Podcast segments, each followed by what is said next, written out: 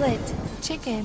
Olá a todos, bem-vindos ao 32 episódio da quarta temporada do Split Chicken. Eu sou o Ricardo Correia e comigo tenho aquela pessoa que, se fosse ao Festival da Canção, seria de imediato vencedor. Falo, obviamente, do grande, o internacional, o Eurovisionável, Rui Parreira. Como é que tu estás? É, Paulinhas, então, mas qual é que era a música? Então, por, por, porquê é que pensas em, em colocar Ias com na, uma balada festival? Um, Só Mamar na Boca. Uma Oh power ballad. Já tinhas, E- já tinhas saudades, era? E, e tínhamos aqui um twist no videoclipe oficial. Eras tu a cantar. E o Glenn Medeiros hoje, com quase 50 anos, com aquele ar de daquilo que ele é, que é diretor de escola, a correr pela praia. com o cão Em câmara um lenta. papagaio de papel. Sim. Muito bem, olha, estou bem, obrigado pela descrição. Portanto, agora tão cedo não vou tirar isso da, Não da vais cabeça. conseguir tirar isto. Eu acho que não, mas eh, tudo bem, tudo bem. Então, mas o Glenn Medeiros não é assim tão velho. A gente a pensar que era al- eh, alguém que a gente ouvia quando éramos putos. Não, mas, Mas ele eu- tem ar de ver. Ele é daqueles que parece mais velho do que é. Pois, mas ele tem eh, 50 anos, estás tu a dizer? Ah, tem 51. 51 anos, então tem mais 5 anos que eu. Quer dizer, eu era puto e ele já cantava eh, com 15 anos para aí. As Sim. músicas com mais tarde ia mamar na boca. oh meu Deus, conversa, que, que abertura brutal. É a história, não sei se não sei se já reparaste, acabámos de perder pelo menos os 10 ouvintes que já abandonaram o programa. Parece que Portanto- a ver assim com uma camisa, uma, neste caso camisas Havaiana, que se calhar ias gravar o videoclipe lá ao ok, Havaí. e continuas a que- alimentar a a cena, ok? Continua, E, mais nada. pá, E eras tu, epá, também eh, sim juntou umas rochas com, com, com as, as ondas a arrebentar. Até como é que a gente reproduzia isso no, no Festival da Canção? Depois ao vivo, não era ao vivo, eras tu com, com o ukulele, com o cavaquinho, eh, com o Júlio Pereira ao lado e eu também, só, só para fazer a dupla. Ah, Ehm, tu querias era falar do Júlio Pereira. pá. Claro, Ah, isto tem que sempre trazer o Júlio Pereira. Isto era um, um featuring, era Rui Parreira, featuring Júlio, eh, Júlio, Parreira, ai, Júlio Pereira e Júlio Pereira da Wish. Júlio Pereira do Ex. Não, eu, olha, eu, eu- desculpa, antes de, de de continuarmos, eu hoje fiquei orgulhoso da minha piada. Eh, eu já te explico. Sequei o cabelo e isto ter o cabelo comprido dá um bocado de trabalho, como já, já te disse. é? E então, como não me apetecia apanhar o cabelo todo para ele não ficar eh, emaranhado, eh, apanhei o cabelo como o Geralt, portanto, só um bocadinho em cima e depois o resto caído nos ombros. E fui levar os miúdos e fui assim para o escritório. Eu não reparei que tinha ficado assim o dia todo. Eh, e há bocado ia a sair e, e comentei com a Ana, não é? Que tinha assim ainda o cabelo à Geralt of Wishia. Bicho. boa. Pronto, é o Geralt da Wish, que sou eu também. Até ninguém te, ninguém te mandou uma moedinha? Está-se a Não, não, mas eu disse: olha, era isso, estava à espera. Estava mesmo à espera. Que, que início, pá, isto depois do- da semana passada, que foi assim um bocadinho mais. Sim, como é que tu Mais estás? em baixo. Eh, Isto, isto ainda Tu- não tu- está. epá, tu- não, não, não está, mas eh, olha, é similar a. a- epá, já, já me ambientei a isto, continuo a fazer muito doom scrolling, leio muita notícia, vejo muitas entrevistas com generais americanos, tenho visto muito CNN, a internacional, entenda-se, não é a Fox News Wish. Portugal, ou como é que ele se chama. Sim, a CNN da Wish, que é a Wish. nossa. Ahm, tenho visto muitas entrevistas, muitos comentários. Epá, e não, não, não, não está nada fácil. Não, não está fácil, Eh. mas há uma, há uma certeza: a pandemia acabou. Nunca mais ouvi falar na pandemia para aí desde há uma semana. Números, etc. Esquece, já não há. Olha, uma particularidade curiosa: tu vais ao site do público, eu reparei nisso hoje. Em cima, no site do público, depois do cabeçalho, tinhas um banner. Há nos últimos quase dois anos, não é? Hoje é dia 7 de março, enquanto gravamos isto. ahm, que era uma, uma- um banner vermelho a dizer que os números do, do coronavírus, quantas mortes, quantos infectados. E se fores lá agora, já não existe esse banner. Esse banner agora é azul com uma pequena faixa amarela e fala do número de mortos e afins da guerra da Ucrânia. Pois, eh, Covid é old news, já não, já não dá. Mas por acaso, se fores ao SAP, continua lá a estar o especial Covid a ser atualizado com os novos casos, que são, são baixos, né? Hoje, por exemplo, foram 5 mil Uh, ainda muitos óbitos, a meu ver, para 17, 20, né? Uh... É, mas já estamos, felizmente, já estamos agora. Já está a baixar, é? Vamos ver como é que a coisa corre. Ainda hoje, por hum. acaso, lá no escritório estavam a comentar: ah, os combustíveis estão tão caros. E eu disse: epá, há coisas piores. E eles, tipo o quê? E eu, tipo o quê? Mísseis. Covid? Estou muito a relativizar as coisas, sabes? O Covid foi o que foi. E agora imaginar esta, como é que as coisas estão, não é? Quer dizer, tu vês malta, jornalistas, youtubers. Olha, eu tenho epá, uma coisa tão triste.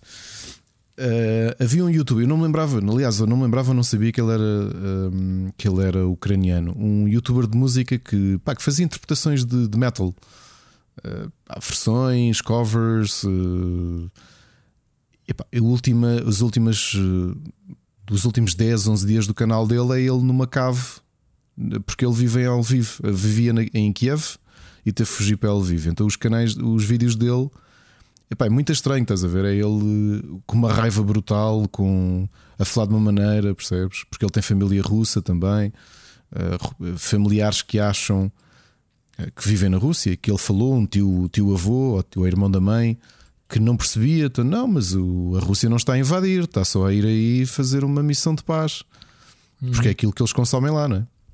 Pá, ele, ele quase a chorar, tipo com os dentes cerrados a falar, pá, é muito, é muito difícil, muito difícil mesmo. Um, e, e, não querendo fazer aqui um estragar a surpresa, sexta-feira há para cá do Abismo, vai ser um episódio especial. Uh, não são todos? Não, mas este, este vai ter um alinhamento especial, vão ser 15 músicas. Portanto, já tivemos um episódio de 15 músicas que foi o de final de ano. E sexta-feira vai sair mais um episódio com 15 músicas ao invés de 10. Eh, e, e, a temática, como deve estar à espera. Uh, pronto, vou já aqui fazer um spoiler, mas uh, vão ser bandas desconhecidas da Ucrânia. Pois. Uh, eu, neste último episódio que gravaste, agora deixa-me que te diga. Ehm, Gostei da iniciativa. Esperas um 10 em 10 das pessoas que, que não conhecem as bandas. Não sei se já tiveste resultado. Ganhaste? Já, ganhei. 10 em 10. Boa. 10 em 10. Mas também foste um bocadinho, quer dizer, foste lá buscar uma, uma banda da Coreia do Sul ou do Japão, ou de onde é que era aquilo? Uh... Já nem me lembro, isso já é tão old news que eu já não me lembro. Oh. Mas sim, mas fui mesmo buscar ao fundo do barril. Mas tinhas lá coisas, mas as coisas são agradáveis, podem não ser conhecidas, mas uh, gostei de algumas. Agora não me lembro de cabeça, mas gostei é, de algumas. Dizer, não ouvi o programa é, todo, mas Posso dizer uma coisa. Uh, tive para este episódio uh, das 15 só conheço uma banda. O resto fui mesmo investigar, fui ler uh, blogs, fui ler, eh, fui ver playlists, fui procurar que, mesmo. Mas quem é que conhece alguma banda da Ucrânia? Diz-me lá. Muita gente conhece uma banda da Ucrânia, mas depois vem no final, vai ficar para o final de. Qual é que é a banda? Não digo, não vou dizer. Não, não vou dizer. Mas muita, então, mas muita, diz... muita, muita gente conhece. Mas diz-me uma das conhecidas então. Só uma conhecida no vídeo ah, de sexta-feira. Pera, não é programa isso. de sexta-feira. Mas que não entre no programa uma banda tipo Chutes e Pontapés da Ucrânia. Não, não sabes quem é? Não, acho que eles não têm assim nenhuma banda com projeção. Ok. Não têm, não têm assim nada. E... Internacional, só mesmo. E é dentro do, do, do um de um género específico, não é? Mas acho que a única é mesmo a, a que eu é, apresento no final. Eu, eu, ia dizer que da Rússia também ninguém conhece nada, mas depois eu estava a mentir, porque o, o, Vitas, pronto, não é? só, só para começar. Uh, mas de resto, o que é que tu conheces mais da Rússia? Que eu conheço mais da Rússia. Uf. Boa pergunta. Agora apanhaste-me apanhaste na curva. Se eu não falasse do Vitas, se calhar não ias lá, né? nem, nem não ias dizer ninguém. Do Vitas. Não, não ias te lembrar do Vitas, pois. Uh, e, acho, e, acho que, e acho que da, da Ucrânia é a mesma coisa. Acho que são, epá, se calhar um bocadinho semelhante ao nosso, ao nosso panorama, não é? Que são panoramas muito locais. Olha, olha, olha, para te lixar. Para te lixar. Andaste a pesquisar uh, aí, aí não, cru, não, cruzei-me, não, não estava a pesquisar isso. O Vitas nem sequer é. é... Porquê que eles dizem que ele é um uh, Ukrainian Russian actor? mas supostamente nasceu na Lituânia. Ah, ele não, ele nasceu na Odessa. Nasceu, é ucraniano, então é o é cantor. Ucraniano. Opa, ucraniano ou Rússia é tudo a mesma coisa, mano. Aquilo, é não, tipo, não, não, não, não. É tipo Portugal e Espanha. Os americanos olham aqui para a Península Ibérica e dizem que isto é tudo Espanha, não é? Não, mas há muita, muita familiar, pá, agora fora de brincadeiras. Pois ele, ele está aqui a dizer que é da Odessa, na Wikipedia. Uh, diz Tá. Tá, acho que aquilo na altura é que contava como Lituânia, aquela zona. Ok, Ah, mas não, afinal- não, não sei, não, não é isso. Mas ele é considerado um cidadão russo. Pois. Não. Olha, mas tens sei. acompanhado muito. Como é que, o que é- já agora o que é que tens sentido? Ainda estamos nesta fase de comentários. Tu que, que escreves sobre tecnologia e sobre o mercado todos os dias, o que é que Eu, limito-me a escrever sobre as empresas tecnológicas, por exemplo, estão a abandonar a Rússia, como já aqui falámos, e vamos falar outra vez nisso no, no programa. Hum, Nada, nada, não, não tenho falado, escrito nada sobre a guerra, não é a nossa área. Agora, aquilo que eu vejo é, pá, pelos vistos, é a doer. Eu vejo cidades e prédios completamente destruídos. Já está para ali um prejuízo, já para não falar das mortes das pessoas, né? como é óbvio. Um, isso já Bem. se fala em milícias, isso já- se fala em uh, o pessoal que está a chegar à Ucrânia para lutar. uh, não é como mercenários, que hoje estavam a explicar no jornal, não são mercenários porque não são pagos para, para irem para lá. São, são voluntários? voluntários. Uh, mas, mas depois também, se forem capturados ou se forem uh, mortos, ou isso são tratados como se fossem do exército ucraniano. Ucraniano. Sim, sim. Portanto, e a Rússia já deixou avisar a malta que se for lá meter, olha, temos pena. Pá, é mesmo isso, não vais para uma guerra a dizer, olha aí, não é? Pá, olha aí, meu. Estás a disparar para mim para quê? Olha, eu, eu- eu- nervosismo mesmo, posso dizer, tive na quinta-feira, isto parece que são as quintas-feiras, foi na quinta-feira quando isto Uhum. começou, Uhum. e foi a quinta-feira passada. Eu, eu dou aulas e chego a casa tarde e, e, pá, e tenho controlado a minha ansiedade, apesar de, por exemplo, nos últimos dois, três dias não tenho lido muito sobre isto, sabes? Estou a tentar. hum, Uhum. Estou a tentar abstrair-me, condenso de manhã ou à tarde, como tenho subscrição do New York Times, vou ver, eh, ouço alguns canais, a CNN, a NSNBC e, e fico-me por aí. Mas na quinta jantei, pá, fiquei aqui um bocadinho no computador, estava cansado eh, e pá, e por volta da uma da manhã pensei, vou dormir. E, pá, e vou ao Twitter e está toda a gente a dizer eh, central nuclear, pode ser o pior acidente 10 vezes a Chernobyl e eu.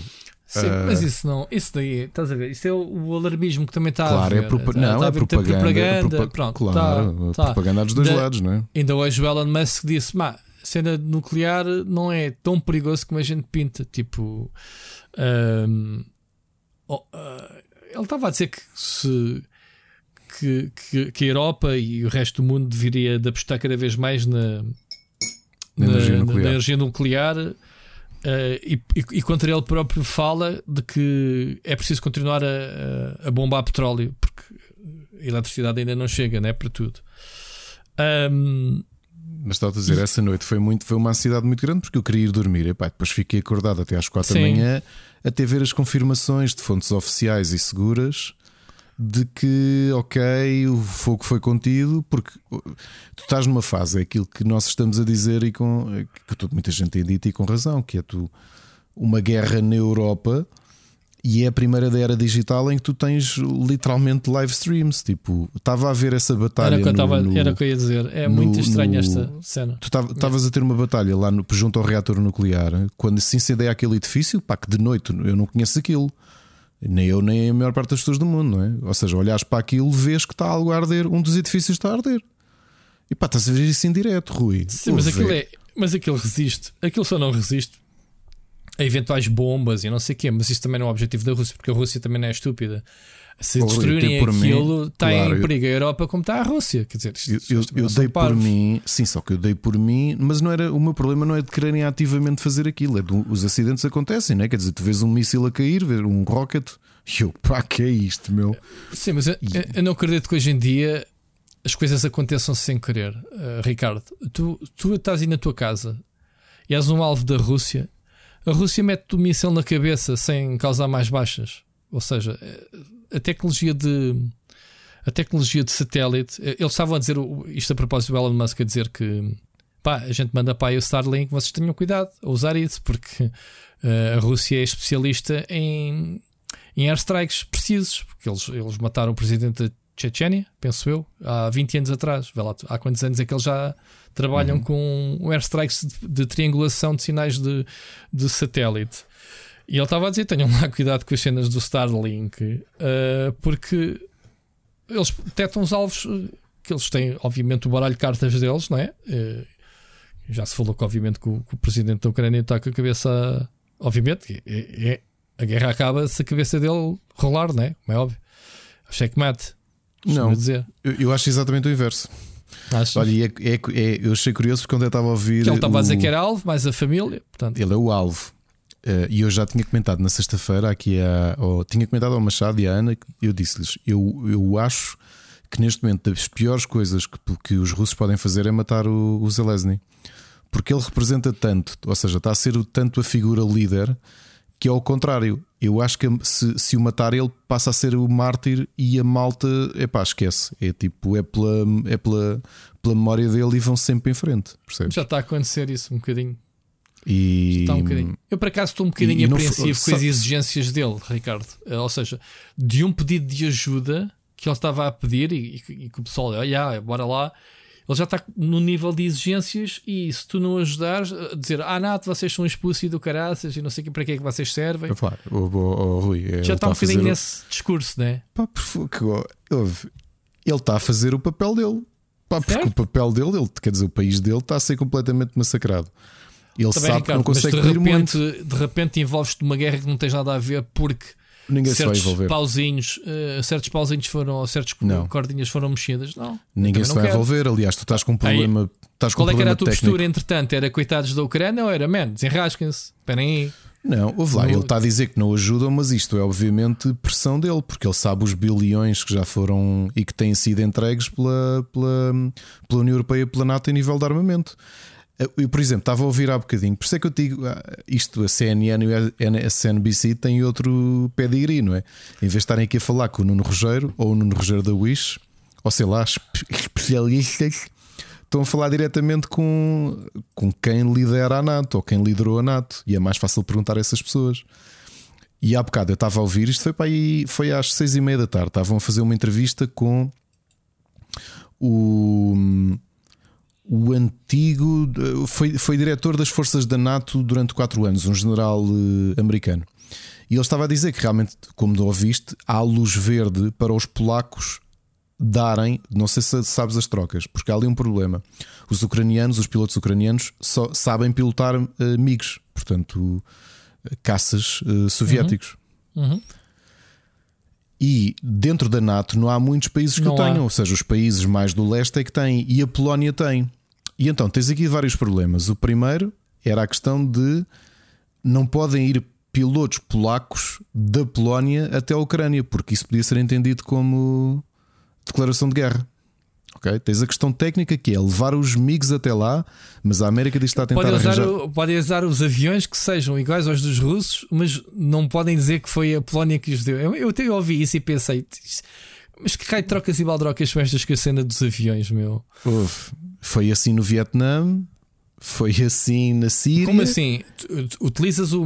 eh, para todos os efeitos, os aviões não, eram da Polónia? Oh, Rui, uma coisa é assim: uma coisa é eu emprestar-te a minha pistola para Sim. tu resolveres um problema, outra coisa é eu ir, ir aí com a pistola. ah, Ok. É dentro desse nível? Ok. É, é nesse nível de diplomacia. Ele estava a explicar: é complicado. E depois, qual é que era o problema da Polónia? Eles não têm muitos caças. Ah, teve que ser a América a negociar com eles por uma coisa, porque eles foram espertos. Disseram: Nós temos estes amigos para aí com 20 e tal anos ou 30. São 30 Yeah, anos, yeah. acho eu. Yeah. Nós emprestamos. Mas em troca, cada um que nós damos, queremos um caça F-16 dos novos. Nove. E Está conseguiram. toda a gente a chupar, meu. Olha, Toda a gente a chupar olha, essa guerra. Há, há muita gente que vai, vai ser por cima, né? As guerras Olha, e conseguiram. Eh, epá, pronto, entretanto, desde que nós fizemos o episódio a semana passada, nós tínhamos falado no dia que gravámos, eh, foi quando as sanções foram aplicadas. Eu ontem estava a ouvir o, o equivalente, ou seja, uma espécie de secretário da economia americana explicar, porque os jornalistas da, da CNN perguntavam-lhe: Mas será que isto é assim tão pesado? E ele disse: Vocês não têm ideia da gravidade das sanções económicas que o Ocidente Era isso que eu te ia não só- perguntar: se fazia sentido para a Rússia alimentar esta guerra. Porque eu estava a ver, o- os rublos estão a valer O peanuts. rublo está quase né? a zero cêntimos. Quase a zero Pronto, cêntimos. pronto, pronto. Eh, eu vi só um bocado telejornal. As lojas, a economia está. As lojas está tudo a fechar. Portanto, tudo o que é serviços, ou seja, aquilo que te toca a ti, Ricardo, e ao Rui Parreira e, ao- e a quem nos ouve, é man, hoje não vais eh, ver Facebook, não vais eh, comprar um iPhone que precises, não vais à Zara, não vais. Percebes? O povo está a sentir na pele os efeitos da guerra. Portanto, e não é só o povo, porque há uma coisa curiosa que estavam a explicar que nós, que nós não vertente, imaginamos. Esta vertente das sanções, esta Pá, uma, vertente. uma parte curiosa que nós nem pensamos, que é a questão do material de guerra. O material de guerra, como sabes, nem... há países que produzem umas coisas, outros países produzem outras. E, pá, e os russos, neste momento, eh, também têm dificuldade em arranjar peças para, as, para, para os veículos e para os aviões deles, porque muitos são produzidos na Europa. E agora não recebem. É o... Mas isso foi desde o início que eu falei. Pá, o mundo está tão globalizado, não é? é tão, tu precisas de muita gente. É como a China. A China é o único país que ainda não repudiou os ataques da Rússia, porque tem de... altos interesses com a Rússia. Nem, nem, porque eu tenho tido muitas surpresas com a China. Uma delas foi sexta-feira eh, ter-se ter -se tornado público os dois maiores. Um, os dois maiores bancos de investimentos chineses que pertencem ao, ao, pertencem ao Estado, ao Estado chinês, uh, bloquearam o empréstimo de dinheiro a russos. E eu pensei, epá. Tudo bem, mas a China ainda hoje disse que não, que não vai uh, apontar o dedo ao Putin. Rui, porque é são um, amigos. Um no cravo e outro é um... na ferradura. Oh, pronto, mas a posição deles é neste momento super neutra do género. Pá, não vamos repudiar. Pelos vistos também não estão a apoiar, mas estão Exato. na expectativa de que as coisas se resolvam por si, eh, sem o envolvimento deles. E não se vão envolver. Agora, eh, tu seres, lá está, voltando ao povo, e ao multibanco não havia dinheiro, ou de repente o dinheiro que tu ganhas não chega para nada. Não, era isso que eu estava a dizer. Eu, sabes Pronto. que eu acho, nós estamos a dia 7. Eu, eu não sei a que dia é que os russos ganham ou recebem o salário, mas deve ser a partir de 25 ou qualquer coisa. E eu acho que se, se isto se estender até lá, Rui, aquilo vai ser um caos. Vai ser um caos. Hoje saiu a lei Aliás, saíram várias leis. Uma delas é de tentar que os sites sejam todos uh, fechados dentro da Rússia, como, como Sim, Tens, Sim, mas uh, os cá de fora também deixaram de. E Sim, tens outra os russos coisa. não querem as, as tais eh, fake news que os russos são. Não, e tens acusam. outra coisa mais mais chata eh, que já indica, ou mesmo ao russo comum, que aquilo não está muito bem. Que é os 15 é, anos de prisão. Não, tirando essa parte, essa parte, obviamente, que é um bocado assustadora, e, e eu acho que mesmo que nunca tiveram medidas tão repressivas. Não podes dizer guerra. Houve-me, e estão a ter. Em russo.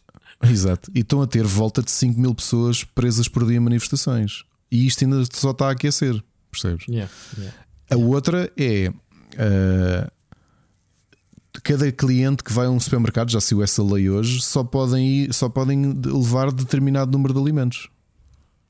Não há de cá sambarcança. Mas isso devia de haver sempre, essa lei. Pá, tivemos cá esta porcaria na crise, de, de, uh, desculpa, na pandemia, a cena do papel higiênico foi o símbolo de, de, das pessoas terem sôfregas uh, com o medo Sim. de comprarem tudo e mais alguma coisa. Portanto, isto não faz sentido. Só destabiliza e cria caos. Portanto, essas leis não me importava que houvesse em todo lado. Tipo, ah, man, tu não precisas disto, não vais levar tudo e deixar nada para os outros. Eu acho que isso faz sentido, Ricardo. Sobretudo em tempos de guerra, não é? Epá, e propaganda é o que é, mas eu vi algumas imagens de nos dois dias de, de guerra de ver supermercados que, que as pessoas estavam a tentar levar só aquilo que precisavam lá na Ucrânia para tentar deixar para os outros, porque sabiam que toda a gente ia estar. Sim, eh, hoje, estava-se a ver já aviões do exército russo a distribuir. Agora não percebi se era na Rússia, se era na Ucrânia, a comida às pessoas e estava uma senhora a dizer que as lojas não têm comer, só tinham doces uh, a parte. Diz que foi, foi, foi comprar manteiga e, e não, sei, não sei o que é que eles fazem com a manteiga. Quer dizer, vou ao supermercado em tempos de crise, não há comida, a comprar manteiga. Pronto, eu sei que a Ucrânia é o maior fabricante de trigo e, e, e pão e essas coisas, mas, uh, mas é estranho. É estranho. É, mas eu ainda acho que isto da. Um, internamente, quer dizer, o, o que o secretário das Finanças, o equivalente ao secretário das Finanças americano, dizia a bolsa não abre há uma semana, que é uma coisa que nunca sim, tinha acontecido. Isso faz parte, faz parte, uh, senão. E, e, eles dizem: vocês não, não têm ideia. Mais. Sim, eles vocês não têm, nem nós temos ideia. Eles disseram, ele estava a dizer. Uh, quando, quando se começar a perceber, e o russo comum começar a perceber, a economia deles regrediu 30 anos. Pois. Ou seja, pois. o cálculo que. Como é que é? PLMC, aquela. aquela que, PLMC será o quê? Epá, aqueles, aqueles analistas económicos mundiais, não sei uhum. se é PLMC, se talvez seja. O cálculo é que no, no, no, segundo trimestre o PIB russo vai contrair 35%. Pois. Opa, é. Ou seja. Uh... Até, e, e pergunto eu: isto, isto achas que o Putin ainda só está a aquecer também da lado dele? Ou, ou já está a meter não, a cara toda no assador? Não, ele está. Nota-se que, está, que as coisas estão, estão tão complicadas, uh, porque seja, internamente, internamente deve estar a ter um. O próximo passo é disparar armas atómicas, é? Para não, resolver logo não, a cena? Não, não, não, não acredito nisso. Hum? Não acredito Pronto. nisso. Já pensei nisso de outra forma e agora não é credível que assim seja. Sinceramente, acho que não é mesmo credível. Então, mas, assim oh, Ricardo, eu, não, tu, eu, sei que tu não és o Nuno Rogério, brincadeiras à parte. A Rússia agora diz: é pá, ok, gente, pá, somos fixe e a gente vai para casa. Então, e, e no futuro? O Putin não vai ser. Uh, ele, vai, ele também não vai fazer isso. Não? Não. Então, o que eu, como é que se vai gerir esta guerra agora? Agora vai ter que ser semelhante a Grozny e vai ser semelhante a Alepo. Portanto, à medida que isto vai ficar, isto está a ficar muito caro, não é? Aguentar esta invasão, a invasão era suposto ser mais curta, eh, vai ficar muito cara e vai ser destruir o máximo até chegar a, a Kiev, tentar destruir eh, o possível, tentar eliminar o governo. E aí vem a parte complicada. Infelizmente é assim: os ucranianos, sim, estão, claro que estão a sofrer, o país deles vai ficar completamente devastado. Eh, mas para os russos as coisas vão piorar ainda mais e eles têm tido muitas baixas. Claro que nós sabemos que há sempre aqui propaganda dos dois lados, mas eh, é interessante tentar ver eh, números relativamente independentes e já se percebe e, que, que, que, há muito equipamento a ser destruído, muito equipamento a ser abandonado também, que é uma coisa muito estranha. Mas os russos provavelmente fazem isso porque ele agora tem que salvar a cara e ele não vem com o rabinho entre as pernas de todo. Era e como é que ele coisa. pode salvar a, a, cara, sobretudo na opinião internacional? Repara que ainda hoje tiveram a reunião de Cessar Fogo e ele já tem. Foi a primeira vez que ele apresentou propostas. Uma delas é, é, é, é muito difícil. Uh, ele, as três propostas é ter a Crimeia finalmente reconhecida internacionalmente como, como propriedade ou parte da Rússia, ter a região de Donbass, portanto Donetsk e Lugansk uh, independentes, e que a Ucrânia se compromete que nunca se vai juntar à NATO. Essencialmente é isso. Portanto, repara que o teu discurso já muda muito, já, já estão dispostos a, a trazer para a mesa qualquer coisa de, de discussão. Uh, daí esse controle todo, ou seja, ele que vai continuar sempre a dar o ar de que os russos foram fazer uh, foram fazer algo positivo. Uh, mas espera lá, na visão, na cabeça do Putin, porque é que a Ucrânia é o inimigo? O que, é que qual é a ameaça que representava a Ucrânia para, para a Rússia? Eh, primeiro, acho que há várias ameaças que, que potencial. Portanto, há muita gente que acha que ele, ele pode estar uh, louco. Epa, tenho, tenho ouvido muitos, muitos generais que acham que não é isso, portanto, achavam que isto era perfeitamente uh, perceptível que ele mais cedo ou mais tarde faria isto. Porquê? Porque tinha tido outros casos. A Crimeia foi relativamente simples, portanto a comunidade internacional não fez nada. Aqui o problema foi calcular mal o espaço, ou seja, ele assumiu que depois da pandemia tu viste mais uma vez a União Europeia e os Estados Unidos, a União Europeia internamente depois do Brexit, muitos, ou seja, a União já não era tão unida quanto isso, passando a redundância. Os Estados Unidos também estavam mais preocupados com, os problemas internos do que propriamente ajudar a União Europeia, e ele assumiu que ia por ali adentro e que não ia ter grande oposição. Porquê que ele potencialmente vê isto? Primeiro pela questão histórica, não é? Ele continua a apertar com esta, com esta ideia de os russos e os ucranianos são um povo só. Eh, porque hum. historicamente o que nós compreendemos por Rússia nasce eh, na região eh, que é a Ucrânia. E portanto tem ali vários problemas. O problema, o, talvez um dos problemas principais, eu ainda não vi, era uma das sugestões que tinha, apesar de não ter visto, que é o documentário que toda a gente tem dito que é espetacular, um, de, sobre a, Revolução Laranja em 2014, da Netflix, que a Netflix até disponibilizou gratuitamente no, no YouTube. Não sei se sabias disso. E muita gente já me disse: vê, vê, porque vais compreender.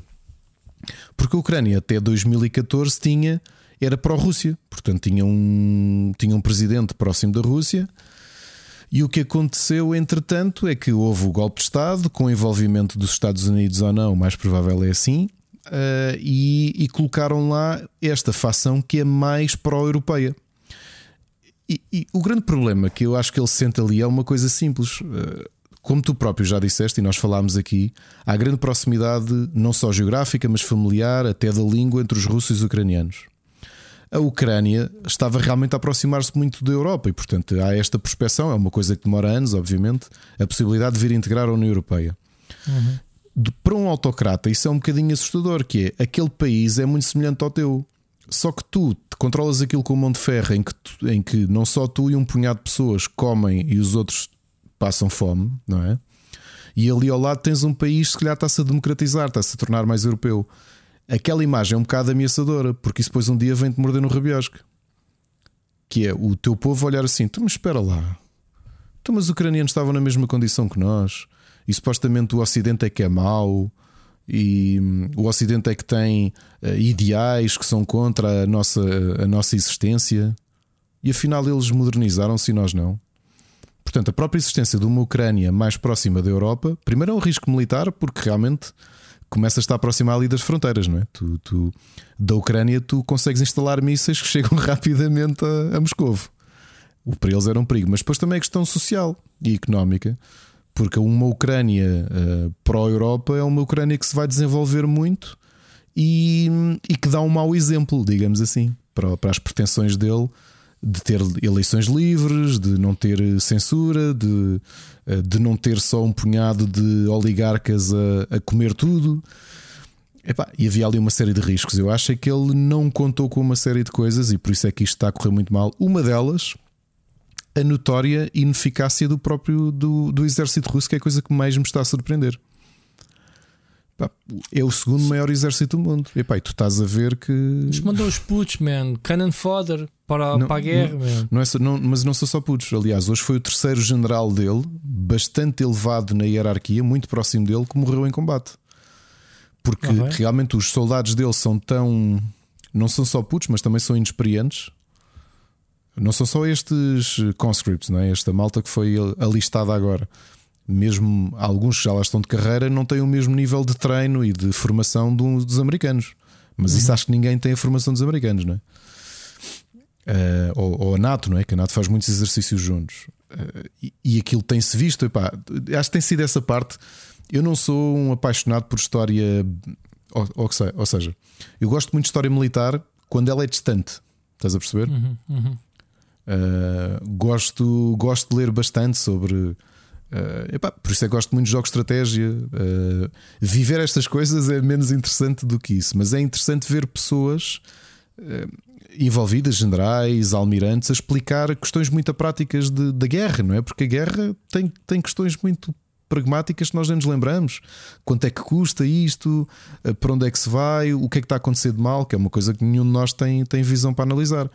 E, e por isso é que eu digo tem sido muito interessante ter esta perspectiva que eu acho e, e, pelo que vi, também já aconteceu cá alguns generais portugueses da NATO, que são da NATO, obviamente, um, a explicarem na televisão portuguesa algumas questões práticas pá, que para nós passa-nos completamente ao lado. Não é? Para nós, a ideia da guerra é, é Call of Duty e Hollywood.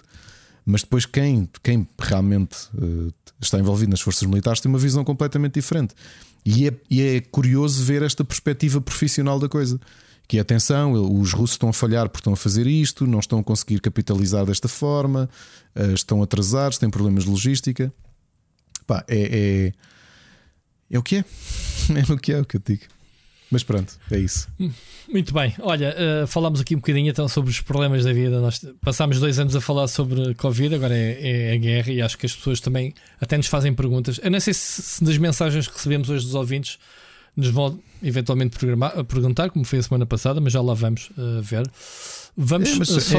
É, sabes uma ironia desta fase, e tu sabes, uh, nas últimas semanas temos começado a, olha, marcar aqui, não é? Para a malta jogar board games e, e de repente as ansiedades todas. Eu pensava pois, que isto ia ser só pois, os loucos anos 20, festas, álcool, orgias. Não que não, não, não tínhamos participar, mas. Uh, Mas uh, de repente levas com isto. Vou só deixar esta frase que acho que foi das frases mais brutais que eu li na internet a semana passada. Na noite em que. Uh, como é que se chama o reator? Zaprovich, não é? Uh, que esteve a ser atacado e a malta toda se lembrava de Chernobyl. Epá, há alguém que comenta isto. Olhem, era possível eu não viver o século XX todo condensado em dois anos? Porquê? Pandemia, guerra na Europa, ameaça de Chernobyl. Tu, o que é que falta? Só falta aqui o muro de Berlim, que é a parte feliz, não é? Sim. Enfim. Mas vá, siga, vamos, vamos seguir caminho. Vamos. Uh, ainda temos aqui algumas coisinhas só para mencionar uh, sobre, sobre, sobre a guerra, mas já lá vamos, mais a ver com videojogos. Vamos uh, só fazer aqui uma. Um, falar um bocadinho dos nossos patrons. Já falámos aqui do, do teu programa, que vai estrear sexta-feira, próximo episódio. Um... É, e fica aqui uma promessa, Rui, deve ser domingo, não é? Nós queremos começar a ter um programa ao, domingo, ao fim de semana. Exato. Até para, pode ser para depois ouvirem logo segunda-feira, quando vão trabalhar. E o Entre Marido e Mulher vai estrear este domingo. Ok. Ok? Ainda não tinhas dito o dia, mas sim, era um fim de semana que tínhamos combinado. É, é, acho que é, acho que é uma boa ideia. O Rui, também estava-te a dizer, queria aqui sugerir umas coisas. Uh, como dissemos, estamos com dois passatempos uh, atrasados. Estamos a tentar arranjar um bom título para este mês para, para oferecer. Ainda temos os, os Nintendo os Switch códigos. Online do, uhum. do mês passado para oferecer. E não está esquecido, malta. Não, não Falta está. É que estamos aqui é só com o impasse é, das é, mecânicas. And, é? andamos aqui a ler as, o, que é que o, o que é que o Patreon diz e tudo isso, e acho que vamos tentar simplificar.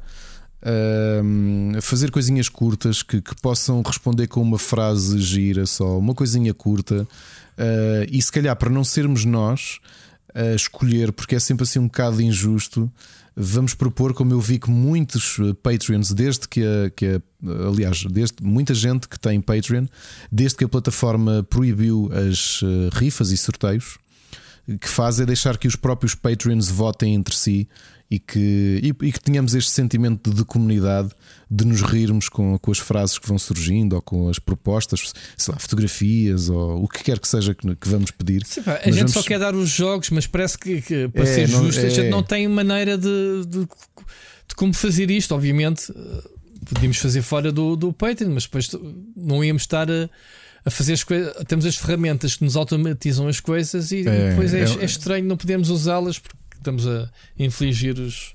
É, não, e não queríamos estar enfim. a incumprir nesse aspecto porque é um. É um não é a nossa forma, nossa forma de, de funcionar e, portanto, sim. ainda bem que fomos alertados para isto. Sim, sim, sim. Mas, hum, portanto, há de sair, há de sair aqui.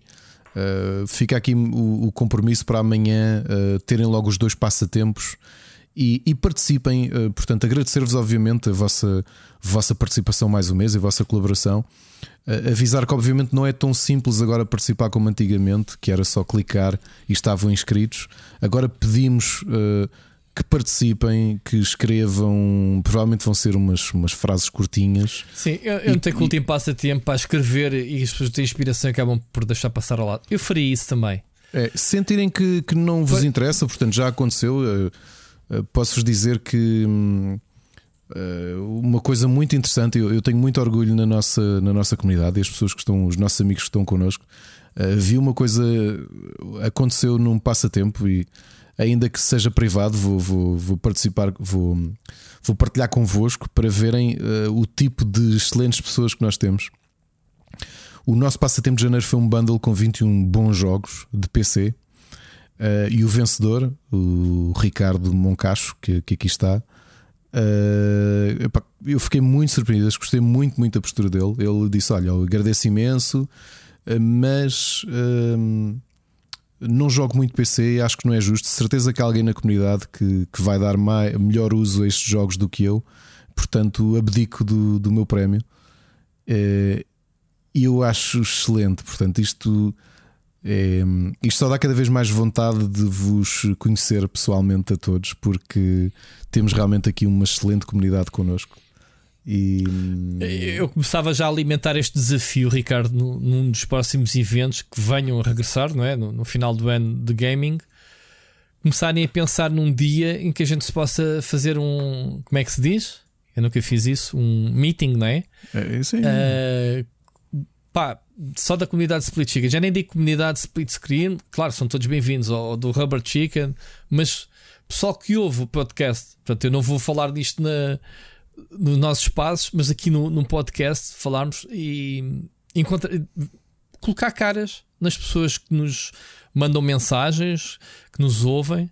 Não achas, Ricardo? Que era, É, era super interessante. E, pá, e com isso. exemplos deste, de, de- de quem nos envia jogos para oferecer eh, ao resto da comunidade, Sim. a postura Eu do o- Ricardo, de. eu, eu- eu olha, nem sei eu- se há, eu não vou usar- Se há feedback, a Ricardo. Do quê? Dos códigos que às vezes a malta eh, lança nas, nas suas próprias mensagens, não- eu pelo menos não me percebo que haja feedback. Se alguém os recupera, se alguém, se alguém vai, tem acesso aos jogos ou não, Sim, isso tem avisado, sim. Tem, tem, Tem? eh, sim, sim, sim, sim, sim, tem, tem. não é dos Tem, nossos tem. passatempos. Estou a falar das mensagens dos ouvintes com Ah, passatempos. Uh, sim, também já vi, também já vi no Já? Twitter. Já, já, já, já.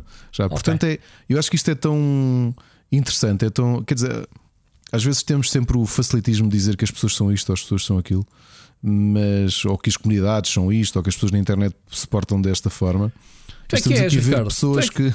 Estamos a ver aqui pessoas que nem se conhecem, mas que trazem esta. hum, A postura do Ricardo, eu acho que foi. Oh, Ricardo, olha, espero que não leves a mal ter partilhado publicamente aqui, mas eu acho que é tão representativo das, de- dos nossos amigos eh, aqui no, no, no Split Chicken Universe. É, é excelente, quer dizer, se calhar outra pessoa qualquer.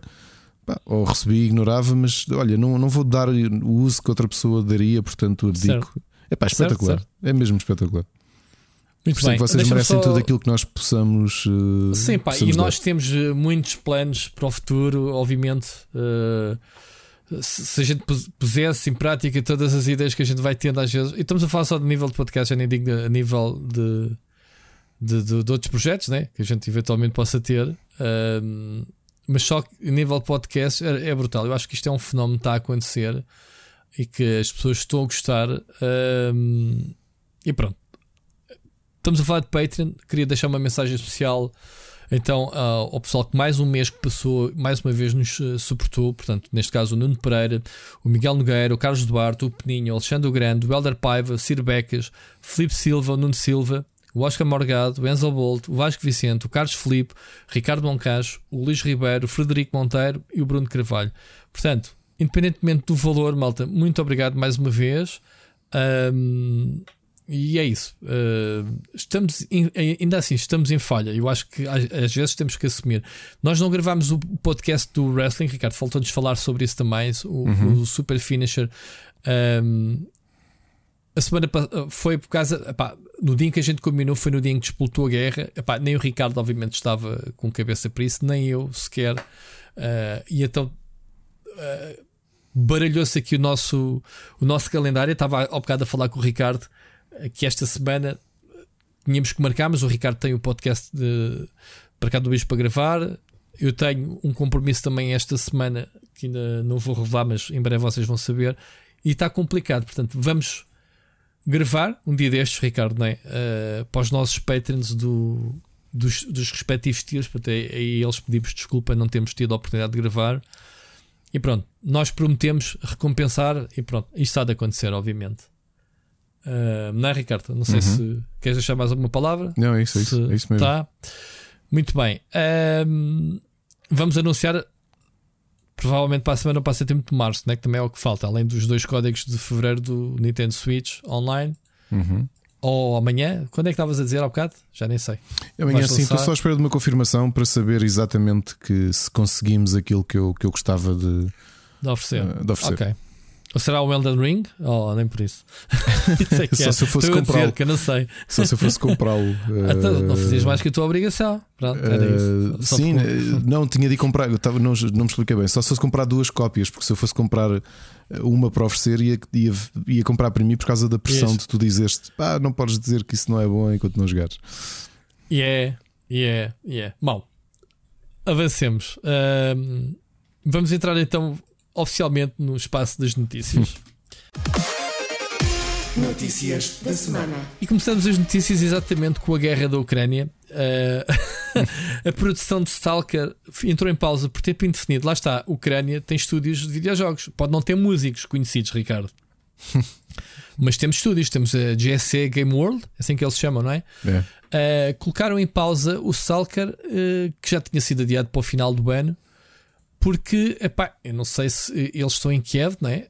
Um, porque basicamente é isso. Uh, acho que não há condições de trabalho para eles continuarem a trabalhar num jogo e, e ouvir mísseis a cair lá fora, né? não sei como é que esta malta.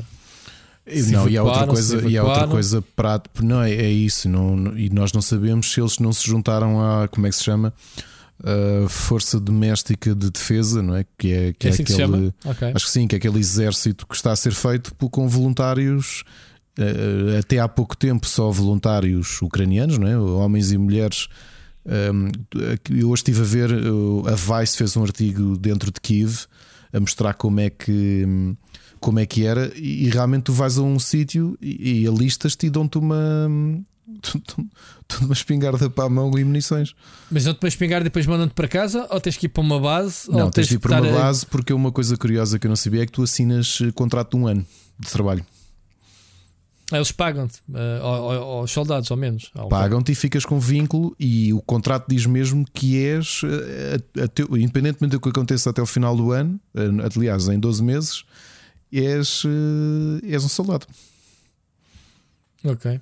Okay? Não sabia e, dessa portanto, nós não sabemos como. Eu tenho, era o que eu te disse, eu já vi. Uh, pá, se eu tenho visto ex políticos, tenho visto músicos, tenho visto artistas, uh, jogadores de futebol, pá, jogadores de futebol que, que, que, se alistaram para, para pegarem armas e defender o seu país. Que nós não sabemos se algumas destas pessoas de desenvolvimento do Stalker é provável. Sim, não, não, é por uma questão de dinheiro, é uma questão mesmo de nacionalismo, né? de defenderem o país. Uh, hoje estava Neste a ver caso, um, patriotismo. Um, Diz, diz. Neste caso, patriotismo e não nacionalismo. Patriotismo. Sim, sim. Um, pronto, lá está. Essa salvaguarda do tal ordenado e do contrato do ano parece-me bem em termos de pá, vou perder a minha vida para defender o país, mas depois a guerra acaba e estou na treta, não é? Porque, claro. Porque larguei tudo, não é? Ok. Uh, mas pronto. Stalker então adiado aditivamente uh, um jogo que era para ter saído em fevereiro. Eles tivessem lançado o jogo em fevereiro, como era previsto, não tinham estes problemas, não era? Irónico, ironia à parte. Epá, e nós, por exemplo, nós esquecemos que. Hum, Podiam ser cheios da bug e depois tinham uma desculpa, dizer pá, a guerra. Ah, o Cyberpunk. Olha, houve guerra. Olha, estava-me a lembrar de outros, por exemplo, a Saber, a Saber Internacional Saber, avisou Saber. que hum, a 4A Games, os autores do Metro, que são certo. de Kiev, também estão uh, que se podiam deslocar para outro estúdio, ou seja, podiam sair do país se conseguirem e ir trabalhar para outro estúdio da. Da, da Sim, mas isso já tínhamos falado da semana passada na é? Ubisoft, que tem dois estúdios na Ucrânia. Um, também está a facilitar, obviamente, a saída, o apoio, enviar dinheiro, uh, pagar salários em adiantado, conceder empréstimos ou financiamentos, whatever que eles precisem. Portanto, está a haver aqui esta, esta este movimento né, de, de ajuda, obviamente, pá, a tua entidade patronal, cuidar de ti, acho que é nestas é. alturas é que tu percebes uh, em que empresa estás, não é? Claro, claro. Uh, Epá, mas sabes, sabes, que ainda tens aqui, por exemplo, uh, provavelmente eu estava-me a lembrar, eu hoje tinha estado a fazer uma, uma pequena pesquisa e estava-me a lembrar jogos que potencialmente possam ser adiados Uhum. Uh, diretamente. Estamos a falar do Man of War 2, por exemplo, uh, que é da One C, que ainda na semana passada falámos da One C. O Man of War 2 era suposto ser em 2002, é da empresa Best Way e eles são do Luhansk. Uh, portanto, é muito provável que este Man ano. Man of War 2, isso é que é estratégia de barcos, é, é? É, é de, de, de, Segunda Guerra Mundial. Um, ah, é mesmo Segunda Guerra. É, é um jogo de estratégia em tempo real e o mais provável é não porque, obviamente, não é? quer dizer, a prioridade é outra coisa. Claro. Mas até há uns quantos estúdios eh, lá, portanto, é, infelizmente é, é, é... E, e, o Stalker que estava apontado para dezembro, não era? Dezembro era a data esperada do que eu estava a dizer, eu estava a dizer isso, que era pá, se soubessem eles que isto ia acontecer, se calhar mais valia terem lançado o jogo. E depois, eh, pronto, se tivessem corrigido o jogo, tinham a desculpa da guerra. Não, mas, mas eles já preferem lançar um. Não, estou a brincar, claro que sim. Um eles disseram jogo. que o jogo é para si quando estiver bom, pá, porque o jogo é bem ambicioso. Uh, e pronto. Uh, com isto tudo, falando, estávamos a falar um bocado, pronto, e reforçando Electronic Arts, Activision, Microsoft, Nintendo, Take 2, epá, etc, etc. Deixaram de vender jogos aos russos. Portanto, mesmo, mesmo a nível de digital. Digital, sim, sim acabou-se. Game as a Service, esqueçam. esqueçam. Já para não falar nos tweets, no, no Facebook, no, no, Twitter e PayPal, pronto, Mastercard, PayPal, Visa, Fá, Zara, uh, tecnológicas, estão IKEA, todas. Uh, McDonald's né? também fechou. Sim, não há hambúrgueres para ninguém, portanto esqueça. Pelo que eu vi das marcas assim grandes, não falando Sim. só de jogos, foi Coca-Cola a única que continua a dizer que vai fazer negócio na mesma, não é? Não ouvi da Coca-Cola. Tanto que ontem saiu um comunicado da Pepsi e da McDonald's a, a criticarem a postura da Coca-Cola. Ok, mas que de, de ganância? Epá, dizem que Manter. sim, que não, não faz sentido, de uma certa forma, que estão a fazer dinheiro na mesma com sujo, ok, com os russos, não é? Uh, mas hoje estava por causa, por causa disto, hoje estava a ver umas imagens de um, de um shopping em Moscovo e, pá, eu nunca fui a Moscou, não é? E obviamente que, que, tu olhas para aquilo, aquilo podia ser o Colombo. Pá, tudo praticamente fechado. O equivalente à Vorten também sem nada, ou com muito pouca coisa, percebes? Ou seja, tinham os toques que tinham. De repente estás num país eh, sem graça nenhuma para viver, meu. Não, tu, era o que eu estava a dizer. Tu que mora, as pessoas que moram em Moscou, pessoal de classe média, pá, visitou outros países, não é? E conhece o mundo fora da, da, da Rússia. Não estou a falar de, de, de das pessoas de, do interior que nunca, uhum. nunca viajaram. Mas as pessoas que vivem nas grandes cidades têm uma vida idêntica à nossa, não é? Vão aos shoppings, vão comprar coisas, vão isso tudo. E realmente é isso que tu dizes. Tudo o que tu conheces, imagina, oh, Rui, imagina numa situação, pá, vou batendo aqui na, na madeira para não agueirar. Olha o que é tu não teres acesso a nada, nem redes sociais, não tens acesso Era a nenhuma marca a dizer que tu usas. Também é, o, é por isso é que eu estou a dizer que está a tocar aos russos. Pá, não querendo entrar outra vez, deixa-me só concluir dizendo que hoje estava a ver os refugiados que foram que iam chegando à Polónia e a outros países. E, pá, e nós temos aquela imagem do refugiado ser o desgraçadinho, só com a roupa no corpo, eh, com um saco na mão e uma criança na outra mão, não é? Isto é a imagem que nós temos. Pá, havia pessoal a atravessar com brutas Mercedes e BMWs, portanto, é os ricos que também estão a fugir, que lhes toca a eles, portanto, e, e, e aqui são todos iguais, não é? Como, como eles estavam a dizer. Olha, hoje por acaso no escritório estávamos a discutir uma questão curiosa em relação aos softwares. Eh, e o, o meu chefe estava a dizer que tinha estado a ver um, um, um relato de um de um escritório de arquitetos ucraniano que até trabalha para projetos internacionais. Epá, desculpa, ucraniano, que estupidez, russo. E que trabalha em projetos nacionais e alguns internacionais e que tinha um problema muito simples com este corte das empresas todas a nível tecnológico com a, com a Rússia. Sabes o que é que foi? Hum. Um, o AutoCAD, por exemplo, que necessita de verificar a autenticidade do software para arrancar. Fechou. E fechou. Acabou. e depois. Pois. Pá, que é o caso, por exemplo, tu sabes que eu tenho, como, é, é a área que eu trabalho, não é? Eu tenho Photoshop, o InDesign, todos os e programas. Só vem, só vem demonstrar. Meu... Diz, diz? Sim, sim, diz. Diz, diz, é completo que eu já. Estava, a dizer, eu, eu, percebo isso vendo o meu caso. Eu que trabalho com estes softwares todos, assim que me liga, ele verifica se, se estou a trabalhar com a minha conta, não é? Se eu tenho mais de dois, três computadores com o software a funcionar ao mesmo tempo, ele, amigo, calma aí, ele precisa sempre fazer esta verificação. Uh, epá, e realmente. É, nós nem pensamos nessa parte prática pois, e simples. Só, só demonstra como é que o DRM é tão penalizador, né? a cena de, de autenticação online. Ou seja, tu podias continuar a trabalhar muito bem offline e não podes, tens de autenticar.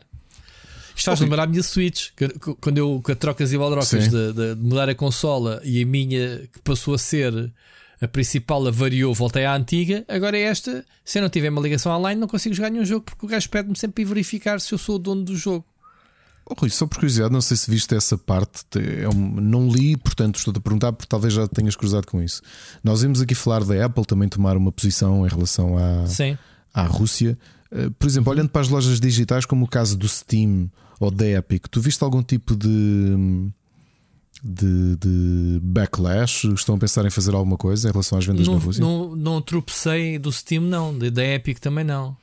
Aliás, nós sabemos o Steam o quão poderoso é na, na, Rússia, não é? Especialmente com os jogos de. O Dota sim, 2 sim. é fortíssimo na Rússia, o CSGO também. Uh, não, não, não vi, não vi.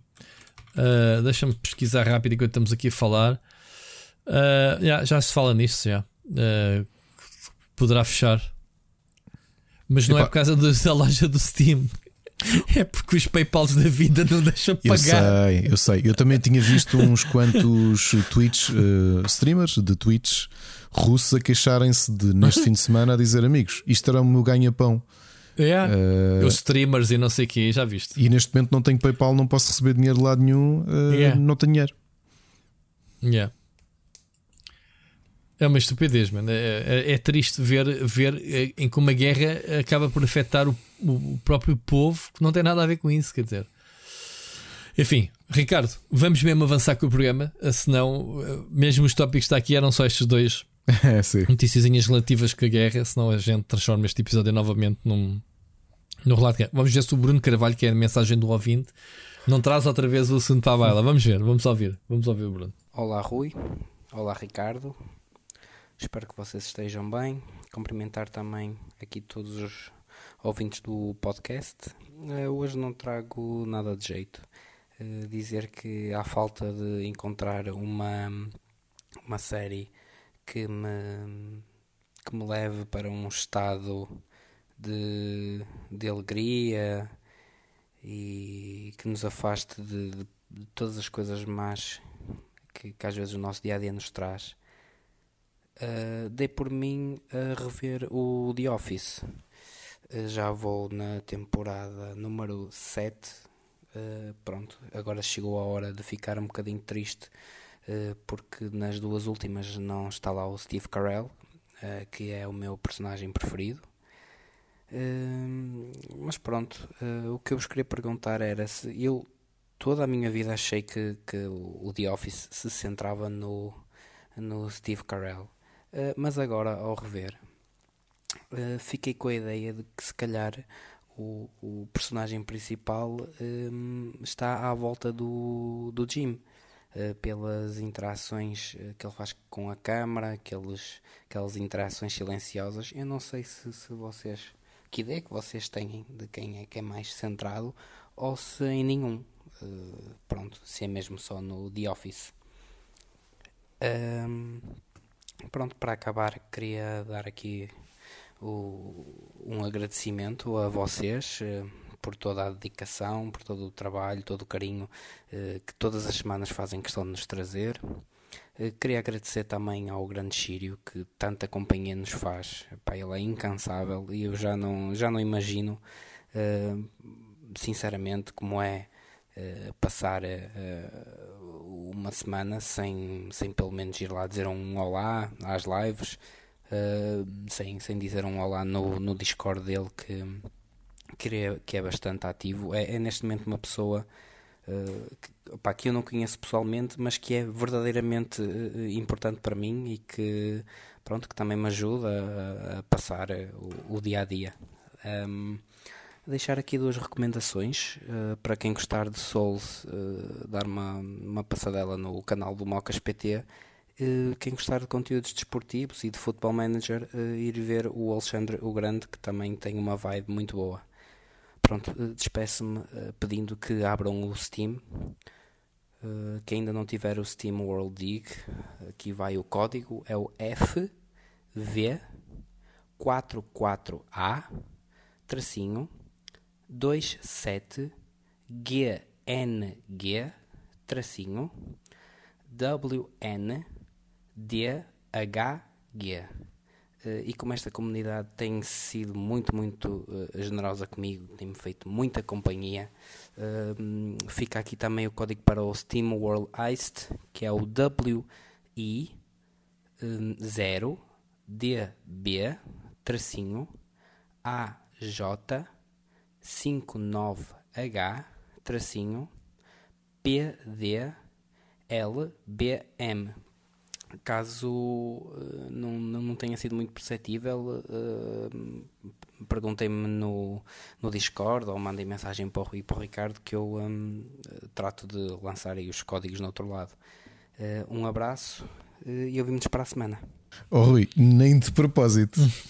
Houve, nem de propósito. Podíamos ter jurado que tínhamos ouvido a mensagem do Bruno Oh. antes de ao bocado fazermos, falarmos É, de pá, comunidade. é que, é que nem tá de propósito. Pá. É isto, é isto. Obrigado, Bruno. Mais uma vez, tu, tu és mesmo um grande amigo aqui, um grande amigo nosso, um grande E, amigo e generoso, além de ser além de É. generoso, lá está, com, com a partilha dos códigos, a falar nas pessoas que são importantes para eles e, e para nós também somos, obviamente, o Sírio é, é muito importante. eh, pá, que Neste momento, mais conhecido por pessoa, pessoa quem, que, está, que tem o, duas DS eh, registadas na sua conta, com a minha garantia, com a garantia dele, neste caso. Não é Sírio? Ah, foi, ah pois foi ele, foi- fizeste o pagamento através dele. Confio em ti. Pá, muito bom. Olha, olha, daquelas coisas, o, por exemplo, o Sírio já é daquelas pessoas que eu, felizmente, também moramos na mesma. Na mesma quer dizer, não, eu neste momento já não moro em Lisboa, mas conseguimos encontrar-nos, o que é uma coisa, uma coisa boa. Sim. Já tive duas vezes eu não estou com ela desde antes da pandemia. Pá, olha, acho que a última. f- Não. Ia dizer, coitado, que tinha sido o, almoço. Almoçar, almocei eu e ele e o, e o David, que ainda antes de ter falecido. ah, Lá ao pé de, lá ao pé de nós, ele, ele mora ao pé de onde eu trabalho. Ahm, agora, já não vejo antes da pandemia, que a gente cruzava-se volta e no, no corte inglês, pronto, ou no metro, já antes tenho visto. Mas eh, então, falando da, da, da companhia do Sírio nas lives que ele faz, obviamente, ainda ontem, eh, foi ontem, no sábado, que eu não consegui fazer live e cheguei ao computador tarde e estava em live ele. E estava lá a malta toda que a gente conhece, inclusivamente acho que estava lá, não sei se o Bruno estava lá também. E o pessoal estava todo a divertir-se a jogar ao, ao Warhammer. ahm, porque eu acho o jogo uma porcaria, pergunto eles. Man, eu não sei o que é que vocês jogo, vocês estão todas as semanas a jogar isto. Fui lá ao Discord meter-me com eles e tudo. Eh, e ele dizia, pá, isto é bada ficha, malta andar aqui aos tios uns aos outros. Eu disse assim: sim, o jogo é uma porcaria. O que interessa mesmo é a vossa capacidade, ou a tua capacidade, neste caso, de juntares a malta para andar aí. Isso é que é bonito de ver. Até podiam estar a jogar ao pedra, papel e tesoura. Isso não interessa o que estão a jogar. E, mas pronto, é, é exatamente esse o, o sentimento. Obviamente, o, o nosso amigo Mogas, o Alexandre Grande, também que mencionaste, ahm, pá, quem me dera que a gente tivesse projeção para, para projetar esta malta toda, não é? Eh, E que pudéssemos todos, obviamente, vingar neste, neste, neste mundo e trazer mais alegrias, não só ao Bruno, mas a outras pessoas. Ah, obrigado, Bruno. Não sei se queres responder sobre o Office. Eu não percebo, Quero, eu percebo quero, quero. zero sobre The Office. Quero. Antes de, antes de falar de The Office, vou-vos dizer aqui uma coisa. Uh, eu já admiti aqui várias vezes, não só Dead 70 Show é a minha série favorita, como uso-a com muita frequência. um, eu chamo-lhes Big Guns. Há pessoas quando estão muito, muito em baixo, muito ansiosas, muito deprimidas, muito uh, receosas. uh, que sei lá, há quem se refugie em, em medicamentos para tentar para, para se tentar animar. No meu caso, quando eu estou mesmo a entrar numa fase má, o Dead 70 Show costuma resolver. Portanto, eu o ano passado, no início do ano passado, revi a série toda, até falei aqui no, no programa, foi em 2020 já, que já me perdi, e estou a revê-la por uma razão 2 em 1. Um. Eu fico muito ansioso, obviamente, com o início da invasão da Ucrânia e um bocado estabilizado. Felizmente já estou melhor. E ao mesmo tempo, como vos disse aqui, o meu filho mais velho está a descobrir as sitcoms e está a gostar muito de sitcoms. E eu disse-lhe: então, se estás a gostar de sitcoms, vamos uh, ver juntos o Dead 70 Show. É óbvio que há muitas coisas no humor Dead 70 Show que, que o ultrapassam. Era uma coisa até conversámos aqui em casa. Algumas piadas explico, outras eu acho que ele há de ter tempo para as compreender. Portanto, aquelas que são mais aqueles, eh, aqueles sexual innuendos, não é? aquelas piadas que tu depreendes como adulto, como nos filmes da Disney. Tu tens montes de Yeah. piadas só tu, só tu a compreendes, não é? Uhum. Eh, agora, outras coisas, olha, por exemplo, aproveitámos para falar sobre toxicodependência e sobre álcool. E tivemos aqui a conversar sobre isso. Mas ele tem estado a gostar muito. E Bruno, já não está na Netflix. O Dead 70 Show, como disse, ele foi retirado. Está na net. Portanto, em sítio nenhum do mundo a série foi renovada, não sei porquê, para nenhum serviço de streaming, mas está, está por aí.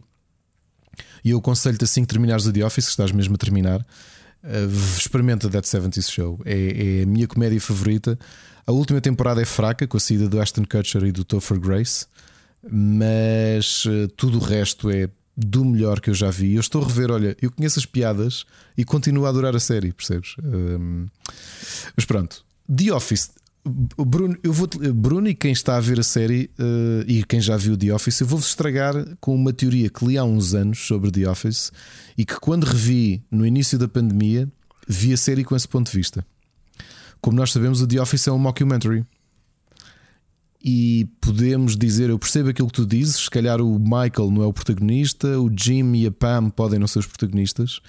E agora, Bruno, vou-te deixar aqui e tu vais ficar a pensar. Eu li uma teoria que na realidade o The Office, a série toda, era um documentário que estava a ser feito para tentarem desvendar o, o branqueamento de capital que existia naquele, naquela empresa. E vou-te só deixar aqui dois pontos para tu ficares a pensar, Bruno, e quem nos está a ver. Sem spoilers, porque quem não viu a série, isto vai ser completamente ao lado. Novamente, é uma teoria. Teoria vale o que vale. O Kevin uh, que é o contabilista da empresa e que se calhar é o mais ou é, passa sempre nas imagens como o mais burrinho, não é? Até há alguns que o tratam assim como, como se tivesse algum problema mental.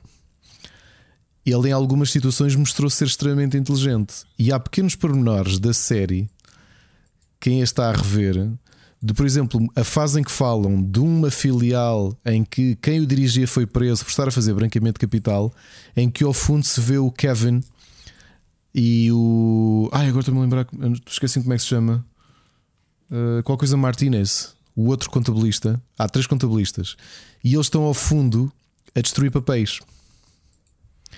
Portanto, há a grande teoria e há vários pontos da série toda que Alguns fãs acreditam que a série, ao, ao invés de ser centrado no amor da Pam e do Jim, ou de ser apenas a vida normal de um escritório, era uma investigação uh, da, do IRS a tentar encontrar brincamento de capital numa empresa de pessoas inúteis, mas que era a, a, a filial que mais dinheiro fazia na venda de papel, ali na de Dunder Mifflin.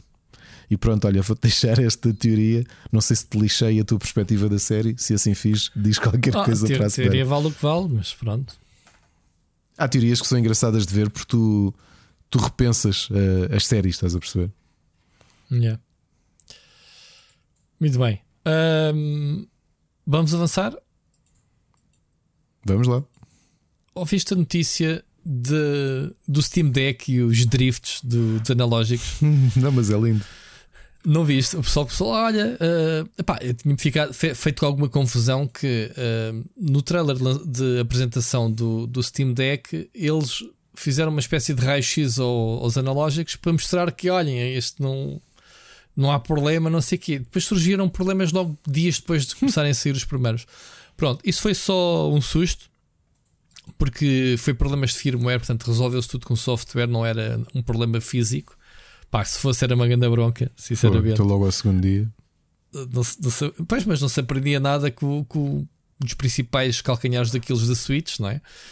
Uh, mas não, ficou, ficou todo esclarecido que tinha sido então um problema de, de firmware. Pronto, uh, que coincidência do caraças. Por causa da calibração da dead zone, sabes, do analógico, uhum. Eh, não retomava a sua dead zone e o gajo ficava a fazer contacto, pronto, e alguns movimentos uh, como deve ser, que não ficavam como deve ser. Portanto, era só uma questão de depois fazerem o download de, do, do update. Mas era uma grande bronca, Ricardo. Se fosse uma cena física, uh, isto acontecer, meu. Isto, isto tem havido então problemas que o DualSense também não tem. Uh, não sei, a queixar-se. Uh, epá, eu acho que. Até porque eu acho que é a mesma empresa que fez o. o, o quem fez o, o Rumble do, do Joy-Cons foi a mesma que fez agora a tecnologia para o DualSense, sabias dessa? Não, porque não sabia. Não me lembro o nome da empresa, mas é a mesma. E, e tu podes ver que há aqui uma grande evolução do, do Joy-Con, tipo a precisão dos sensores, não é? O, o, o, o Rumble. Uh, mas pronto, uh, acho, acho que houve algum ou outro problema, mas não tenho a certeza. Hoje é só, só picar, malta. É, é, hoje, hoje era mesmo para ser um programa pequeníssimo. Tivemos aqui, obviamente, falámos da Rússia e vossas mensagens, mas pronto, só para picar, porque eu acho que, Ricardo, impressão minha, não tem havido assim grandes. Uh, com isto da, da, da, da, invasão da Ucrânia, mesmo a nível de notícias em geral, eu estava aqui a tentar pesquisar coisas interessantes para a gente falar e pá, é tudo muito. Nhé. Mas é assim, também, se, coisa com- também se compreende porque, sendo algo que afeta globalmente o mercado, lembra-te do início da pandemia em que as coisas aconteceram assim. Tiveste meses, tiveste o lançamento do Animal Crossing em março que já estava preparado, e depois Sim. tiveste meses em que grande. nada Sim, sim. acontecia. Não é? Sim, mas uma coisa é não haver lançamentos de jogos, outra coisa, e por acaso o que não tem faltado é lançamentos de jogos, outra coisa é não haver notícias. Pronto, a indústria não está parada, su- supostamente. Mas pronto, há aqui uma coisa que eu pensei logo em ti. Tu ouviste falar neste negócio da Epic ter comprado a Bandcamp? Vi, ouvi sim, Ah, senhor. Ouvi sim. E, e pronto, digo que acho, acho uh, O Siri estava todo posicionamento deles. preocupado. Então, mas força, era isso que tu, como músico, a tua opinião sobre, sobre isto? Eu, eu achei curiosa, hum, achei curioso o posicionamento deles porque hum, o- o Bandcamp, para quem não conhece, é uma, é uma plataforma mais direcionada, ou seja, de venda direta de música de artistas. Obviamente vocês não estão à espera de ver lá YouTube ou grandes bandas, portanto é um o Bandcamp serve muito mais como um projeto eh, para quebrar intermediários para quem está a lançar os seus, a sua música. Portanto, O, o Sírio tem lá o os Sírio seus tem lá álbuns os seus venda, álbuns, por exemplo. Porque epá, o nível de retorno em cada disco é maior do que, do que noutras plataformas. Nem vamos falar do Spotify, que nós sabemos que aqueles valores são, são ridículos, Uhum. mas aqui é a mesma aquisição direta de, Certo. de álbuns. Por exemplo, eh, falando para cá do abismo, há muitas bandas que, se não fossem as páginas, é porque vo- vocês sabem que no programa eu escavo eh, alguns projetos mais desconhecidos ou mais recentes ou tudo isso. E há muitos projetos que hum, às vezes nem estão no Spotify e só têm as músicas disponíveis para venda direta, venda barra download direto no, no Bandcamp. Eh, eu fiquei muito surpreendido com a aquisição da Epic porque hum, não estou a ver onde é que eles querem posicionar com isto, sabes? Uh, não, não, não, não estou a ver, porque não é, pá, se me perguntasses há três semanas, nunca, nunca, nunca apostaria nem, nem acertaria que a, que a Epic ia comprar uh, o Bandcamp, porque parece tão fora do, do, do espectro deles, percebes? Pá, o Bandcamp é. Olha, sinceramente, mais facilmente via uma Amazon a comprar um Bandcamp do que uma Epic. Por causa do Amazon É. Music, ter logo a música diretamente pelos artistas, numa escala diferente, não é? Do, dos- do, do mainstream. Epá, isto é- foi aquilo das novidades Eu- mesmo. Eu, eu acho que a Epic, e estava aqui a, ler o artigo no, no Games Industry Biz, eh, poderá ter a ver com a exposição que eh, o Fortnite já deu a muitos artistas no, naquele que é considerado um metaverso, né? ou, ou seja, os concertos virtuais, as bandas que apresentam lá novos singles, porque o, o público Uh, que o Fortnite alcança é muito vasto, não é? Uh, e todos estes eventos virtuais trazem sempre muita gente uh, para o jogo. Portanto, eles fala-se que poderá ser a questão da Epic se querer posicionar nesta indústria de, de música, porque continua a ser um, um negócio muito lucrativo, não é? Uh, a música, não é? Então, se tu trouxeres naquilo que se fala que é o metaverse, trazeres. Um, aquilo que se fala dos concertos virtuais, pá, a Epic tem todo o interesse em, em oferecer esse palco virtual, certo? Sim. E então, já que não podes comprar se calhar o Spotify, compras outras uh, ferramentas, outras plataformas que tenham, que tenham alguma ligação com as labels musicais ou com os artistas, que é o Bandcamp. Neste caso, uh, se calhar por estar muito ligado à internet também, não é? Enraizado na, na distribuição online. Isto é o que eles dizem e poderá, acho que faz sentido até, Ricardo, dentro desse, desse prisma. Parece, parece correto esse pensamento ou nem por isso? Epá, olha, havia aqui no, no parágrafo do Games Industry Biz, dizem com razão. eh, eu acho que é tão estranha a aquisição que era a mesma coisa que a Epic comprar o, o Itch.io, que é, que, como sabes, uma loja de indies, não é? De pla- Sim, sim, plataformas jogos indies indie. direta. né? Alguns Sim, até sim. são builds ainda. Ahm, epá, comprar o Bandcamp, é sério. É o que eu digo, f- eh, mais sentido um Amazon Music.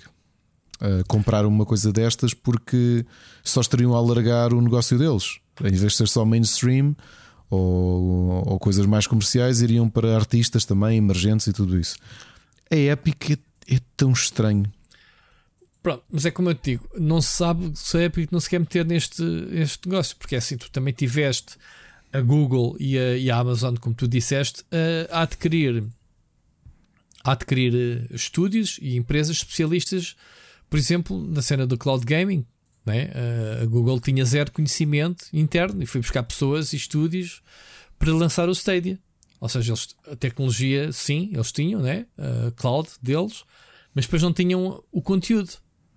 Que continuam a não ter, diga-se passagem. Mas uh, percebes o que eu estou a dizer? Sim. Não sei se a Epic não poderá querer meter-se. Lá está, eles falam muito no, no metaverso, mas não quer, quer se meter também na, na música. Ah, o que é estranho é que é tudo este, este, tipo de aquisições atualmente é: olha, nós, nós adquirimos, mas eles continuam independentes, continuam Sim. business as usual, tudo olha, na mesma, não se preocupem. Rui, eu, é coisa, eu, eu, agora li um bocadinho mais e, e, por exemplo, há aqui uma aquisição que nós não vimos e passou-nos completamente ao lado. E eu não sabia que o ArtStation tinha sido comprado no verão passado pela Epic também. O ArtStation, como, como não, não sei, sei se é conhece, o ArtStation é uma plataforma, é a principal plataforma de partilha de arte, ou seja, de ilustração, conceito de arte também, aqui a dizer. e o Sketchfab também, a partilha de arte, de 3D. Ou seja, é, é o, é o go-to do, do, de quem trabalha em VFX, quem trabalha em videojogos, quem trabalha isso tudo, mas numa vertente artística. Percebes? De olha, as ilustrações que eu fiz para o determinado jogo ou para o determinado projeto, ou estas modulações que eu fiz para. para estás a perceber? Um, e eu não sabia que eles tinham partilhado isto, uh, porque o, o próprio ArtStation também tem marketplace, não só de prints, mas também de, de tutoriais ou de aulas ou de formações com artistas conhecidos. Eu não sabia que isso pertencia à Epic, percebes? Passou-me completamente ao lado. Se calhar é assim, se calhar eles estão a fazer aquilo que para nós parece estranho, mas que os grandes negócios fazem, que é diversificar. Ou seja, não ter, não ter as, uh, os ovos todos no mesmo cesto, não ter os ovos todos dos videojogos. Pois, a Epic Games comprou a Harmonix também, não sei se sabes, que também é um estúdio ligado à música. Sim. Portanto, não sei. Mas é o que eu digo, Bandcamp, se me perguntasse, eu diria que seria uma aposta, por exemplo, o próprio Spotify absorver e ter venda direta Uh, ou a própria Amazon Music, uh, epá, imagina o que era um Amazon inter, interligado também com, com o Bandcamp, tu podes comprar alguns discos, uh, pá, não sei. Estava aqui a ver no outro artigo também da, da, da Games Industry Biz que eles disseram então que na altura da, da, quando compraram o Harmonix uh, dizia ah, eles juntam-se assim à Sketchfab, à ArtStation, à Tonic Games Group, a Capture Reality, empresas que eu não conheço, a Red Game Tools e compraram também um centro comercial que vai começar a servir de novos headquarters da Epic. Portanto, eles tiveram, não sei se é para juntar toda a gente, compraram um centro comercial para fazer de novo escritório da empresa. Enfim, é, a Epic se ganha muito dinheiro e tem que investir, já sabes, uh, já sabes como é, que, como é que isto funciona. Mas pronto, uh, fica aqui a curiosidade então desta aquisição pouco provável, estranha. O, o Siri estava preocupado, obviamente, uh, mas é assim. Se as coisas é para continuarem como era, porque é assim, sabes que o Twitter é muito perigoso em termos de aquisições. Sabes o que é que eles fazem? Não, okay. A Twitter, e eu tenho acompanhado, a Twitter, agora não me lembro de nomes de empresas. A Twitter uh, vê uma startup que tem uma tecnologia, sei lá, imagina, sei lá. um WhatsApp, imagina, um WhatsApp, né, que o Facebook na altura comprou, o WhatsApp. Só que o Facebook manteve a identidade do WhatsApp como uma entidade independente, certo? Dentro da mesma família. Estás a perceber? Sim, sim. Se fosse o Twitter a comprar o WhatsApp, comprava, absorvia as pessoas, fechava a empresa, absorvia a tecnologia, introduzia a tecnologia dessa empresa nas ferramentas do Twitter e that's it. Nunca mais ouvias falar nessa empresa. Estás a ver? A Eles fazem faz mesmo isso. assimilação total. Assimilação. É, nós uhum. não queremos saber que vocês têm sucesso, que têm público. Não, nós queremos a vossa tecnologia e talento. Para cá. A, a vossa tecnologia há de se chamar Twitter Blue, Twitter. Estas coisitas que eles têm adquirido. Estas coisas que o Twitter tem introduzido novas, não, não é, é investigação e desenvolvimento interno. Isto é puro aquisição de pequenas empresas com potencial. Uh, imagina o próximo TikTok e eles zuc, compram. Enchem a malta de pasta, venham para cá trabalhar e agora integramos a vossa tecnologia nas nossas, na nossa cena. E inventamos um novo nome para a feature. Yeah. Tenho observado bem esse, esse tipo de aquisições. Deixa-me tentar ver se eu consigo. Um, mas é, é mesmo assim que eles funcionam. É bem esquisito, man. Agora, este, este caso uh, que eles fazem e mantêm as empresas independentes, epá, à, partida, à partida é assim: olha, uh, estou a falar do Twitter, uh, comprou a Quill, comprou a, a Breaker, que, é de, que é de podcast, é um agregador de podcasts. Portanto, os gajos esquecem, os gajos absorvem, acabou. Portanto, não se deixem comprar pelo Twitter, malta. Só nós. Ricardo. Não, nós não. Uh... Podem absorver-nos. Absorvam-nos. Absorvam-nos. Uh, soubeste essa notícia do. Eu já agora acho que isto está a ficar um tema recorrente sem querer. Não é? De... Qualquer coisa que acontece, nós pomos aqui à venda. Somos tão fáceis. O quê? De quê? De quê? Não reparaste ainda?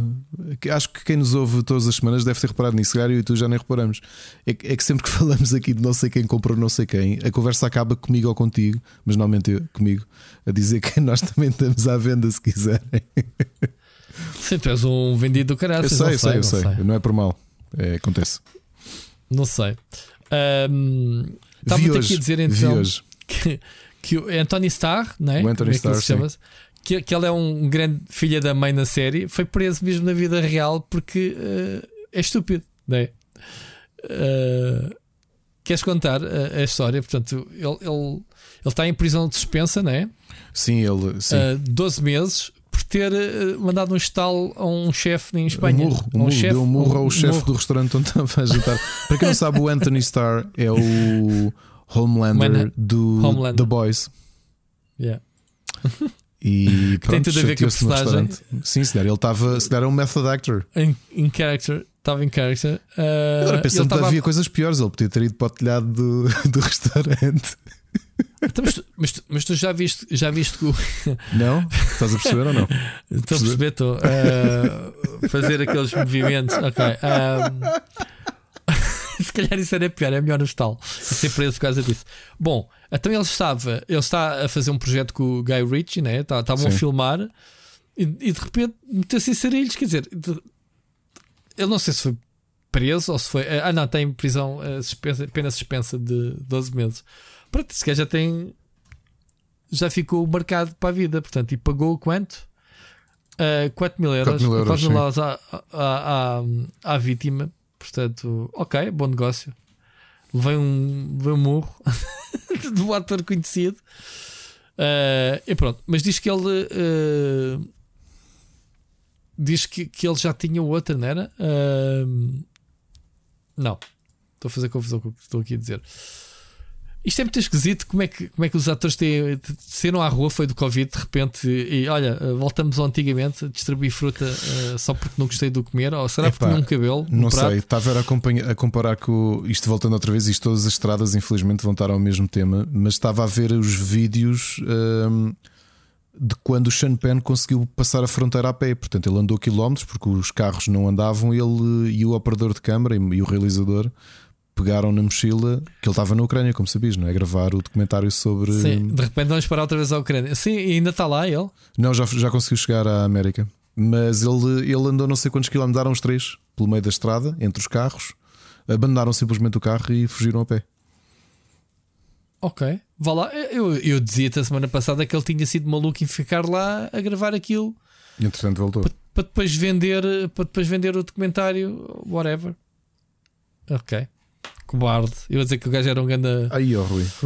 Uh, não, cobarde ter sido lá. Eu estava a dizer que o gajo estava a semana passada a colocar-se aí. O gajo é mesmo BDS. Mesmo assim, tipo, o gajo está lá, ficou lá a gravar. Agora vai fazer um documentário diferente. Enfim, olha, vamos ouvir a mensagem do Carlos Duarte. Vamos lá. Uh, ver o que é que ele nos traz esta semana. Vou ser sincero, eu nem sei bem como começar isto. Vou dizer olá e pegar aqui num tema que é bastante recorrente neste podcast. Já devem estar a pensar que, que olá tão frouxo, Carlos. E com razão. Mas existem certos temas que despertam sensações estranhas em mim que não sei bem como vos explicar. Trata-se de um assunto sério e necessita de ser abordado. Em 2019 tivemos a Bel Delfine a vender água do banho em fresquinhos por 30 dólares. E muitas das nódoas desta sociedade comprou. Mais recentemente tivemos a Stephanie Meiro a vender frascos de flatos por mil dólares cada. E alguns seres da nossa espécie que respiram e que ocupam demasiado espaço neste planeta compraram. E compraram ao ponto da moça, coitada, ter acabado no hospital visto não conseguir dar pai à criança. A procura era mais do que os peitos que ela conseguia dar. Eu sei, eu sei, já falámos nisso, mas agora, meus amigos, Here comes a new challenger!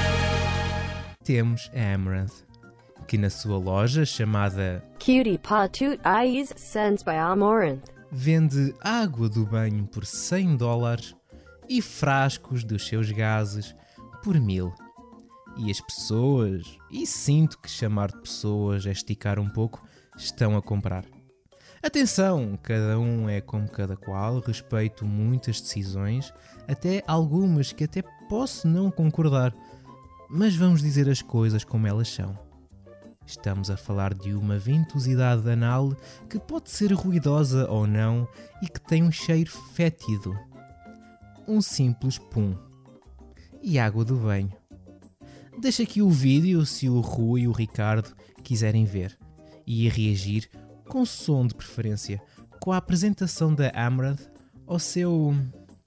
ah, vamos lhe chamar produto. Acreditem que vai valer a pena. Ouvimos para a semana.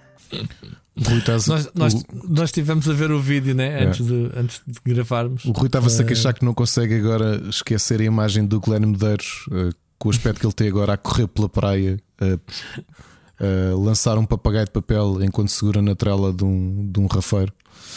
Eh, mas eu gostava de esquecer o vídeo que vi da Amorante. Epá, esse vídeo é claramente a gozar. Agora, se o cara está a dizer que, que ela tem, tem mesmo os produtos à venda e está a vender, eu pensei que era ela a gozar com, com, Olha, as como, outras. como é que é o macaco? A brincar, a brincar. Sim, a É. brincar, a brincar, mas quer dizer, ela. ela pronto, eu ia dizer, ela não precisa, não, não precisa de, de vender os seus preciosos puns. Não, e não é só aí. E o cabelo. Vai um cabelo também no frasco. E- E é numerado É, à mão e assinado. Há alguma coisa cabelo, é al- alguma coisa dela ou naquele corpo que não seja rentabilizado e não, não vamos para o lado porco Epá, da cena. se é- Ela, é- ela faz live streams a dormir e está pumba, pumba ali, pessoal. Ah, ela investe em tretas. eh, agora é esta, esta cena do- carro. Eu vou levar isto. Este, este, este não vou acreditar. Provem-me que ela está mesmo a vender e a faturar com, com os fresquinhos. Pelo da ideia. Eu acho que este é ela, é ela a gozar com a situação. Eh, olhar para o trailer, eventualmente. Até porque a maneira como ela como ela faz a captura do pum vai contaminado por dentro do frasco, mano. ela não fecha logo o frasco. Estás a ver? Aquela de dar e fechar logo. Estás a ver? A sério. Façam todos. vocês puxaram. Eu sei, sei que já, fazia- já, já falámos disso algumas vezes, aquela nossa surpresa do ai, como é que está o mundo, que é aquela coisa meio, meio velho. É, Não há tempo, isto não acontecia. Agora vamos fazer um exercício, ok? Vamos todos. Isto 2022 e 2020. Isto né? Faz, faz conta que somos os velhos do- dos marretas, não é? Ah, é exato. Olha, vamos fazer uma coisa. De 2020 a 2022 isto não foi grande coisa, não é?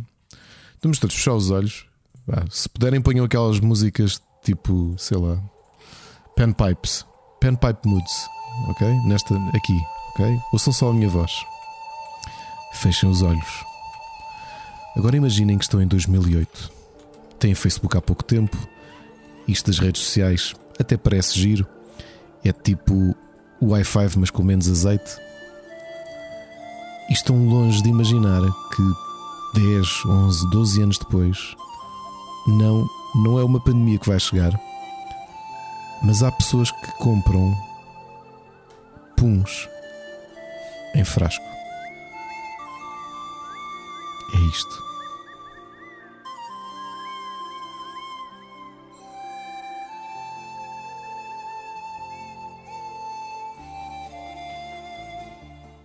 E podem voltar a 2022, que isto continua meio merdoso. Mas ainda aqui estamos. Eu, eu acho que isto é o parte 3 a vingança. Eh, Que é o, aquele, aquele mais mordoso de todos, mas tem que existir para fechar a trilogia, estás a ver? Portanto, a ver, até agora, até ver. Não, não, não é? Não achas que o, que o 2022 é o. É a parte 3, a vingança? Mas parecia bom. Que, que, que, parecia que ia bem agora. Parecia bom. Em, em que momento é que tu pensaste que ia ser bom? Quando, quando saiu o Pokémon Arce- Arceus? Não sei, isto quando? parecia Diz-me assim: olha, isto está a começar a ficar mais calmo, já podemos marcar aqui board game nights e não sei o quê, e toma, Sim, guerra na Europa. sim. E tu já não fazes isso porque estás com medo de dar com o míssil. Não, claro que continuo a fazer. Ah, pronto. É que de repente, pronto. Muito bem. Vamos falar de coisas mais interessantes, Ricardo, agora falando Vamos. a sério. Ah, e continuar com os videojogos. Já falámos de alguns videojogos este. Este. Ainda vamos falar mais. Ainda vamos falar mais. Olha, ah, planos da Blizzard. Eu estou-me a trocar todo, eu não sei o que é que se passa hoje. Estou. Estou a saltar constantemente temas, Ricardo, e estou, estou a realinhar as coisas em tempo real. As pessoas não, não, não veem o que eu estou a fazer. Eh, mas, o, por exemplo, a mensagem do, do Carlos já, já era para ter sido há, dois temas atrás e, e eu saltei, não sei por razão. Mas estou, estou a ficar torto hoje. Se calhar é melhor tu conduzires o programa Hum, e lançares ok. os temas, que eu estou meio trocado. Eh, a Blizzard vai anunciar ehm, fogo. Este ano não há BlizzCon, pelos vistos, né? desistiram da da BlizzCon, obviamente por causa dos problemas que está a acontecer. Se calhar a próxima BlizzCon, se tudo correr bem, será já no seio da Microsoft. Não sabemos. Ahm, mas então, eles têm eh, anúncios, sobretudo ligados ao Warcraft, eh, para este verão. Vamos ter a expansão do Hearthstone, mais uma expansão, no dia 15 de março. Isto partilhado oficialmente. Uh, depois temos a 18 de março o Arena World Championship, o início do, do- que era feito em ambiente uh, BlizzCon. Pronto, no evento será independente. Uh, no dia 19, uh, a expansão do World of Warcraft Reveal. Não estava à espera que fosse assim tão cedo, Ricardo. Sinceramente, esta. E depois temos em maio a revelação então do jogo de, de telemóveis que já aqui falámos, que já se sabia que, que a Blizzard estava a fazer, de Warcraft para smartphones. O que é que parece?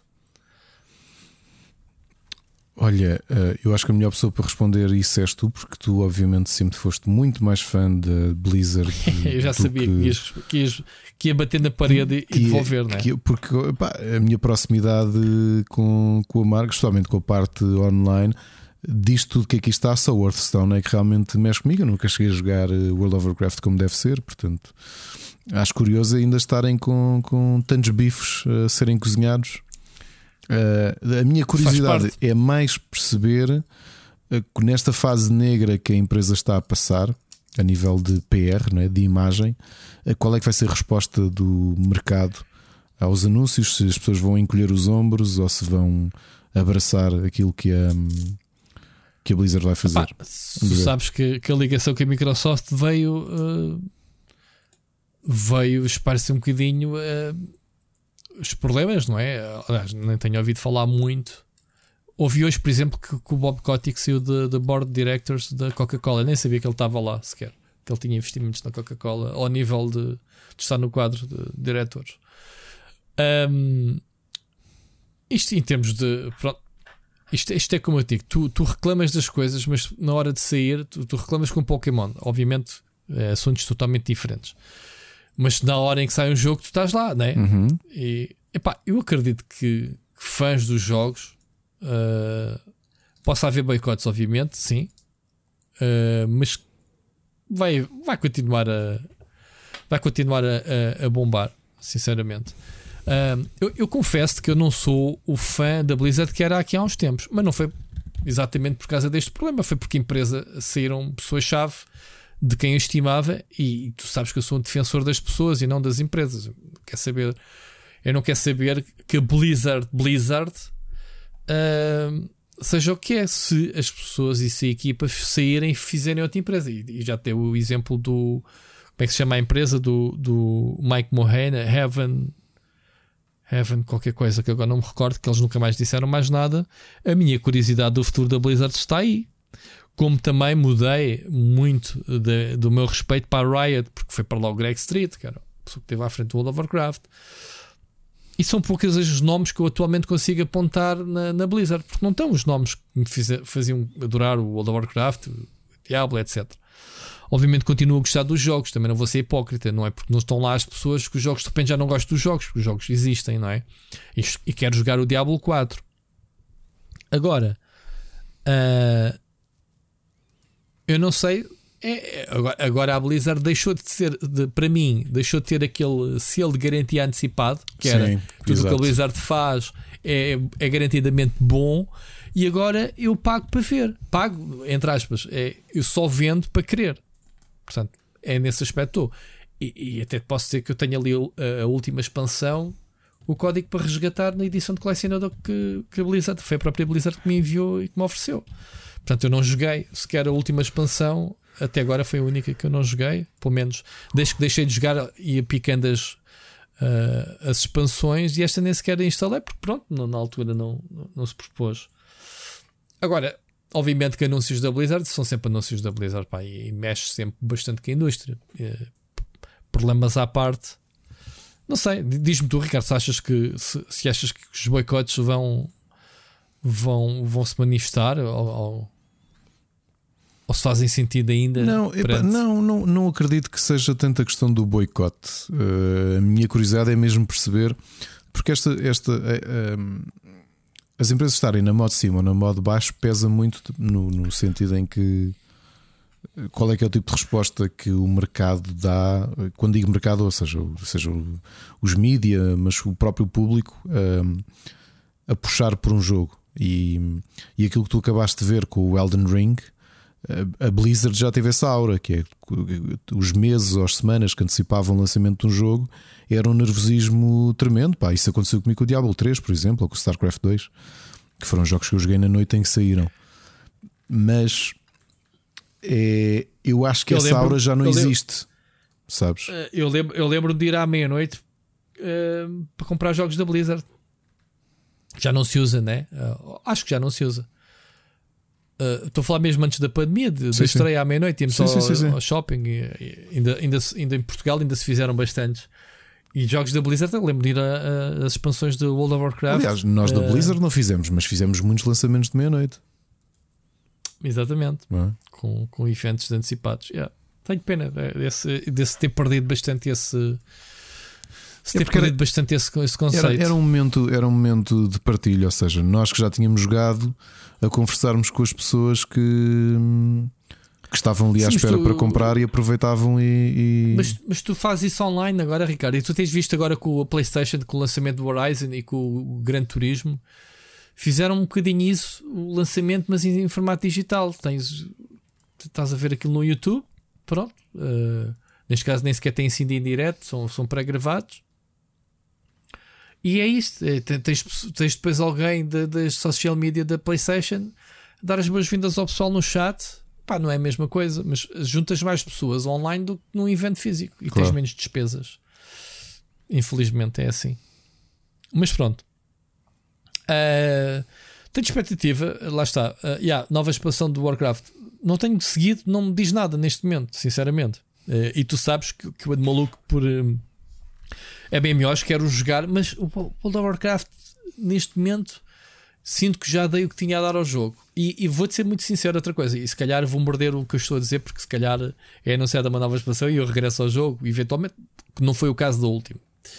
Uh, eu olho neste momento para World of Warcraft, estamos a falar de um jogo com 18 anos.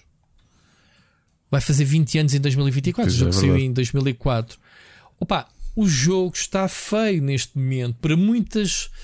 Ah, ah, a arte do jogo, olhando para outras propostas atuais e cada vez mais bonitos, é melhor. Ol- Olhando para um Lost Ark, olha, lá está. Uhum. Olhando, olhando para o, o Final Fantasy, Pois é. eh, epá, eu já não consigo olhar. Aquela interface então que em 20 anos de Blizzard nunca mudou, ou seja, só consegues jogar com mods, com, com, com os add-ons para mudares aquela porcaria. Uh, pá, desculpem-me estar a dizer isto, que é para vocês não, não lá está, não para vos mostrar que uma pessoa que já foi fã ou é fã não, não quer dizer que não critique as coisas. Mas há muita coisa. Eu, há um, há um, um streamer que eu ainda, que ainda que ainda acompanho que ele só joga um, que ele só joga World of Warcraft. Epá, como é que ele se chama? Se agora está-me a faltar aqui o nome. Estou naquela hora, aquela hora que eu não me recordo. Pronto, não interessa. Um um, um, um streamer epá, e, cada vez, e, e, vou lá, não porque ele está a jogar World of Warcraft, porque, mas porque ele é simpático e gosto. Muitas vezes ele é muito interativo com, com o público. Uh, epá, desculpem estar a fazer publicidade e depois não dizer o nome da, da pessoa. Estou aqui a tentar ver na, na minha Twitch, deu-me aqui uma branca muito grande. Uh, mas pronto, se eu me lembrar, eu vou, vou dizer à frente.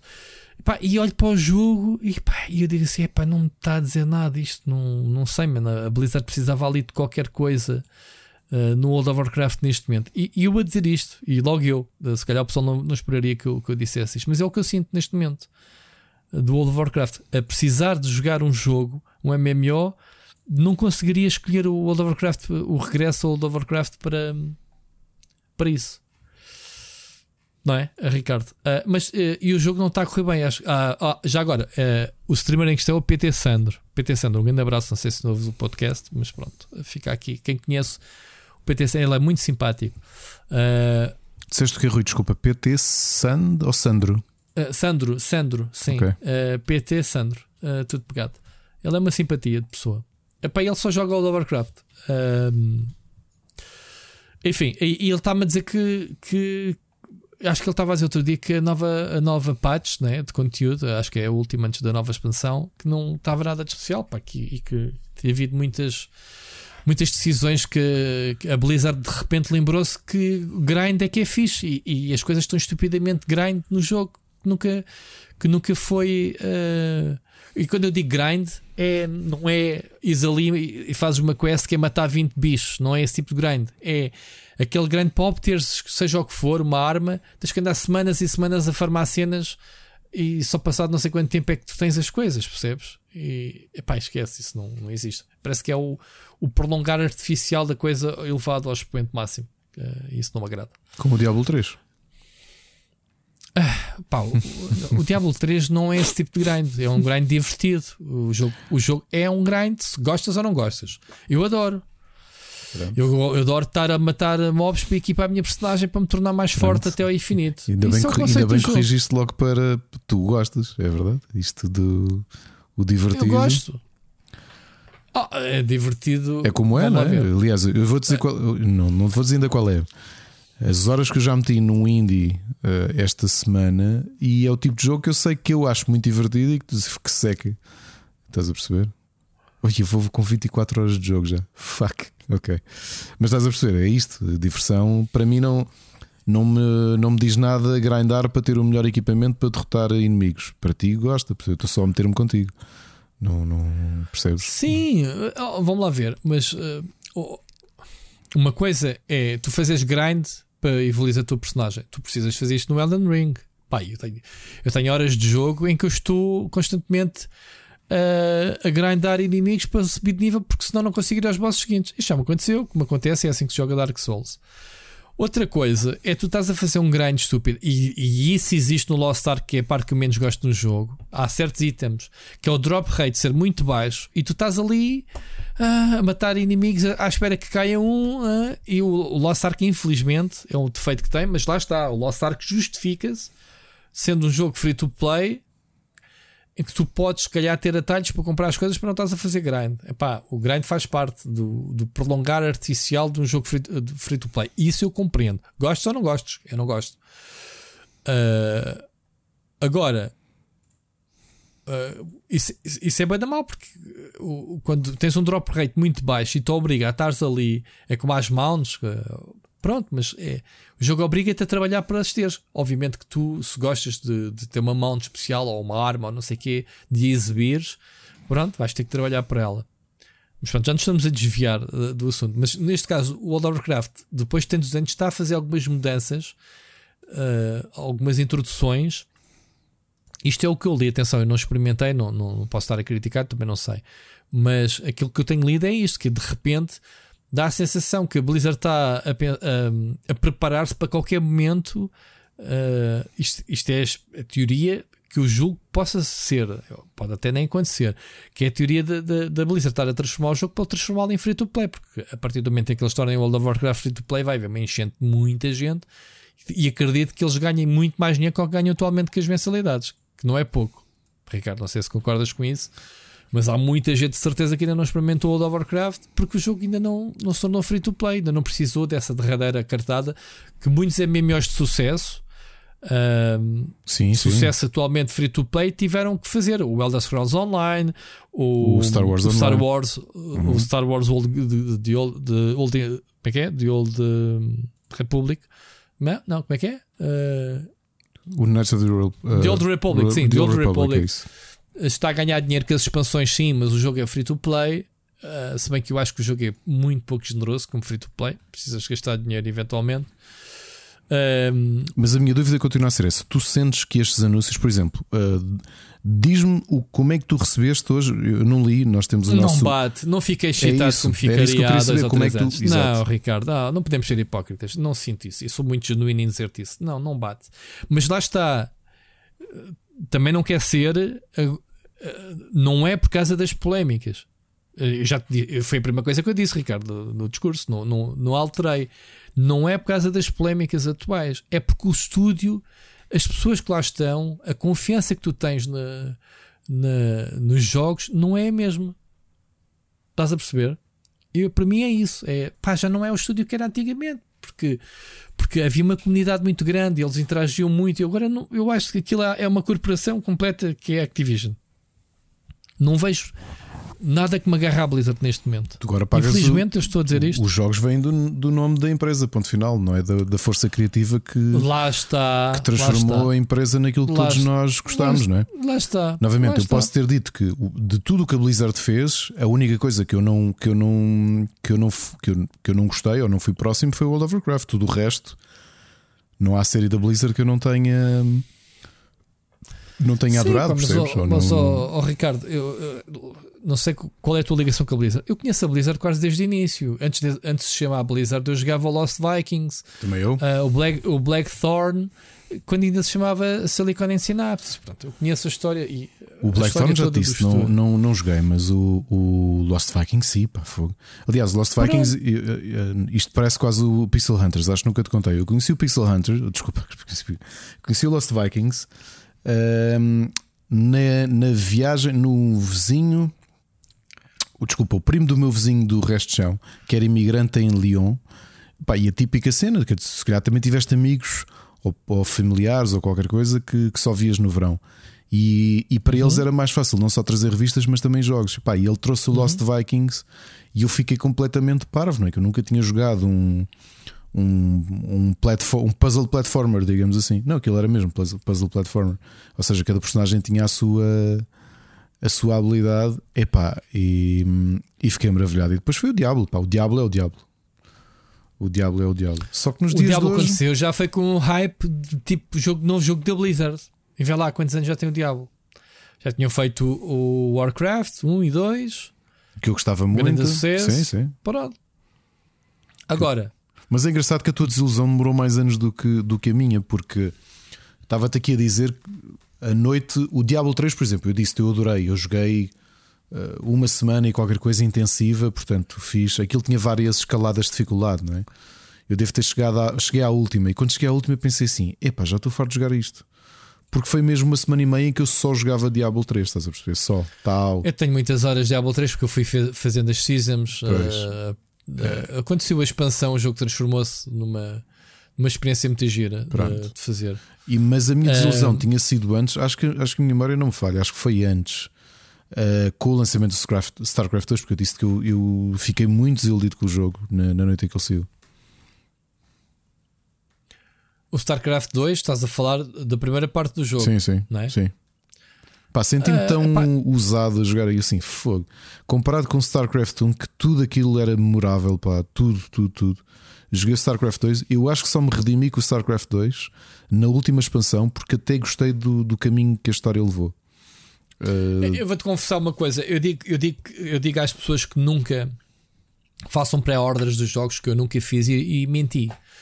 Eu fiz uma pré-order da minha vida que foi o primeiro StarCraft, sabias? uou, epá, e olha, Uh, não, não foste tenho ali ainda na prateleira. Uh, sim, quer dizer, uh, fui enganado porque depois o jogo saiu em três edições de capas e eu não, não consegui escolher.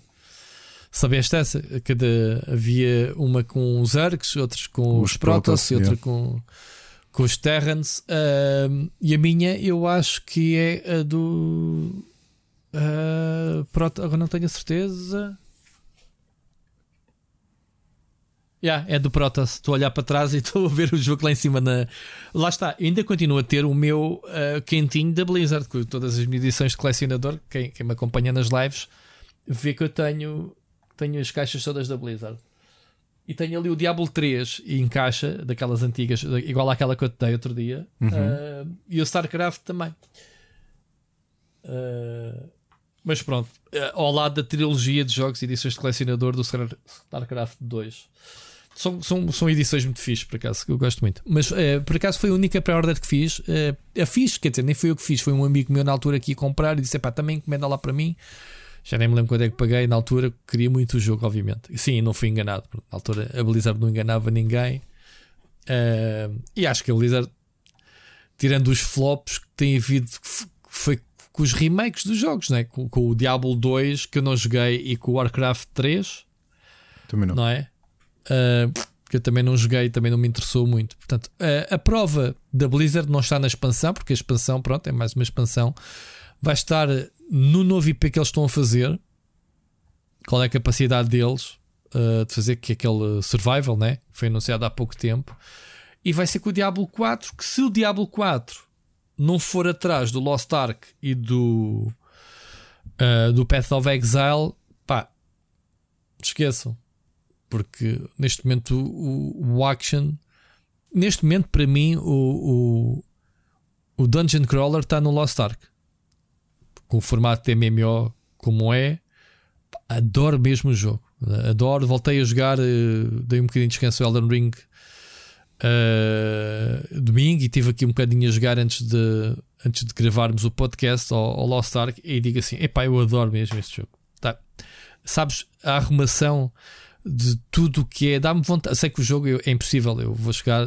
Se quer chegar ao endgame, o jogo é gigante, tem da conteúdo.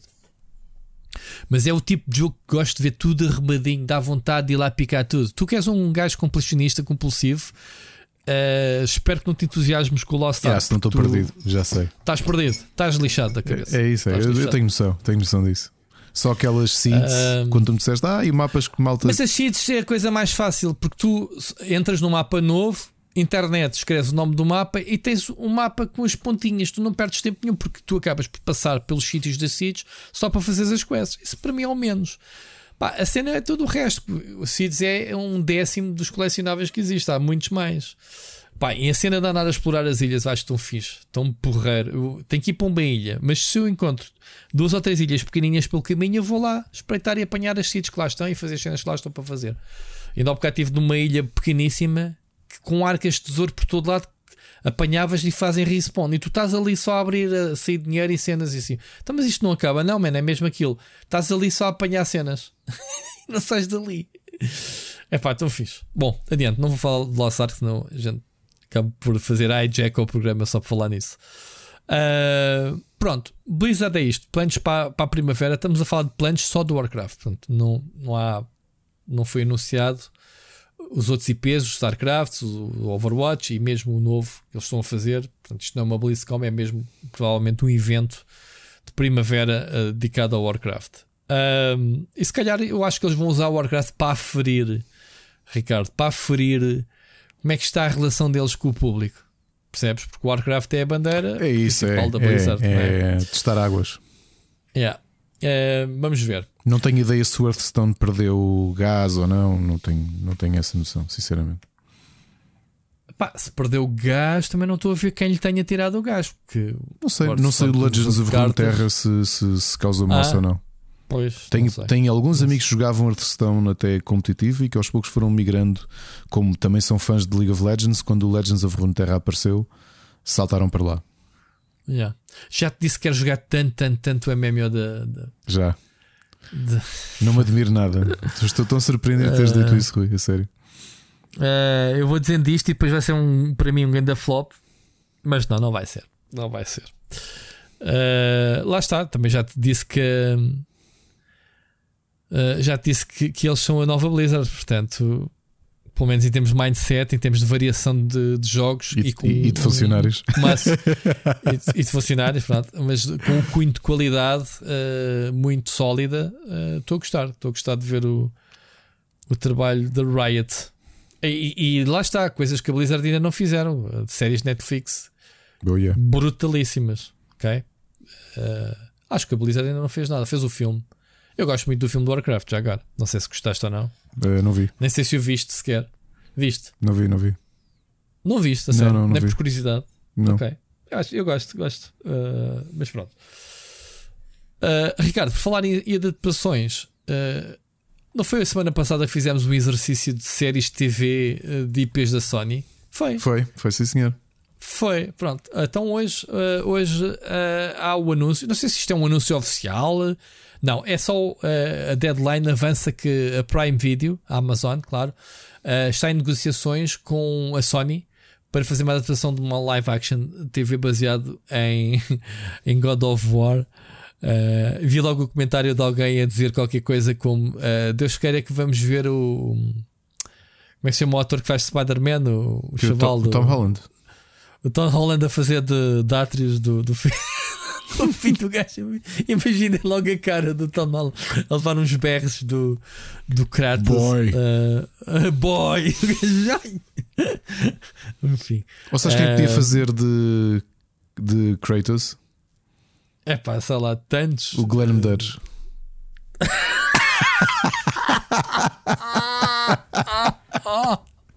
Surprise Glenn Medeiros appears. Apanhei-te. Este episódio vai se chamar Glendeiros. meu. Apanhei-te. Já te estraguei o título do programa, ninguém vai ver este programa que eu vou chamar qualquer coisa Glemedeiros. Meu. Sabes que, eu, sabes que eu acho que o- como, como a carreira dele morreu há uns 20 e tal anos, e ele sempre que nós gravamos, não sei qual é que é o fuso horário da, do Havaí, mas ele deve estar com as orelhas vermelhas. Eu não sei, eu sei, eu sei que vou chamar este episódio o episódio do Glemedeiros. Já E viste? depois eu, eu desafio a comunidade a, a tagalo, dizer: olha, estou Ai, a falar era de ti lindo, aqui meu. Isso era neste lindo. podcast. E ele fala português. Tens que é? mandar uma mensagem. Fala, Acho que sim. porque é, é luz ao descendente. É. Tão lindo. Não sei se ele fala inglês. Era Há muita lindo. gente que tem nomes portugueses. João Madureira, outro dia viu, viu o, o rapaz do Eurogamer a tagalo e a falar com ele em português. Tipo, olha, está aqui não sei o que do teu jogo. E assim, o gajo não fala português, mano. Ele é tipo. Os tios dele ou avós eram do- dos Açores antes de, de emigrar. Olha lá, a Ele é Nelly, luz ao descendente. a Nelly Furtado fala Tagalo. português, não é? Que é Fala, Como fala, lá fala. Como é que ela dizia? Como uma força. Mas essa fala, em entrevistas falava. Pá, há pessoas que falam. Eh, Ele não. não é Olha, não- não- Agora, acho que não vai para para cá do abismo, mas vou dizer uma coisa: no primeiro álbum da Nelly, da Nelly Furtado, no ah, pensei que isto ia ser o Game Dares para, para cá do abismo. Não és homem, não és nada. Fogo, aí a surprise track, aí a tu Não és homem, fazer não és, não és homem, não és nada. E depois a gente conversa. Fogo. Oh, Rui, estás-me. Olha, mas não agora a sei, sério. challenge. No primeiro, no primeiro álbum da. Isto agora é completamente fora. No primeiro álbum da Nelly Furtado, o Rua Nelly, que tinha o I'm Like a Bird, que é o grande sucesso dela, Uhum. ela tinha uma música em, em português muito gira, pá. Ah, Que era o. Mas com sotaque? Ou nem por isso? Epá, sim, estava-se ela a dizer nas, hora, nas horas do dia. Parecia assim nas horas. Mas a música era muito gira, gostava imenso dessa música. Muito bem. Sabes quem é que devia fazer um, du- um dueto com a Nelly Furtado? Já me Sabes? estragaste o programa Claro que com o sabes. Game Dares. Sabes, claro. Exato. Vês? Alexa, stop. Avancemos? Porquê que, porquê que ela respondeu a isto, meu? Ativei, ativei a Alexa. What the fuck? Pois, falaste com a Alexa. Estragaste o teu ódio com isso. Ai, ai. Muito bem, olha, deixa-me só aqui dizer então: God of War está a ser negociado, ahm, está a ser adaptado ahm, pelos produtores do Expanse, portanto, boas coisas. O Expanse, como todos sabem, já acabou. E também ah, os executivos do Wheel of Time. Eu essa série não vi. Ah, tu já viste, não já? O Wheel of Time? Não, pá, vi o primeiro episódio, eu ouvi e acho que não vou ver mais. Achei tão. Não. Ok. Mas é, é fantasia, né? Pronto, tem a ver. Sim, é do. Do... Olha, estou como tu. Ahm, ah, epá, era, era. Antes do sucesso do Song of Ice and Fire, era a série mais vendida de, de, de fantasia. Pá. Ah, Ok, vou-te fazer uma pergunta. uhum. God of War, série de televisão. A nova fase ou os originais? Mitologia grega ou nórdica? Porque é o que está a dar agora. Provavelmente a, a, a nova. Para fazer tie-in Uhum. com a série. Uhum. Ok. Ok. Mas perde-se aqui o potencial de explorarmos um bocadinho o passado dele e percebermos como é que ele chega Fica ali. para um Né? spin-off, como agora vai ser com o Game of Thrones. Ah, tá, mas mesmo que façam time, ele mas podia-se fazer perfeitamente as primeiras duas ou três seasons. Aí tinha um conteúdo na, na mitologia grega, ela matar os deuses todos e depois ir para o norte. Não sei. Olha, falando em fantasia, antes que me esqueça, porque Uhum. acaba- ah, Robert Jordan é o nome do, do autor do Wheel of Time. Uh, Eu disse que o, que o Wheel of Time, uh, a série foi acabada, o Robert Jordan morreu. E os últimos, acho que dois ou três livros uh, do, da série foram escritos pelo. hum, Foram três, exato. Foram os últimos três livros foram escritos pelo Brandon Sanderson, que o tornaram muito, muito famoso por ter, uh, por ter terminado a história. Uh, ele estava não vai acontecer com o Game of Thrones, para não. Não sei, não, porque o. Eu digo-te não, porque eu, eu, Eu sei. e eu já tinha perguntado isto numa das vezes que jantei com o George Martin. Tipo, assinaste mesmo um não, protocolo ele em que assinou. ninguém Sim, pode sim, ele, pegar ele nisso. disse isso no testamento. És-me amiguista, meu. Olha, mas agora falando mais a sério, um- uma foi o Machado que me chamou a atenção disto. O Brandon Sanderson, que foi o, o escritor que acabou a série um, Wheel of Time depois do Robert Jordan morrer, uh, tem uma campanha de Kickstarter que eu não me lembro se acho que nó- nós falámos dela a semana passada. Já vai nos 25 milhões. Ouviste? 25 milhões de. De dólares. Não, De rublos, portanto são 10 euros. Desculpem. Fuck. Mas eh, vamos Não, lá ver. Eu, sei, eh, eu, eu acho que foi, foi eh, o meu cérebro foi frisou quando falaste isso. O que é que aconteceu? Ele, ele tem um Kickstarter, ele precisava de um milhão Ah, para um lançar a nova ok. série de livros dele. Ok? Ah, ok. Ele chegou a um então, milhão em vez de um 30 milhão, eh, Ele chegou a 1 milhão em 35 minutos. Hoje, Ok. quando o Machado me enviou eh, o- a campanha de Kickstarter, já ia em 25 milhões. É o maior, é o recorde sempre da, da- da- do Kickstarter. e ele precisava de ferir o público com um Kickstarter de um milhão para garantir. eh, Pá, ele já tinha muito sucesso com, com as séries dele, do, do Mistborn e do Stormlight Archive, portanto, ah, epá, nem sei se era, se era, hum, se era o que é que ele precisava. Sei que é assim, para o sucesso disto, ah, isto é quase garantido que hum, é quase garantido que isto vai dar televisão, não é? Ok. Olha, a Amazon está. Eu nem sabia que havia já uma série garantida pela Amazon de Fallout. Com um ator já garantido. Walton Goggins, isto alguma coisa? Não, quem é? Ah, já sei quem é. Ah, epá, ah, fez o. Ele era é um- dos vilões do, daquela série com o Timothy Olyphant que fazia de. de polícia. ah, como é que se chamava? Como é que se chamava a série do. Que o Timothy Olyphant faz de polícia? Deixa-me lá pesquisar.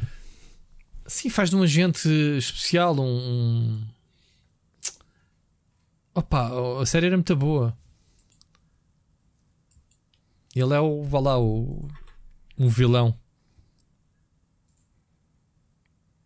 Justified. Sabes quem é? Justified. O Justified. Sim, sim, sim. Não vi. Vale a pena? Epá, eu gostava muito. Eu acho que não vi a última season. eh, porque ele depois foi fazer aquela comédia do- dos zombies com a. Assim, o Santa Clarita's Diet. Sim, também era Grande giro. a série. Eh, Que pena que foi cancelado. Mas o, o Justified é muito bom, podes ver. Como é que, como é que que chama o ator? O ator que vai fazer de Fallout é o. O Walton, Ga- o Walton Ga- o Goggins. Goggins. É conhecido se tu, Ah, se olhares. Claro que sim. Então é o. hum, Olha, entrou no The Shield, que, que eu estou a ver agora. Uh, Sons of Anarchy era o. hum, hum, aquela prostituta transexual. Lembras-te? Que um do. Hum, Não reconheço. Não te lembras dele? Ok. Não Ehm, reconheço como tal. Sim, sim, sim. Sei que é personagem, mas não estava a ver que era ele. Sim, e o que é que eu Ok. vi há mais há pouco tempo? Bolas? Ah, eh, falei dele aqui porque ele tinha sido o protagonista daquela comédia The Unicorn, que eu falei nela em final de 2019, vi a série toda. Olha que fixe. Ok. Não, mas ele na. Ele é o, o, o, o ator principal do Fallout. Sim, Olha, boa. garantido. Ah, e o que é que a Amazon tem mais? Mass Effect. Ahm, e, e, e- e- acho que é só. Portanto, a mais esta malta está a descobrir o que é que é IPs de videojogos. Epá, eu dois em um. Não, eu dois em um. Sabem que aquilo vai ter tração por causa dos fãs dos jogos. E. E Não, eu estou a dizer é que se façam coisa, isso já a gente já sabe desde sempre. Não é? Não precisas fazer um filme de jeito, o Vovol, a gente olha para ti. Porque yeah, os jogos vendem-te os filmes, supostamente. No caso do Vovol, nem sequer os filmes tinham sucesso, mas pronto. Ah, mas neste momento está-se a fazer coisas muito interessantes. O- lá está o, o clichê do Witcher veio mostrar que se batem recordes a fazer. eh, apesar do Witcher ser a adaptação dos livros, vá lá, mas foi os videojogos, obviamente, que catapultaram não só os livros como a série, né? Ahm, vamos ver, vamos ver Olha, só por curiosidade, sabes quem é, que é o, quem é que está a escrever o Fallout? Não, O Jonathan mas Nolan, causa- que foi o que escreveu o A Person of sério? Interest, que foste tu que me disseste para ver a série, não foi? ainda não viste? Não. É pá, é muito bom. E o Westworld. Westworld, ok. Ah, cenas interessantes. para além de ter escrito com o seu irmão Christopher, Uhum, o adaptado o Memento, uhum. o The Prestige e o Dark Knight e o Dark Knight Rises. São inter- só pouco bons o jogo. O momento é tão bom, Pois o é. prestígio é tão bom. Ah, vai, não sei, não sei. Esses dois irmãos têm aí qualquer coisa. O Memento é muito bom. Chegaste a ver o original? Como assim o original? O, desculpa, o. hum, Eu estou a confundir com o Insomnia, que estupidez. O Insomnia que tinha era um filme dinamarquês. Esquece, Ah. esquece. O Memento é com o Guy Pearce. Esquece. Com o Guy Pearce. Que é a ordem Tenho da ali série. DVD físico. É tão bom esse filme. Tenho DVD físico, amigo. Ainda tenho É? uma boa coleção de DVDs. Sim. Sim, muito bom. Bom, avancemos, eh, Ricardo, eh, para os nossos ouvintes, o nosso poema. Não tem sido poema da semana, andamos a fazer quase de semana sim, semana não. É, tem bora lá. saltado. Olha, hoje vamos, vamos viajar quase 100 anos até Paris, hum, o local onde o Mário de Sá Carneiro morreu, eh, infelizmente. Hum, é um poema de 5 de maio de 1913, de, obviamente do Mário de Sá Carneiro, chamado Estátua Falsa. Só de ouro falso os meus olhos se douram, seus fins sem mistério no poente. A tristeza das coisas que não foram, na minha alma desceu veladamente. Na minha dor quebram-se espadas de ânsia, gomos de luz em treva se misturam. As sombras que eu dimano não perduram, como ontem para mim, hoje é distância. Já não estremeço em face de segredo, nada me aloura já, nada me aterra. A vida corre sobre mim em guerra e nem sequer um arrepio de medo. Sou estrela ébria que perdeu os céus, sereia louca que deixou o mar, sou templo prestes a ruir sem Deus, estátua falsa ainda erguida ao ar esta fase já muito eh, desanimada Muito do bom. Mário de Sacarneiro. Uhum. o- Mas parece que se adequa aos momentos que vivemos nesta guerra É. eh, na Ucrânia, ou não? Não, não esquecer, 1913, Paris, eh, não eram tempos. 1913, isto é para a Primeira Guerra Mundial, Exato. ok? Portanto, já se. Já se Já se azinhava. É. ah, ok. é, e, ele, e ele nesta fase também, sozinho em Paris, também não foi assim uma, uma fase muito. hum, muito animada para ele, é? Eh, ainda tinha aqui os seus amigos eh, Fernando Pessoa, cá em Portugal, mas hum, olha, é isso. Lembrei-me de trazer, eu gosto muito desta da geração de Orfeu, o Sá Carneiro, o Pessoa e o, e o Amado Negreiros, entre, entre outros. Eh, mas eh, hoje lembrei-me de, lembrei-me de trazer. Não há muita coisa que tenha ficado, não é? porque ele, ele acabou por, por morrer nome, eh, morreu nome, morrer novo, suicidou-se em Paris. Uh, três Uhum. anos depois, foi em 1916, portanto acredito que também aquela fase da Primeira Guerra tenha sido muito dura uh, para alguém que já tinha problemas de, de depressão e que estava sozinho em, em Paris, não é? tinha cá os seus amigos, o Pessoa, o, o, o Santa Rita Pintor. Uh, e pronto, olha, se puderem, revisitem. O livro, por acaso, esta edição que eu tenho. um, costuma estar muito baratinho. Olha, estou a ver aqui o preço. Eu comprei por 3,45. É uma, uma edição que que até costuma estar naquelas feiras do livro à venda. Tem os poemas todos dele. Novamente, ele não deixou muita coisa escrita. Há muita coisa que está, in- está inacabada, aqui datilografada. Mas se puderem, leiam. Eu adoro o Mário de Sá Carneiro. É daqueles, daqueles, daqueles escritores que me fazem imensa confusão ter morrido aos 25 anos, ter suicidado aos 25 anos.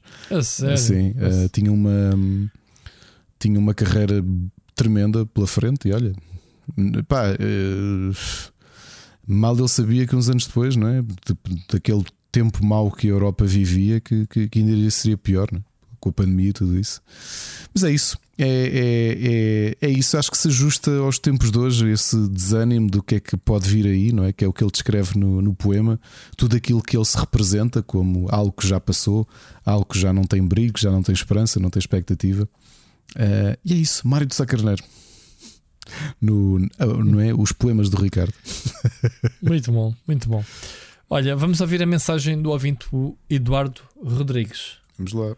Olá, malta. Uh, bem, eu na semana passada, quando gravei a minha mensagem para vocês, nem imaginava aquilo que iria acontecer no dia a seguir, não é? Porque, uh, pronto, toda aquela situação que, que ainda hoje estamos com, com, com a Rússia e a Ucrânia, um, e, e meio que parece que, que, que a minha mensagem destoou no meio de todo o episódio por causa dessa, dessa situação. Eh, mas pronto, gravei antes eh, disso e, e depois acabei por não, eh, não gravar outra porque até já tinha enviado.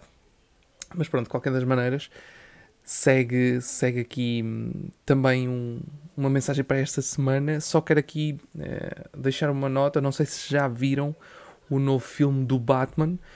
Um, e deixar aqui uma nota que, apesar de achar que não é propriamente o- um filme que irá agradar a todos, acho que hum, é um filme diferente o suficiente para, para me ter agradado bastante.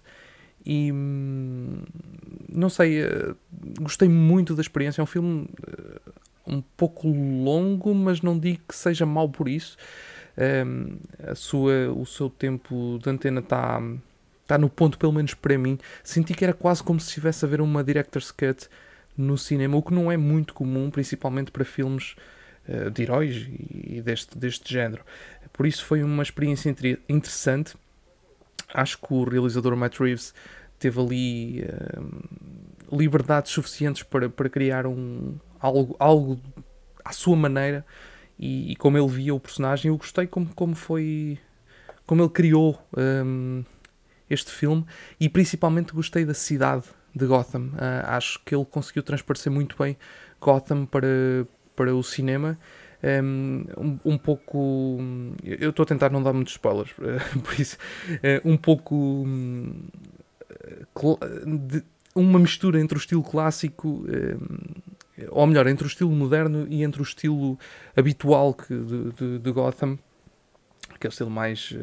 mais uh, industrial e, e- e- sujo, vamos dizer assim.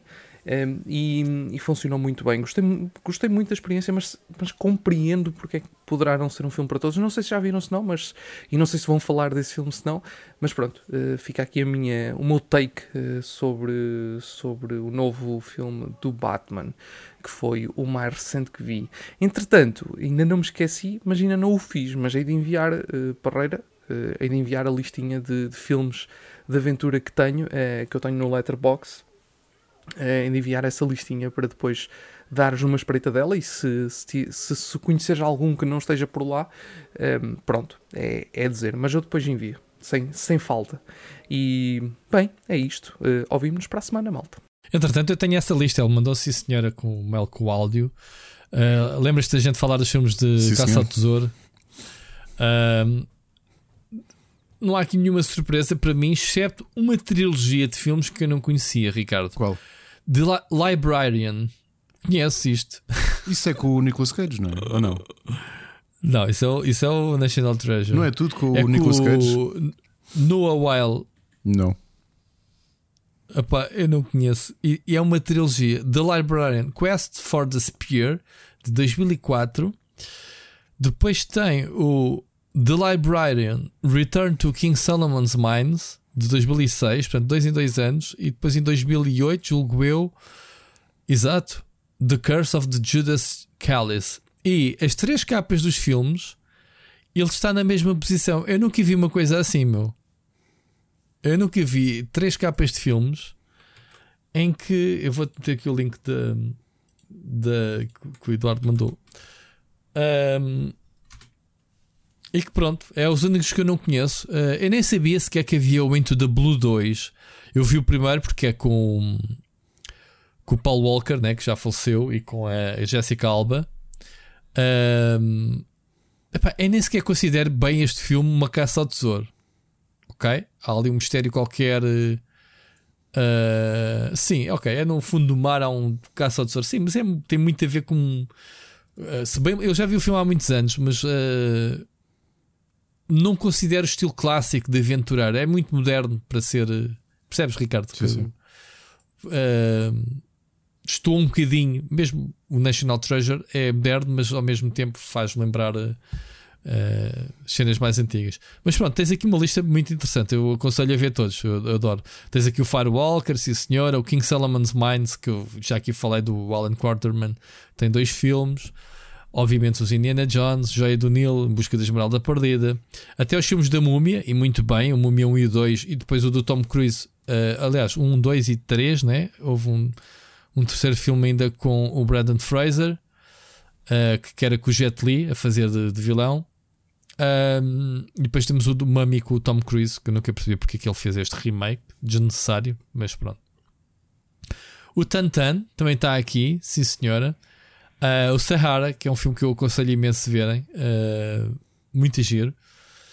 E é isso. Uncharted é o único que me falta ver, provavelmente, e o Into the Blue 2, com atores completamente desconhecidos, já viste? Não tem nada a ver. Uh, obrigado pela partilha, Eduardo. Fica aqui. Quem gosta de caça ao tesouro, estas recomendações, vejam. Mas vejam as, as Minas do Rei Salomão e o Firewalker para, para ser um bocadinho diferente dos típicos Indiana Jones e, e Tomb Raiders e não sei o que, que estão aqui. Uh, muito bem. Uh, sobre Batman, eu não vi, Ricardo. Tu já foste ver o Batman? Não, não. Tu, nesse caso, nem vais ver, não é? Uh, mas o, o que o Eduardo diz é o que eu tenho ouvido falar. Uh, o Mocas e isso outro dia estava aqui de falar que Gotham está muito bem representada. Uh, lembrando que a série de televisão Gotham também estava muito fixe, a cidade em si estava muito porreira. Uh, que é que eu ouvi mais sobre este Batman? Que eles uh, foram buscar muito aos cómics o lado detetive. Há muita investigação e que comparam. Não sei se foi o Mocas que disse que, era, que este filme era uma espécie de, de Seven em que o, o psicopata era o, o Riddler e que o, o, o, Batman tinha que investigar basicamente o, este, este psicopata que é o Riddler. Eu, para mim, o Riddler é o Jim Carrey. Não achas, Ricardo? Não gostaste do Jim Carrey? Gostei bastante. Gostei bastante. Agora é que vi é, que o Colin Farrell. Eu nem sabia que eram os vilões, agora é que vi que o Colin Farrell é o Penguin. Burrico Danny DeVito. É isso que eu ia dizer. Fogo. Ah, mas pronto, lá está. Ah, os, os- personagens renovam-se, né? vilões e heróis. Se temos um Batman que já fez de crepúsculo, portanto, estava aqui eu a dizer. ah, isto é suposto ter uma história de origem ah, do Batman, né? É, jovem, não sei o quê, é. é o segundo ano, segundo ano do Batman. Pá, o como é que ele se chama-se? O ator tem 35 anos. Robert Pattinson. O Robert Pattinson tem 35 anos, não é propriamente um, um- um novato na cena. Mas pronto, tem cara de puto, né? Uh, passa, passa bem por um, por um Bruce Wayne, se calhar de 20, 20 e piques. Não sei com que idade é que ele começou a sua carreira. Uh, na volta começou já depois dos 30, não sei, Ricardo, diz-me tu. Quem? Com que idade é que o. É que o Bruce Wayne vestiu o manto de Batman. Se há alguma. Eu não lembro se, há- se- se- acho que tem mudado um bocadinho de, de, de história para história. Tiveste o hum, Year One que eu cheguei a ler, eh, desenhado pelo- escrito pelo Frank Miller. Eu já me lembro em que era suposto eles colocarem a vida dele em que altura? Acho que era 20 e tal anos também. Ou seja, ele era- já era adulto, já era independente. não- Ok. que ele volta para Gotham depois de estar um tempo longe e já é capaz de já estar perto dos 30. É capaz Ele, ele foi fazer primeiro o treino com o Razagul, não foi? isso. Epá, isso no, não? no filme, sim, mas em- ah, na banda desenhada não me lembro se houve esse retcon ou não. Não? Ok. Ok. Ah, mas estou curioso por ver. São 3 horas de filme, sim, é longo. Dizem que, que são 3 horas. Há quem diga que passa a voar. Ah, há quem diga que não. Que não está tão bem como os filmes do Nolan. Ah, e que já, pelos vistos, sequela. O Monca estava a dizer, ah, já há vilão e tudo a fazer de Joker para o segundo. Portanto, será que a DC vai agarrar por aqui o universo Batman novamente? Whatever. Salganhada, não vamos estar a falar outra vez da salganhada, não é? Ahm, Ricardo, ah, que Knockout City vai ser free to play. Lembras-te da gente ter jogado? Ah, Sim. tu jogaste connosco. Não, o meu Ah, filho é que, é que andou aqui. Eu joguei com, com o meu filho. Já me cheguei em crossplay ou não? O jogo é bastante giro. Eu nunca percebi porque é que este jogo nunca saiu logo free to play desde o início. porque Mas nós isto fizemos tem isso aqui. free to play. Sim, o jogo tinha Sim, todo o ar de, de, de free to play, quer dizer, foi um desperdício. Pronto. Yeah, a Electronic Arts abandonou, uh, portanto já deixou de fazer sentido ser a editora do jogo. Portanto, o estúdio uh, que criou o jogo vai transformá-lo, obviamente, num dele negócio free to play. Vai, vai continuar a trabalhar nos conteúdos do jogo.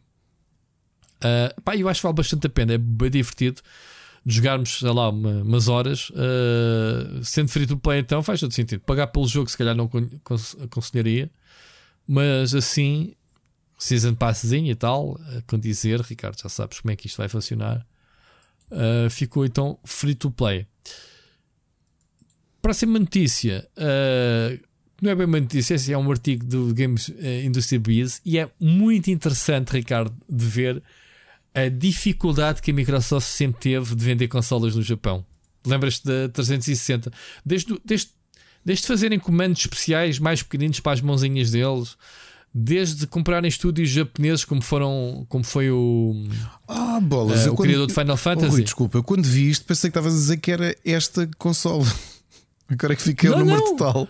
Yeah. Ou seja, pronto, isto para, para dizer, a notícia é em 20 anos, né, desde que existe a Xbox, a Xbox vendeu 2,3 bilhões de consolas no Japão. Ninguém quer saber da Xbox no Japão. Ponto. Lembras de comprar um estúdio o, que, fez a- que fez o Blue Dragon e que fez o, o Lost Odyssey, Uhum. que agora, agora fez o jogo para a Apple que tu jogaste, o Fantasia, Sim, não é? sim, o, é o? Fantasia. Sim, sim, sim. Sim, o Nobu. uh, como é que se chama-se o criador? O japonês que fez o Final Fantasy? Não. Está enferrujado. Tá. tá. É o Nabuto Famitsu. Não sei como é que chama. Famitsu é muito bom. Hironobu Sakaguchi. eh, o Sakaguchi, coitadinho. O Famitsu é tão bom. O Famitsu Nintendo Life. Ah, Muito. Pronto, a, a Microsoft tentou 30 por balinha para vender lá consolas e esquece, menos. Os gajos dizer isto é americano, não presta, não queremos. Ou cá é PlayStation, ou, ou, ou Nintendo, ou Sega, não queremos cá a Xbox, cá a Xbox, qual caraças. E então é, é, só rir, é só rir com, com os números, não é? Os números de vendas de, de todas as consolas. A primeira consola vendeu 474 mil, pá, 475 mil unidades. Portanto, nem meio milhão de consolas. Pois a Xbox 360, lá está, com o esforço gigante. Eu lembro-me na altura que houve um marketing enorme. Uh, desconfio até, se bem me lembro, que a consola foi lançada lá primeiro. Ok? Um, uh, compraram então o, o estúdio do, do Famitsu, venderam 1 milhão 666 mil unidades. Portanto, só três vezes mais. Ok? Eu comprei o Blue Dragon. Compraste o Blue Dragon. Uhum. Uh, a Xbox One vendeu, Ricardo, 114 mil unidades.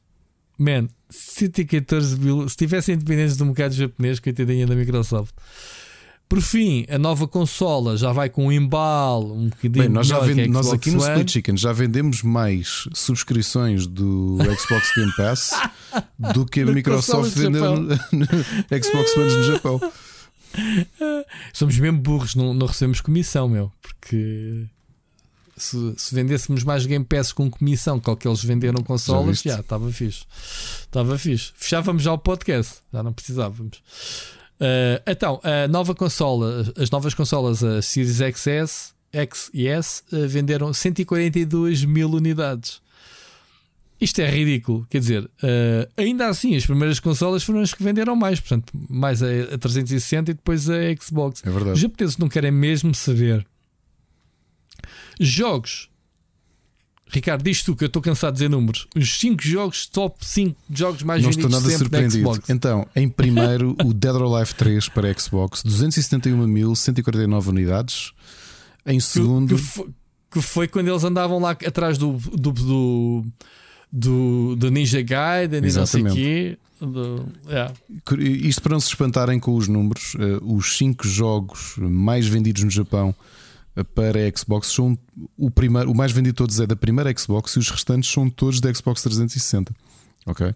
Mas também não é de estranhar porque o quinto jogo tem mais cópias vendidas do que unidades de Xbox One e Xbox Series X. Portanto, em segundo, Star Ocean 4 The Last Hope com 208.521 unidades para Xbox 360. Em terceiro, Tales of Vesperia para Xbox 360, 204.305. Em quarto, o grande Blue Dragon, eh, 203.740 unidades. E em último lugar, o The Last Remnant, 154.493. Ou seja, mesmo assim são j- eh, RPGs japoneses que mais venderam. Portanto, Yep. a estratégia estava quase certa. Portanto, tirando o primeiro, Dead or Alive, pronto, que é um jogo em que tens eh, eh, plastic boobs a abanar por todo lado. Ahm, Estou a brincar, o Dead or Alive é uma boa série de combate. Ahm, o resto é tudo RPGs tipicamente japoneses. Portanto, estava certa a estratégia. Teve, teve- foi assim para ter sucesso, é que pronto. Ahm, pá, e não sei se a Microsoft já desistiu do mercado japonês ou não. Ah, ah, o Phil Spencer a dizer que, que, pronto, que ia tentar fazer o melhor trabalho ah, para chegar aos jogadores no Japão. O que é que a Microsoft precisa, Ricardo, para chegar aos japoneses? O que é que está a faltar aqui? É Acho que um disse. mercado altamente fechado para as consolas externas e não há nada a fazer? Ou o que é que está a falhar? Acho que disseste exatamente o que precisas, porque é assim, tu olhas para as PlayStation sendo a PSP ou mesmo a Vita, e até posso me focar na geração da Vita. eh, porque é que vendia tanto? Porque tinha muito JRPG, muita visual novel, muito tactical RPG, ou seja, géneros que nós sabemos que vendem muito no Japão.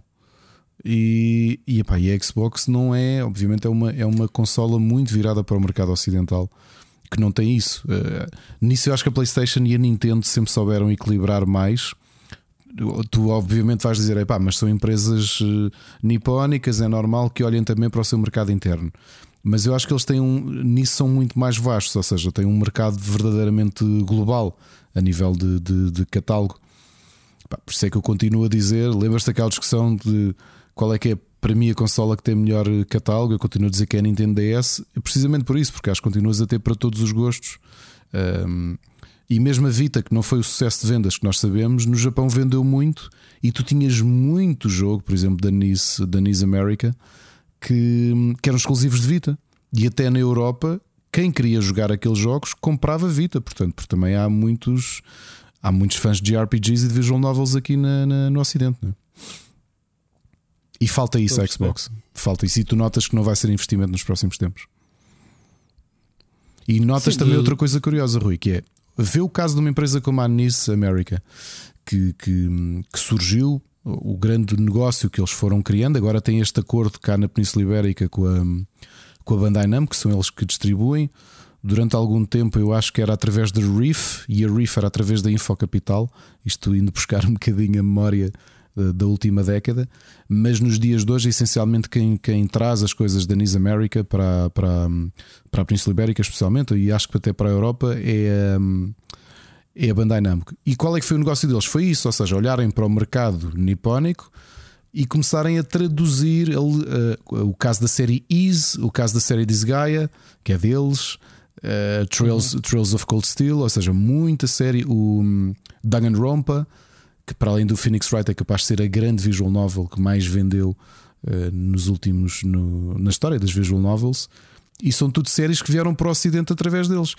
E porquê que eu te digo isto? Porque tu olhas para o catálogo deles, mesmo agora, se fores entrar na loja da Nis America, eles não, não, nunca se deram ao trabalho, e não acredito que fosse uma questão de, de, de lhes ficar mais caro, não ficava. Ou seja, já traduziram jogos para, para, para PS4 e depois para PS5 ou para Vita ou para Steam, que eles têm levado para o Steam, e eles nunca procuraram a Xbox porque não lhes valia a pena estar, ainda por cima que eles vendiam muito retalho, não lhes valia a pena estarem a fazer esse investimento, percebes? Por se calhar até o próprio público da Xbox não é o tipo de, de conteúdo que quer procurar, estás a perceber? Sim, estou a perceber.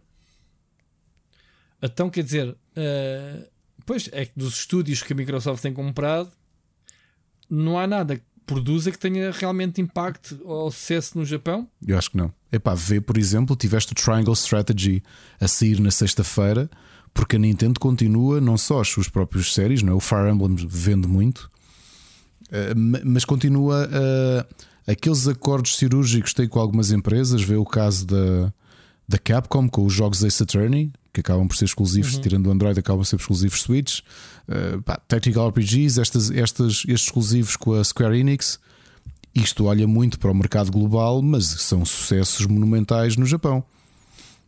E, e isso é histórico. A Nintendo sempre fez isso, ainda no tempo da, da NES, no tempo da, da, da SNS. eh, ou seja, sempre houve ali um. A Wii, a Wii U, sempre houve ali um grande carinho. Por exemplo, tinha dito no outro dia comprei o novo Sakura Wars para PS4, eh, que é da Sega. Mas eh, depois de tantos anos, acho que o primeiro jogo a ter grande destaque no Ocidente da série Sakura Wars foi no Wii e até foi traduzido para o mercado todo, porque a Nintendo realmente percebeu essa necessidade eh, de, de até de exportar, digamos assim, quase exportar o, o, o- conteúdo eh, para aqui para a Europa. Pá, mas eh, vender no Japão e estar nos tops de vendas não é, não é significado de muitas unidades vendidas. O Japão é um mercado pequeno, mesmo assim. Ah, eu nunca consegui perceber bem ahm, quando se diz que, por exemplo, o Pokémon Legends foi um, um estrondoso êxito porque vendeu 140 mil cópias. Man, tu olhas para.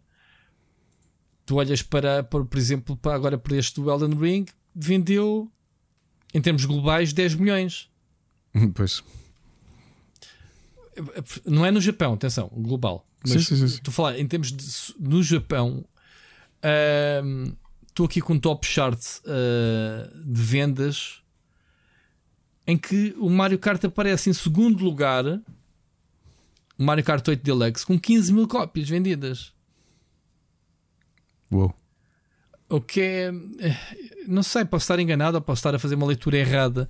Eu acho que, que eu sempre tive uma noção de que as vendas no Japão nunca eram.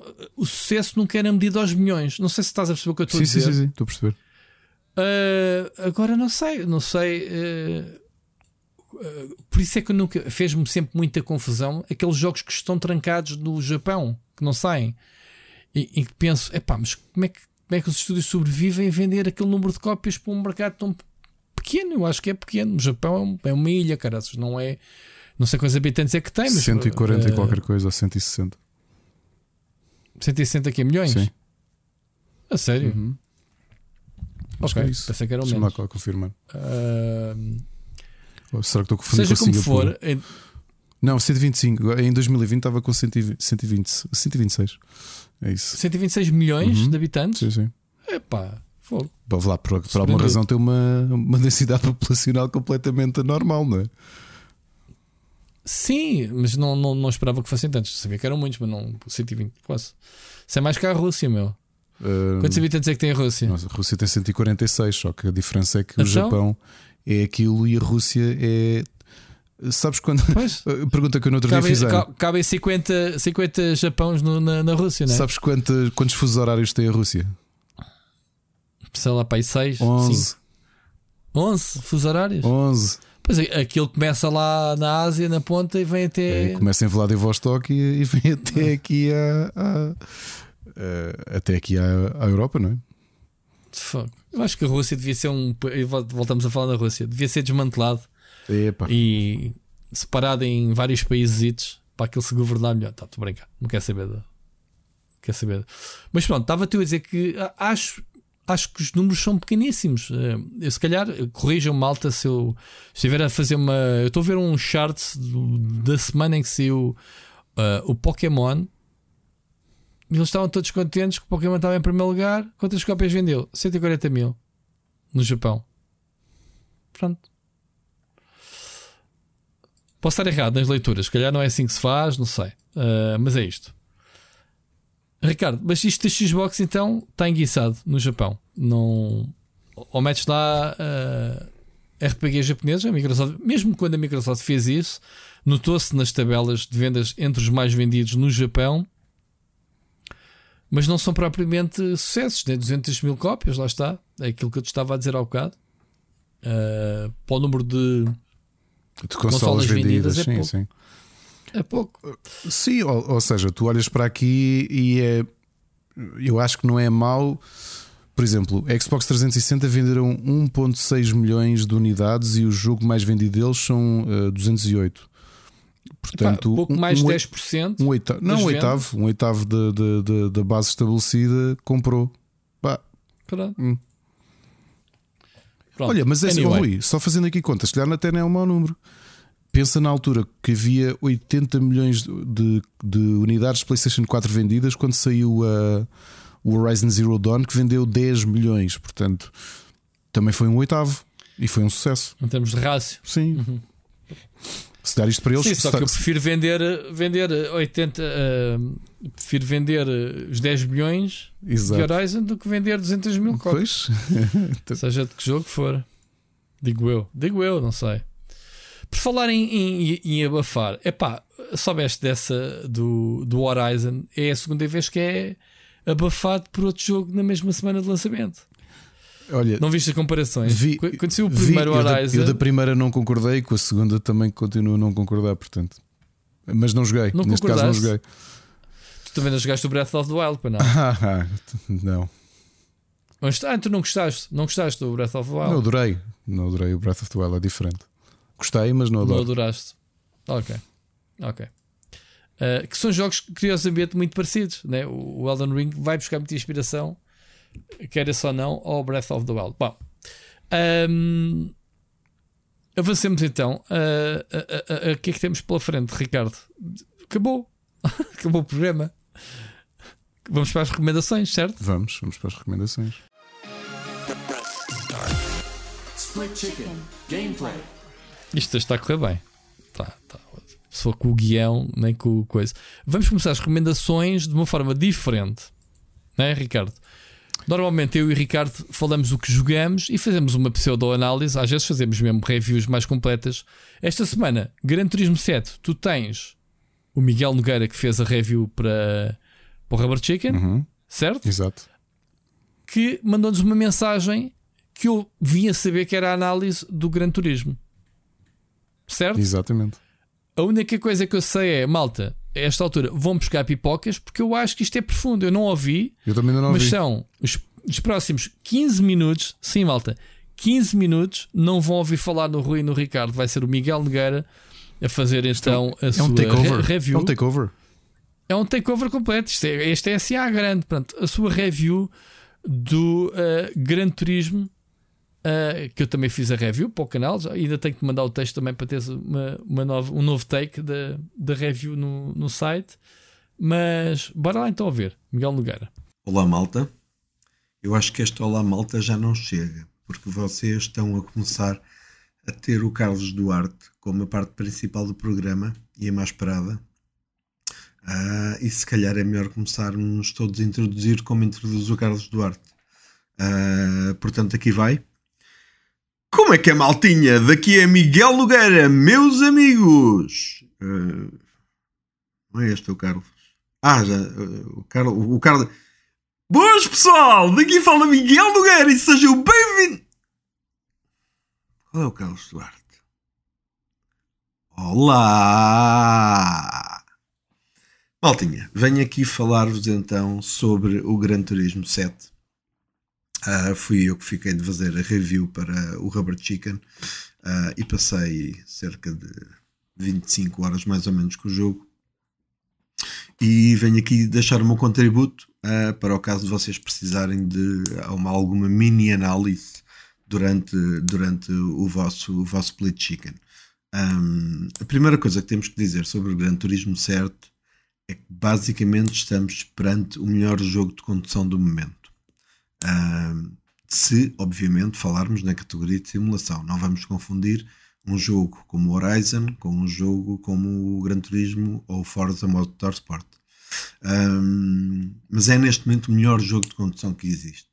E mesmo que nós vamos falar de jogos de simulação muito mais puxados, no sentido de Project Cars etc., um, eu experimentei, eu confesso que eu joguei a campanha toda em easy, ok? Ou seja, uh, com as assistências de, de, de, linha de direção e de linha de, e de zona de travagem e principalmente também o ABS, etc. Uh, não, não deixa o carro, não deixa o carro curvar nem travar automaticamente. Um, mas depois fui experimentar tirar tudo. Uh, e quando tirei tudo é um simulador a sério. Ok? Portanto, quando tirei tudo é um simulador muito a sério uh, e acredito que é mesmo, mesmo o melhor jogo de condução do momento. Um, características mais importantes de todas. Primeira que todas é realmente a questão do controle e da física dos carros. Ok? Uh, isso foi revamped uh, totalmente. Uh, e neste momento não há outra experiência que, que, se aproxime daquela que é conduzir um carro no Gran Turismo e das diferenças principalmente entre todos os carros. Ou seja, não parece que estamos a levar só com uma skin de um carro, nós estamos mesmo com grandes diferenças conforme o carro que nós escolhemos. Para quem tem a sorte de ter uma PS5, existem duas coisas que melhoram toda a experiência. Uh, o SSD um, permite-vos fazer loadings instantâneos. Toda a gente que joga GT desde o primeiro e ao longo dos anos sabe perfeitamente uh, o tempo exasperante que nós ficamos à espera para entrar numa pista. Um, e quantas vezes nós não desistimos por causa desse tempo. Uh, a partir de agora é instantâneo. Vocês escolhem o circuito que querem jogar, ele entra logo para o circuito e, e, e entra diretamente para a, para a corrida. Falamos, obviamente, da PS5. Este feature não está disponível na PS4. Um, e também ressalvar que eu não joguei o jogo na PS4, portanto não sei como é que o jogo está na PS4. O outro feature, que esse sim será inagualável uh, em qualquer consola ou até no PC, uh, já falo do PC mais à frente, uh, tem a ver com o DualSense. O DualSense, com aquela nova tecnologia de gatilhos e com aquela nova tecnologia de vibração ao longo de zonas diferentes do comando, permite-vos, eu escrevi isso no artigo, vocês, vocês sentem a estrada na ponta dos dedos e, e na palma das mãos. Se vocês passarem por uma poça d'água uh, com a rodas, por exemplo, da direita, toda a gente conduz, já teve a sensação de ser puxado no sentido uh, de onde está a água. Aqui, obviamente, que o carro é puxado, não é? Mas ao mesmo tempo, só a zona direita do comando, por baixo da palma da mão, é que vibra uh, o que vos faz sentir que realmente passaram por cima daquela poça d'água. A outra ideia genial é a utilização dos gatilhos, que funcionam como acelerador, como acelerador e, e, travão. Uh, os gatilhos têm a possibilidade, como vocês sabem, não é só de uh, fazerem mais força ou, ou, fazerem mais resistência a quanto é que vocês os apertam ou a conseguir, por exemplo, vibrar no dedo quando há um disparo eles tinham uma capacidade que eu desconhecia, eles podem prender a meio sozinhos, ok? Ou seja, uh, o gatilho pode ir a meio e ficar lá preso no sítio onde ele quiser e não sei, e se a gente tirar o dedo, ele pode lá ficar sem ir nem para trás nem para a frente. Isso acontece quando nós perdemos aderência nos pneus. Quando nós perdemos aderência nos pneus, uh, numa curva, por exemplo, uh, vamos acelerar, o gatilho prende a meio no ponto em que estamos e vocês bem podem tentar carregar nele ou soltá-lo que ele não sai de lá enquanto o carro não voltar a ter aderência na roda uh, em questão. Uh, isso provoca uma sensação de realismo muito grande e esses dois, esses três, entre aspas, para mim são aquilo que torna este jogo o melhor de momento. A experiência de condução, os loadings instantâneos e a genial uh, utilização do DualSense. Porque é que eu disse que já falaríamos do PC? Porque poderá vir a ser possível, não é? Uh, que este jogo venha a aparecer também no PC, uma vez que a maior parte das propriedades da Sony estão a aparecer também uh, no PC. E aí o DualSense poderá ser utilizado no PC também. Um, e penso que não deverá ser difícil um, em PC transmitir do PC para o DualSense a mesma experiência e o DualSense funcionar da mesma maneira. Quando eu digo que isto será inagualável em qualquer outro sítio, estamos a falar da, da Switch ou da Xbox, é cujos comandos não têm qualquer particularidade de feedback áptico nos gatilhos em termos daqueles motores que são utilizados no, no, no, no DualSense. Uh, há aqui uma coisa importante que é um, se vocês quiserem uh, saber a fundo sobre o jogo, uh, vão ao site do Robert Chicken, vão ler a minha análise, está lá tudo mais detalhado. Eu queria, uh, não queria fazer uma análise como se estivéssemos a fazer uma vídeo review, uma audio review neste, neste caso. Aqui quero apenas falar de outras questões.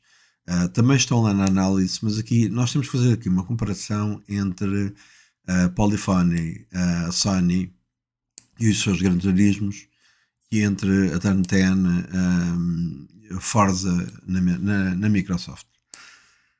O GT, uh, eh, para muitas pessoas, começou uh, há muitos anos. Estes 25 anos, alguns de vocês são muito jovens, mas provavelmente alguns de vocês começaram na primeira GT como eu. Uh, o GT foi o primeiro jogo que eu tive para a PlayStation. Eu comprei PlayStation 1, foi a primeira consola que eu comprei como ordenado um, eu lembro perfeitamente que eu fui buscar a consola e fui buscar o Tekken uh, e, o, e, o, e, o, e o GT1. Uh, ah, fui buscar o Tekken porque eu era viciado em Virtua Fighter nas arcades, portanto, antes das consolas, como vocês sabem, muitos de vocês tiveram Nintendos, etc. Eu, eu, eu, era, eu era frequentador dos salões de jogos e muito menos de consolas clássicas. Um, e portanto passava muitas horas com o Virtua Fighter uh, e com outros jogos de, de, combate. Então quando o Tekken apareceu, uh, eu percebi, eu preciso mesmo deste jogo. O GT foi também por causa das arcades, uh, porque eu gostava muito de jogar jogos de condução nas arcades. E vocês vão todos me dizer Outrun. Curiosamente não. Isto até podia ficar bem depois no Pixel Hunters. Existia um jogo que a máquina também se movimentava e que para mim deixou sempre o outrun a um canto uh, e no entanto foi sempre renegado para um ou outro salão uh, ou um ou outro sítio onde ele aparecia, portanto havia muito poucas máquinas. Eu jogava no terminal do Rocio. Se vocês não sabem, a estação do Rocio, na parte de cima tinha um centro comercial, tinha salas de cinema e tinha algumas arcades. Este jogo chamava-se Power Drift. Era uma máquina toda branca uh, que se mexia também como outrun uh, para a esquerda e para a direita, vibrava, etc. Uh, ah, e portanto, quando eu fui buscar uma PS1, eu queria um jogo de luta e queria um jogo de carros. E fiquei completamente agarrado ao Gran Turismo. O Tekken passou logo para o segundo plano. uh, e passei horas infindáveis a jogar, a jogar GT. A partir daí, GT tornou-se uma compra obrigatória para mim. Um, o grande salto que a série dá é no 4, é no GT4 que é, um, que é o maior salto que a série dá de sempre. É onde a série ganha o seu maior realismo em termos de experiência de condução uh, e onde tudo é afinado e onde graficamente, curiosamente, o salto. Uh, quer dizer, é um salto que também já vimos acontecer com o Last of Us, por exemplo. Uh, o GT4 sai no final da PS2, já quase no fim da geração da PS2. E vocês lembram-se que o Last of Us, quando saiu na PS3, ninguém acreditava que a PS3 pudesse ter gráficos daqueles. Portanto, é a altura em que os developers já exploraram as consolas ao máximo. Um, e então, e então já, podem, já podem introduzir novos features. Portanto, o grande salto gráfico e de jogabilidade foi o GT4.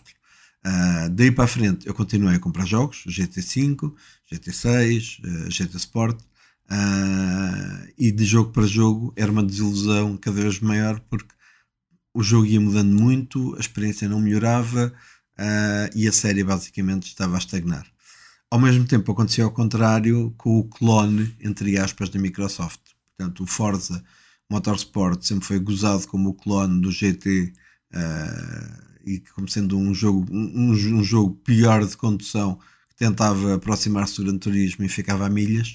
Um, no sistema nosso métrico seria quilómetros.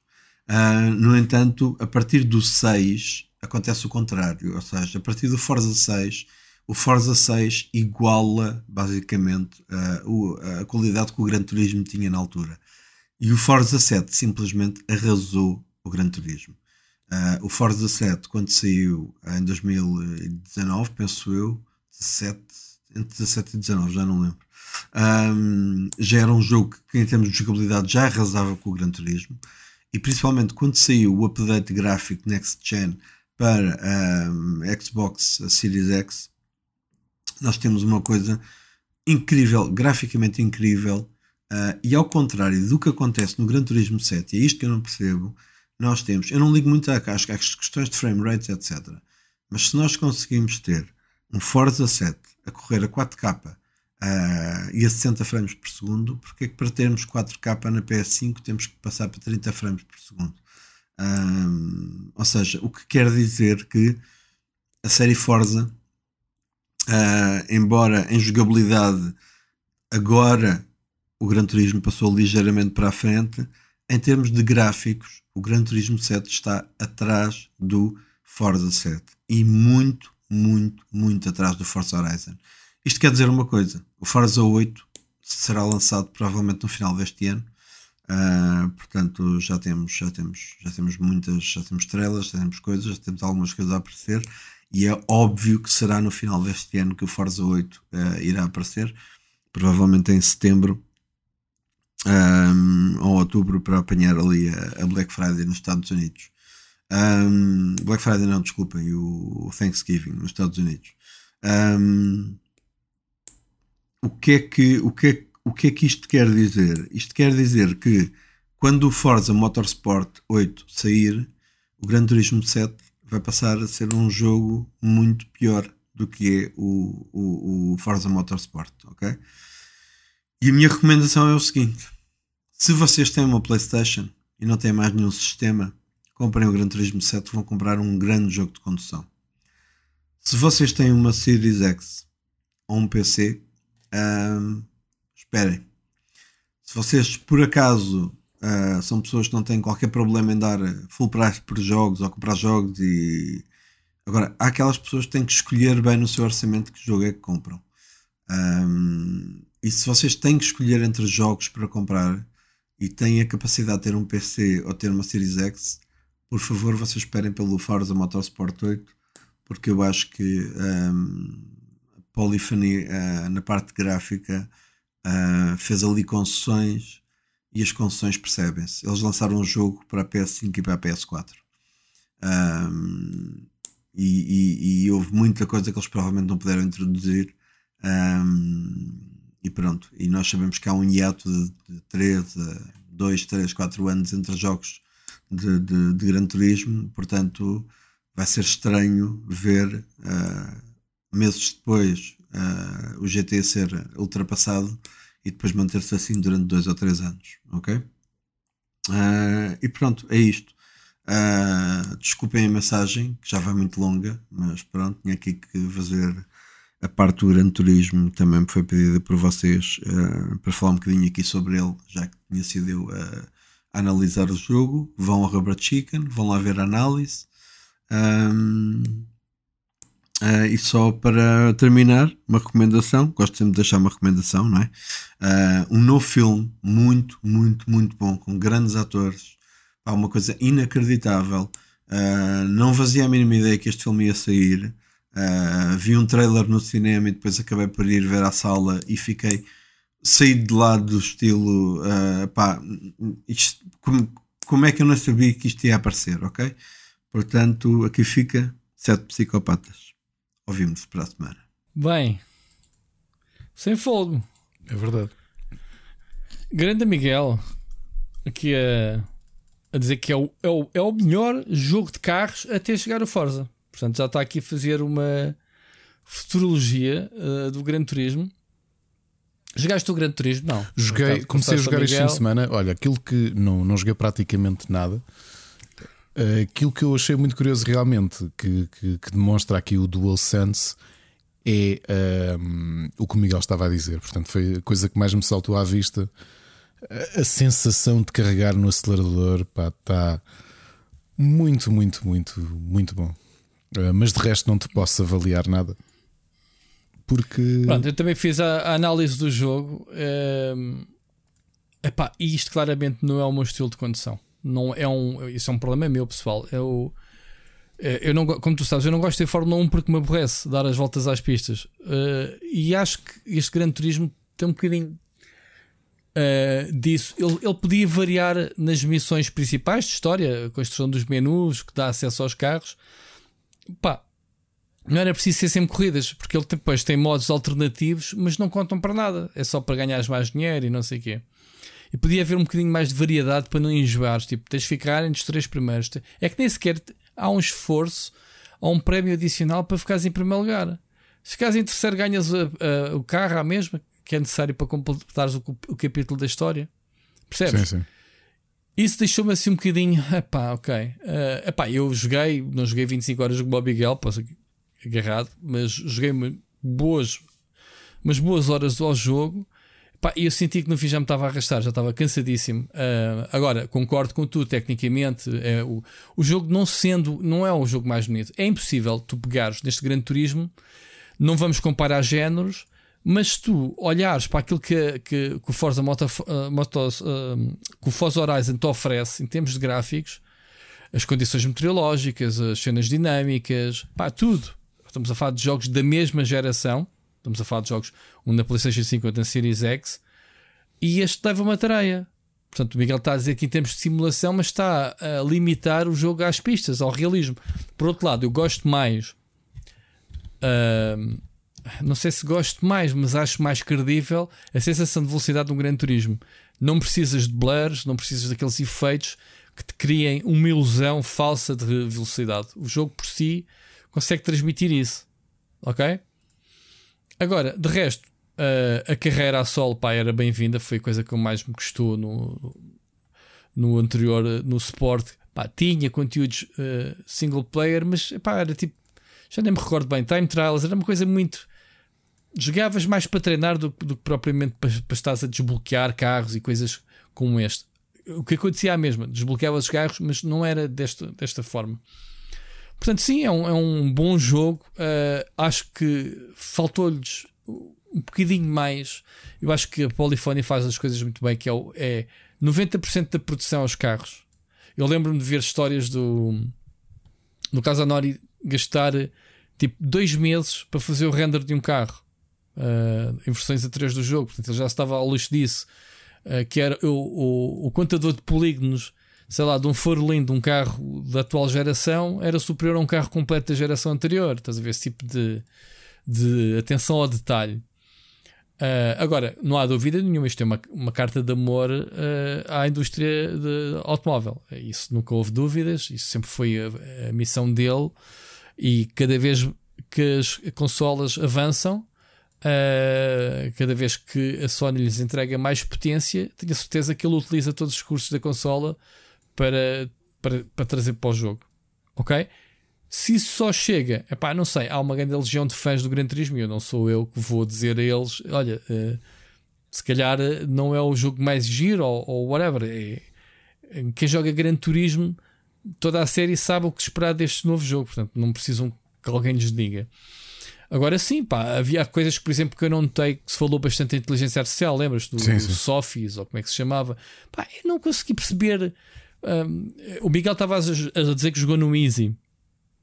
Eu joguei no Hard e não achei o jogo mais fácil ou mais difícil. Eu, ganhei praticamente as provas, mas também, lá está, o facto do jogo não te obrigar a, a ficar em primeiro lugar, uh, raramente. Eu só não ganhava as pistas se não tivesse um carro com capacidades iguais aos dos adversários.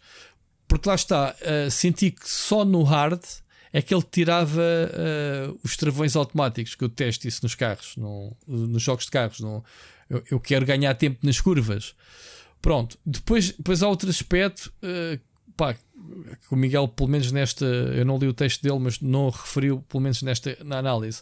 Isto é um simulador, sim, mas o jogo, então, devia-te penalizar quando tu nas provas usas os adversários para curvar. Velho estilo do, do Grande Prix do Jeff, Jeff Grumman, quer dizer, apanhas uma curva, não precisas de travões, tens lá um carro adversário, espetas com o gajo para fora e continuas. Não há, como não há danos, lá está, o Gran Turismo não tem danos nem sequer visuais, quanto mais físicos dos carros, performance.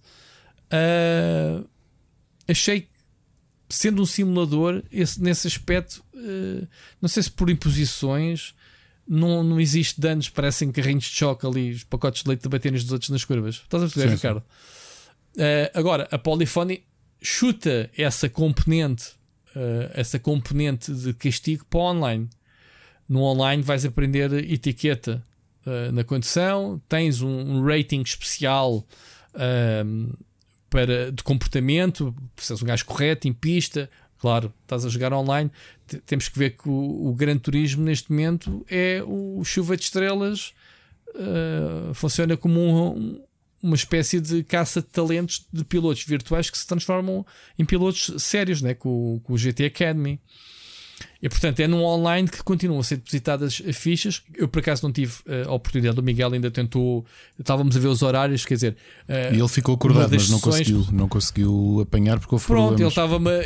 Ele, estava-me a dizer que, olha, temos aqui uma sessão à uma da manhã de segunda-feira. Tipo, man, além de estar a gravar o podcast, quer dizer, é completamente incompatível os horários do, dos das poucas sessões disponíveis multiplayer. Portanto, eu não testei, mas é verdade.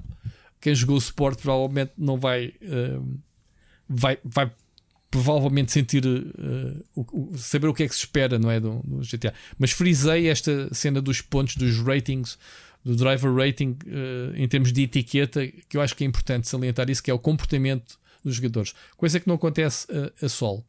Agora, o Gran Turismo 7 é um grande jogo de carros, é sim senhora. Uh, não sei qual é a média que o jogo tem em pontuação, eu dei 4 estrelas, nem sequer lhe dei nota máxima. Lá está um, um misto entre o meu gosto pessoal, mas acho, acho que lhe falta mais qualquer coisa para ser considerado um jogo de nova geração. Não sei se as concessões, como o Miguel referiu, referiu com o PlayStation 4, ainda estar ali um bocado limitado, mesmo a nível gráfico, não me pareceu ser.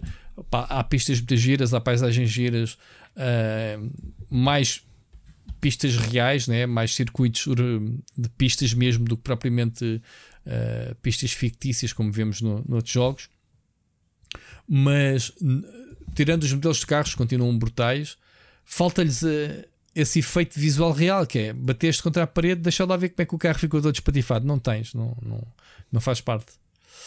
Mas pronto, era só isto que eu queria acrescentar. Miguel, obrigado pela tua, pela tua análise, uh, pela tua descrição do jogo. Uh, e siga, Ricardo, o que é que tiveste a jogar mais esta semana? Olha, não joguei muita coisa, mas como te disse, dei por mim já vou com 24 horas neste indie que eu nem sabia, mas já está em Early Access desde o final de 2020. Eu recebi-o entretanto para, para, para analisar. Tenho alguns problemas com algumas, algumas questões técnicas que o jogo tem. chama-se No Place Like Home. E o que é que é o No Place Like Home? É aquele tipo de jogos que vai mesmo ao ponto. Um, epá, it's my cup of tea, portanto, são aqueles jogos que eu, que eu quando caio, uh, perco-me neles. Uh, tu lembras-te em 2020, no Natal de 2020, o meu jogo do que eu passei as férias a jogar, que estava no Xbox Game Pass, que era o Drake Hollow, que era do estúdio da Molasses, um, que tinha feito o Flame in the Flood, que era um jogo a 3D, uhum. tu hum, ias uh, encontrando recursos, ias construindo ali na, uma pequena aldeiazinha, salvando umas criaturas de vestal, plantando coisas. Uh, este No Place Like Home é muito isso, portanto, no, o que nós estamos. Mais um jogo de agricultura, Ricardo. É um jogo de agricultura, é. sim. Ou seja, nós estamos. Um, a humanidade deixou a Terra e foi para Marte, e houve pouca gente que ficou cá. Mas a Terra ficou com pilhas de lixo, como tu vês no Wally. E nós ficamos hum. para trás com uma espécie de, de broca barra aspirador a recolher eh, o. Pronto, a destruir, a destruir o lixo e vamos com calma criando a nossa própria aldeiazinha, eh, onde vamos, obviamente, plantando coisas, não é? Isto não podia deixar de ser. Não podíamos deixar de plantar coisas num jogo destes. Mas depois tens muitas quests, tens alguns inimigos, alguns robôs que vais destruindo. Um, tens aqui também a componente de mangueira. Portanto, a tua, a tua, o teu equipamento que parece o. Parece o, o, o gadget do Luigi, faz tudo. É aspirador, é broca, é, é mangueira e, e vais explorando os vários biomes que existem aqui. Uh, e, e, é isso. Pá, no meu caso, eu não consigo eu, tô, eu a cada, cada bloco de nível que chego, ou cada, cada pedaço de mapa, é desfazer todas as pilhas de lixo, absorver tudo, depois separar todos os ah, itens. Tem bom aspecto o jogo. Hã? Tem bom aspecto. Está, muito, está com muito bom aspecto. Está, sim, senhor. Uh, bastante colorido. Eu acho que parti logo aquilo em nível de recursos, porque passei tanto tempo a apanhar o lixo todo nos primeiros mapas que comecei logo a plantar muita coisa.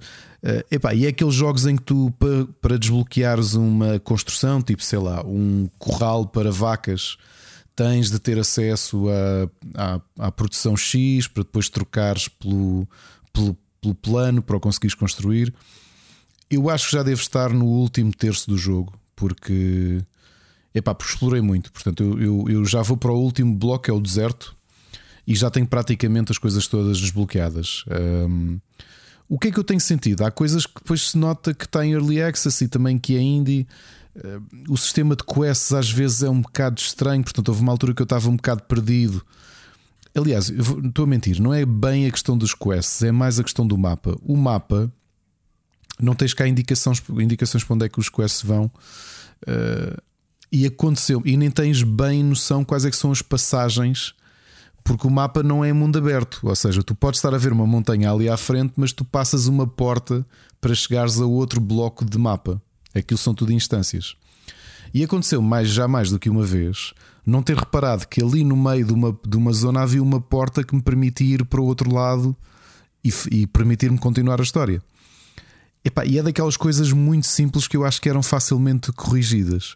O que é que eu vos posso dizer? Para quem gosta de jogos, eh, eu, sei lá, o My Time at Porsche é um caso, o Stardew Valley também, o Drake Hollow, este tipo de jogos em que tu aos poucos vais tendo novas tecnologias, mas também está muito baseado em, em ou seja, a ação é pouca, o combate eu digo-te.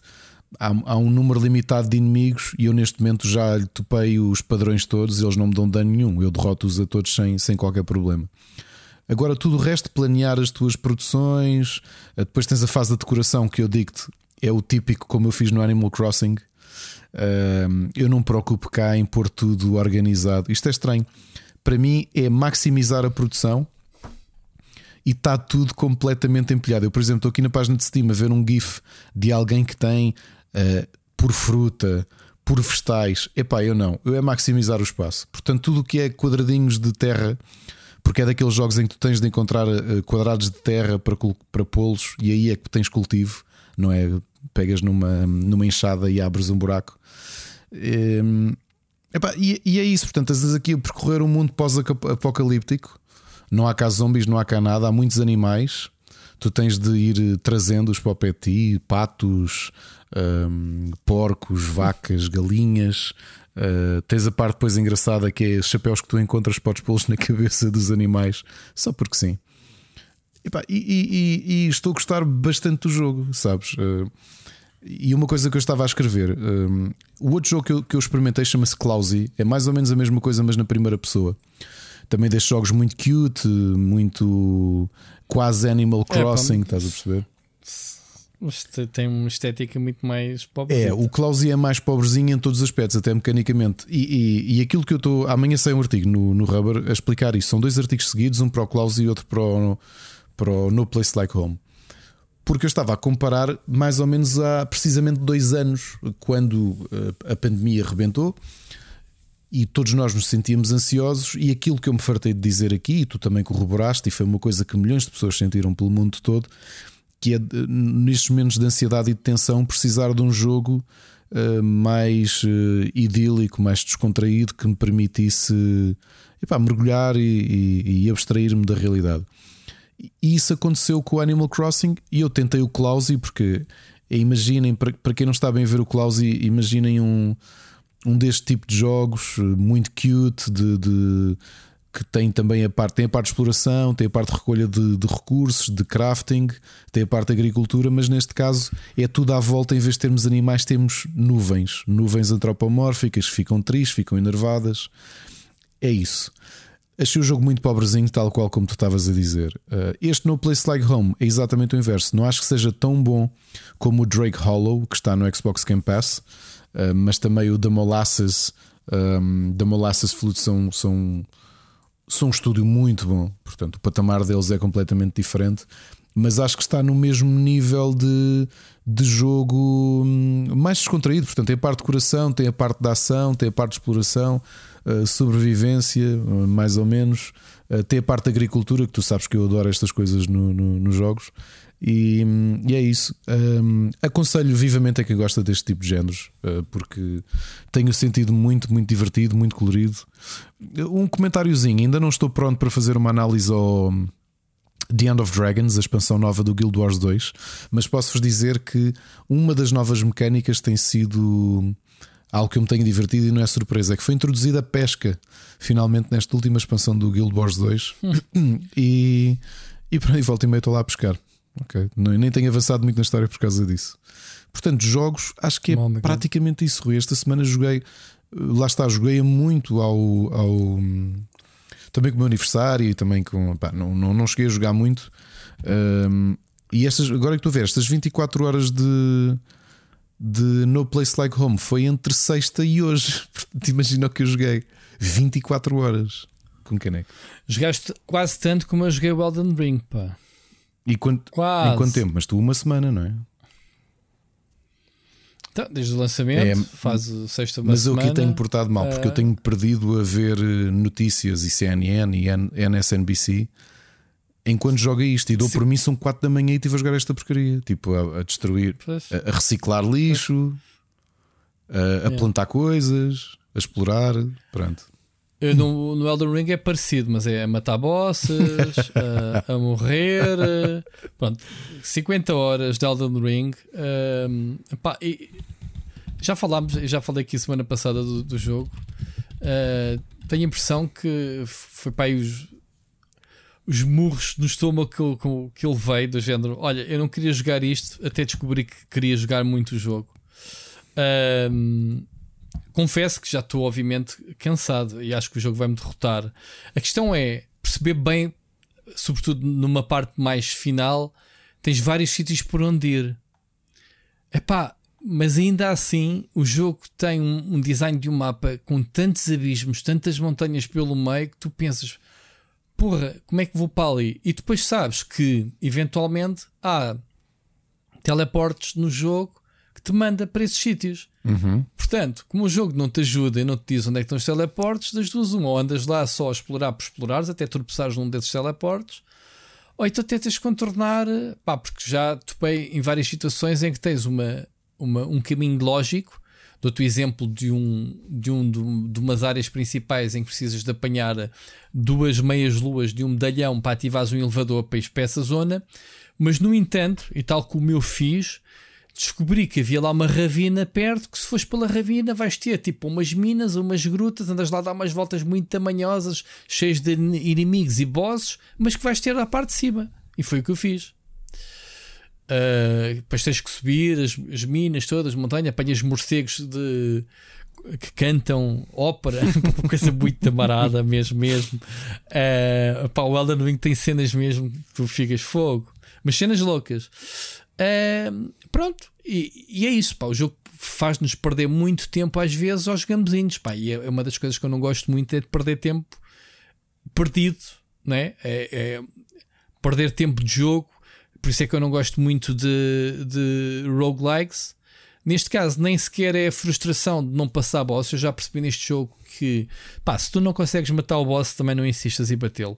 Tenho voltado para trás em montes de dragões, outros dragões já os matei, mas é o jogo diz-te da pior forma que é, man, não venhas para aqui, ainda não estás preparado, volta para trás.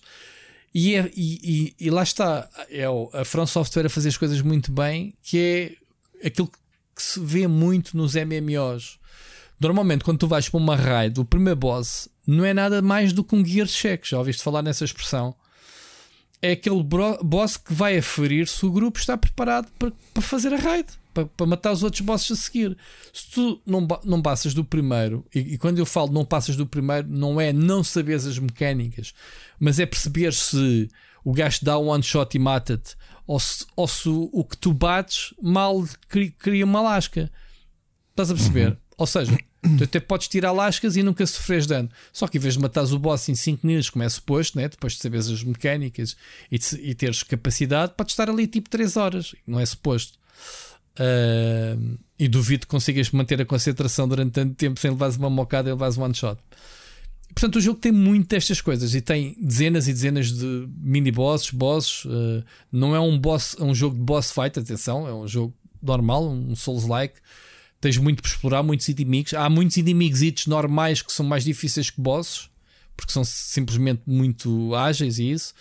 Uh, pá, e estou a gostar muito, genuinamente, estou a gostar muito do jogo. Já aqui falamos a semana passada, eu só tinha um fim de semana, agora tenho mais um fim de semana e mais uma semana em cima de horas de jogo uh, para dizer isso. Uh, hoje nem sequer toquei no jogo ainda, hoje, segunda-feira, porque pronto, também não tinha muito tempo para vermos jogar, a, a, gravar o podcast e, e, investi o pouco tempo que tinha hoje para jogar mais um bocado de Lost Ark para desenforrejar. Oh, uh, mas pronto. Rui, desculpa, isto é o que dá uhum. estarmos a gravar episódios em direto. Um, uhum. Se o há 20 minutos, no, ainda hoje falámos do Itch.io, se o há 20 minutos no Itch.io, um bundle com 991 jogos por 10 dólares, e estamos a falar de jogos como Skatebird, que ainda há pouco tempo falámos aqui, uh, Doom uhum. Standard, Doom Super Hot, uh, to DRM Free, portanto download direto, Bye Bye Is You, A Short Hike, uh, 2064, Read Only Memories, um, Moon Hunter Celeste, Minute, uh, É, para jogos. 961 jogos por o mínimo de 10 euros. O valor vai todo para os International Medical Corps e o Voices of Children, que estão, são duas organizações que estão a ajudar uh, os eh, refugiados e os civis em, na Ucrânia. Uh, pessoal, uh, vamos tentar. Eu já deixei aqui o link para ver se o Rui depois partilha no, com o nosso Split Chicken oficial, ok? Uh, epá, eu acho que não é imperdível, novamente, isto é 10 euros no mínimo que podem pagar. Uh, eu acho que isto, não só a parte solidária, obviamente, uh, são 991 jogos, ok? Ótimos indies recentes, alguns do final do ano passado. Uh, se puderem, tiverem a oportunidade, se tiverem pelo menos 10 euros eh, que possam entregar ou disponibilizar, eh, eh, vão, vão para este, este bundle, parece espetacular, ok? E estão a ajudar. E posso-vos dizer que nesta meia hora já conseguiram amilhar 50 mil dólares. O objetivo é chegar pelo menos a um milhão. E partilhem, ok? Mesmo as pessoas comprarem o bundle, se venderem cada jogo a 10 cêntimos, se calhar ainda vão ganhar dinheiro. Poxa, é, isso é um exagero, muito jogo mesmo, pá. E coisinhas boas, há aqui muita é. coisa boa, muita, muita, muita coisa boa. Qual é que é? Eu estou no site, mas não encontro aqui, o bundle. Não... Deixa-te, Rui, olha aqui o nosso chat. Está aqui. Acabei okay. de comprar. Aí, por é 20 assim, euros. Muito. Muito bem. Aqui Split Chicken a dar notícias em cima, em cima da hora. Tem muita coisa para descobrir. Epá, só só a, a- parte da descoberta. Isto é tudo para o Steam? Não, não, não, ah, não. é DRM Free, diretos. download direto do Itch.io. Portanto, fica, Ok, fica ok, download direto DRM Free na vossa conta. Até, olha, ah, tem cá o jogo de Nerd Monkeys, o, o, o Murder in Hotel Lisbon. Engraçado. Inspector Palhaço está cá no bundle, meu. Muito bem. A Raw Fury tem o. Acho que tem praticamente o catálogo todo deles aí. Pessoal, a Raw Fury. Ok? Está aí o Celeste. Yeah. O Celeste vale os 10 euros. Sim, se forem comprar ah, no Steam. Já está. Muito bem. Ok? Rui, Fica neste momento aqui. tenho 34 páginas deste bundle para poder ver e descarregar. Olha, isto foi assim. Nunca mais vais sacar esses jogos todos, meu. Fogo. Não, eu neste, eu neste caso eu guardei na minha conta porque. Oh, oh, Rui, fogo, isto parece déjà vu. A última vez que nós anunciámos em direto um bundle deles foi no início da pandemia, não te lembras? Também que eram mil jogos ou o que é. foi, lembras-te? Que era para ajudar, para ajudar. hum, já não me lembro se- era para a compra de.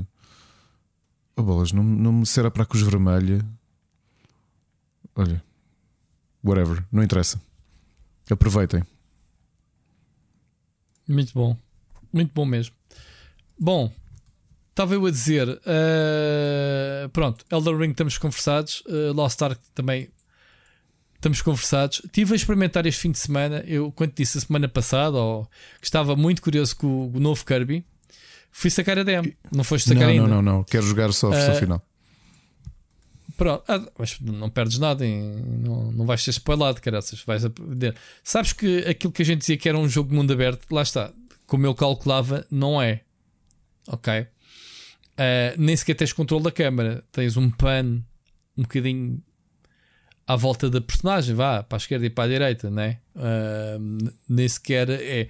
Agora, tens é, é- a exploração é tipo o Super Mario Odyssey, é tipo eh, os níveis, em vez de serem side-scrolling, eh, tem, tem profundidade, tens caminhos secretos, tens eh, etc. Mas não é o open world que a gente esperava, ou que, que sequer o trailer deixou. Pelo menos os níveis são, são níveis fechados, percebes?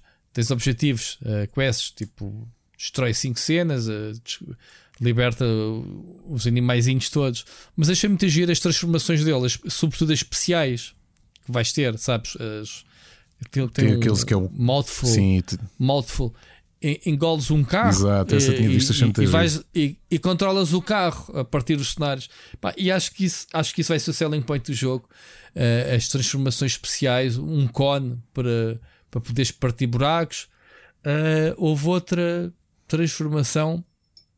Yeah, foi a máquina de venda de, de chocolates, não, de latas de bebida, e que disparas as latas eh, para os inimigos. Eh, e pronto, cada, cada transformação está ligada a- normalmente a uma mecânica de puzzle do cenário para passares eh, o cenário. Depois tens os clássicos, né? tens os, as bombas, as setas, o gelo.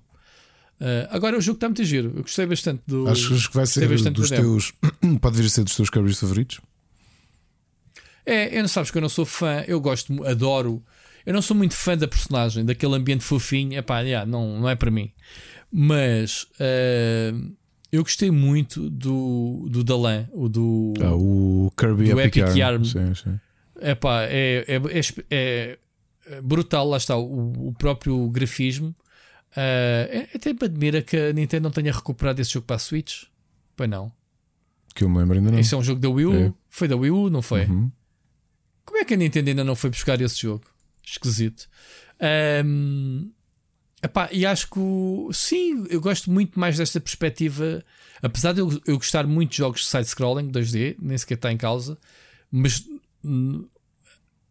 acho que ahm, as, as, ah, acho que ah, as ações da personagem em- de engolir cenas, eu adoro a expressão de engolir cenas do Kirby a transformar-se e, e a absorver os poderes funciona muito bem com maior liberdade do cenário.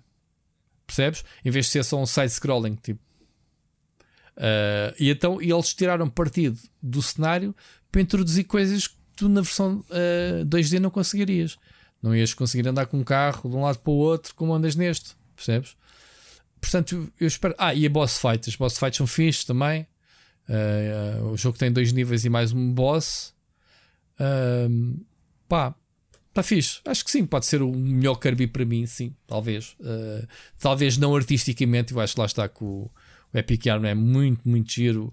Uh, a forma como eles utilizam as costuras e os feixe eclairs para construir e desconstruir os cenários na altura. Uh, e, e, mesmo aquele, o outro, o outro, qual foi o que saiu que, foi que era, o Yoshi. era baseado em cartão? Ah, não, ok. Tu, era esquece, esquece. Era, havia um Yoshi também Sim. de lã, sim. Mas depois havia um Kirby que, que pronto, pseudo sequela, Sim. mas era de materiais de cartões de, com canetas de filtro e isso, não era?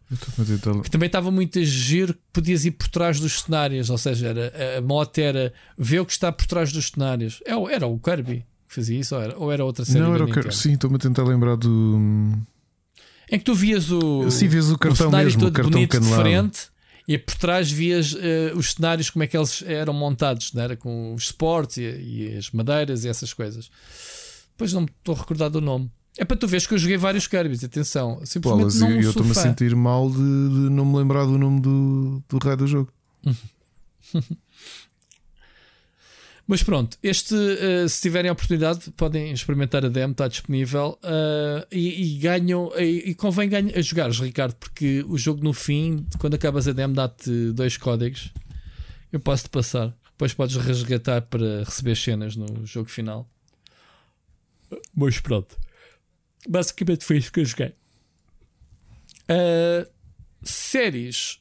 Epá, olha, não consegui ainda acabar o All of Us Are Dead. Eu não tenho visto muita coisa.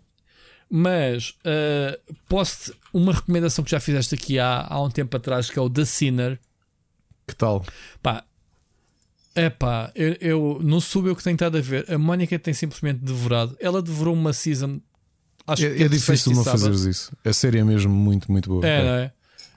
E eu tive, não 100%, mas estive a jogar tipo Lost Ark e a ver uh, episódios seguidos. E vi a série com o Matt, uh, Matt uh, Boomer. Como é que ele Sim, sim, o Matthew Boomer. Matt, Bummer. Matt Boomer, é, né? E essa temporada é muito. Aliás, são todas boas. São todas boas. E vi um bocadinho da primeira, fui picando, em que, Com a Jessica Biel. passou-se.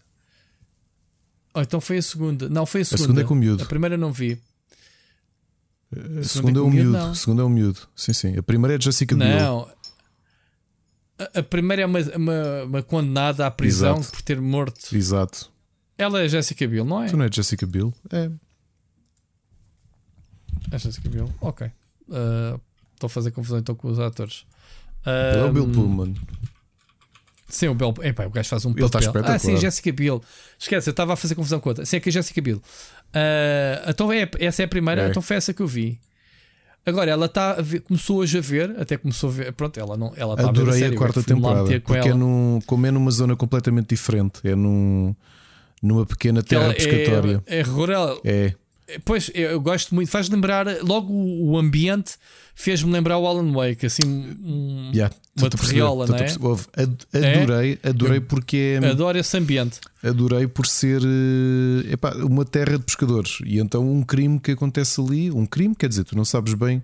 Um suicídio, né? Supostamente um penhasco. É, Foi a única coisa que, epá, vi, adorei a história. Yeah. Houve e, e- e eles levam aquilo por uma zona que quando tu começas a. Quando ele começa a desvendar a história, tu ficas fogo. Sim. Bem, ok, não estava Ah, nada à espera disto. A série já acabou? Vai, vai, não, vai, vem mais, porque eles estão a fazer série antológica. Pá, eu acho que funciona bem esta como uma antologia. Ele ser a única personagem, né? Epá, o gajo faz um papel. É porque tu não viste a série giro. toda, mas ele é muito. Ele tem muitos problemas. Ele é um tipo com muitas tem, falhas. Tem. Vi, já percebi, já percebi. Isso já percebi. Já percebi. Ah, ele tem. Sim, tem problemas. Tem sim. muitos problemas. Visões, tem. Traumas, tem Yeah. muitos traumas, tem Traumas. traumas, de infância também. Uh, tem Yeah. muita coisa Mas como foi recalcada. antológica, não me importei de ver a- aquela season. Não, porque não, não, não, Ah, não tens praticamente nada que vá de uma temporada para a outra. Pronto, a única coisa que sabes Sim. no último é que ele está reformado. É a única coisa que sabes. Sim, exatamente, exato. Pronto. E tem a namorada dele que aparece Exato. sempre. ah, todas. Muito bem. Hei de pegar depois. A Vais Mónica está a muito, Bem, a. Mónica, a Mónica, quando se agarra às séries, eh, epá, ainda por mais agora não podemos sair. Estes fins de semana temos estado em casa e ela tem estado sempre a vigiar o cão. Tipo, está ali e mete-se em frente à televisão a devorar séries. Eh, o cão, eu chamo cão, é uma cadela que eu tenho. O pessoal pensa, mas é um cão, uma- eu chamo cão sempre. eh, uma parvoíce. Olha, eu só te. Já agora, o bundle tem o Sundered. Logo Pois esse jogo também tem, vale os ouve, 10 eu- euros. eu- enquanto estava aqui. Epá, continuo aqui a scrollar, porque eu estou aqui já, já vou na já vou na página 300. Portanto, é- esquece. Estou aqui a scrollar os jogos. Ah, mas siga. Olha, eu só Ricardo, tenho uma vamos- sugestão. Lá está, Ok. não vi, mas vou ver esta semana. Uh, sei que foi nomeado para o Oscar em 2015. O, tenho várias pessoas que me disseram vai ver. Olha, isto faz, faz mais sentido. Aliás, entrou no top, apesar de ser de 2015. Foi um documentário que a Netflix fez em 2015 chamado Winter on Fire: Ukraine's Fight for Freedom. Ok. Uh, e, e pá, fiquei muito surpreendido porque ontem à noite a, Net- a Netflix deu no canal oficial de- de- da Netflix colocar o documentário por inteiro gratuito. Se- portanto, para as Uhum. pessoas poderem ver Olha, tudo. falaste em documentário e acendi aqui uma luz. Eu fui ver o documentário que tu me recomendaste a semana passada do do tipo que se fazia de rico Ah, eh, o- enganar o as Tinder senhoras Swindler. na- o Tinder Swindler. Aquilo é impressionante, É, né? meu. É impressionante. O desfecho, então, O ainda desfecho- mais impressionante. O desfecho, é. então, é verdade. Eu, eu fiquei parvo. O, ah, o desfecho, então, é. Epá, não sei se isto é spoiler, isto é actos verídicos, né? Ah, Sim, isto foi escrito O- no New York tipo Times e tudo. o tipo. O, epá, eu, nem, eu nem tenho coragem. Eu estava-me a arrepiar todo de, do sangue frio, do Sim, tipo. ah, como é que este gajo consegue. Zero remorsos. Sim, zero remorsos, esquece. Destruir vidas de pessoas, zero remorsos. eh, epá, e, e o desfecho. Ou seja, o documentário acaba, que é quando depois caem os créditos, que é eh, o que é que aconteceu, né? Às pessoas envolvidas naquilo. Isso é que me arrepiou. Uhum.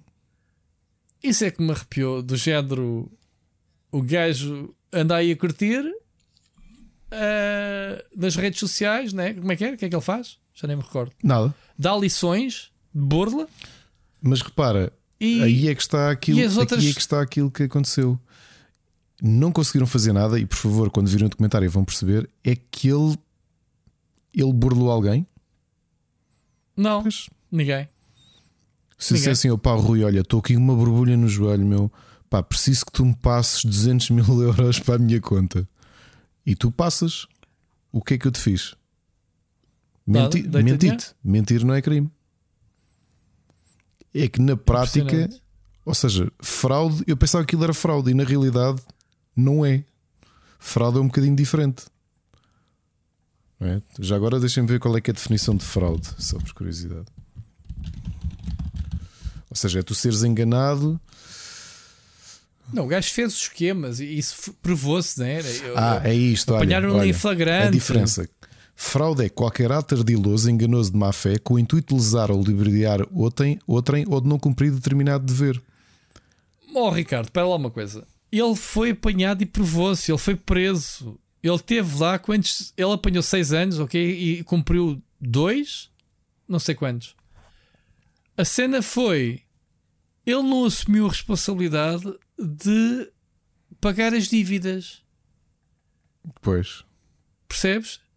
As senhoras que contraíram os Mas empréstimos. no meio daquilo tudo, as entidades- daquilo tudo, gostava... As entidades bancárias não querem saber quem é que pediu o dinheiro. Claro, mas, Ou o que é que aconteceu. Têm que pagar. mas no meio daquilo tudo fiquei na dúvida: é a fraude que ele fez foi quem? Foi as instituições bancárias dele ter falsificado assinaturas, não foi? N- Não, não, não, não, não, não, não. Ah, foi mesmo a burla qualificada às pessoas. Tu não podes enganar ninguém. E A falsificação de identidade. Ah, não, eu acho que é isso. pessoa- É falsificação de identidade, sim. Pronto, Sim, sim, ele sim. tinha os passaportes falsos. Ele foi, ele foi apanhado em flagrante pela polícia quando fizeram-lhe a emboscada. Mas depois, em termos efetivos, que pena é que ele recebeu? Epá, ma- mas a minha dúvida é o que ele fez de, das namoradas lhe terem passado dinheiro aquilo é crime ou não? E não, não estou a perguntar para um amigo, não é tudo isso.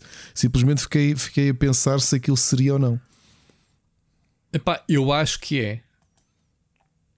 Eu acho que é. eh, quer dizer, foda sei lá. Tipo esta cena que eu te dizia, estou-te aqui a dizer, ai, o Rui, estou mesmo aflito, estou aqui com o joelho todo lixado, meu, pá, passa-me aí 200 Epá, mil mas depois euros. as histórias eram tão estúpidas. Os meus inimigos, eles andam aí, os meus inimigos. Epá, ó, tanto é, olha, vê lá tu que os, os, os capangas dele, não é?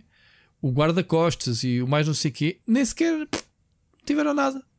A polícia. Mas o que é que eles. Houve? Nada. Tudo o que, tudo o que eles tinham era aparecer em fotografias com alguém, e então isso é crime.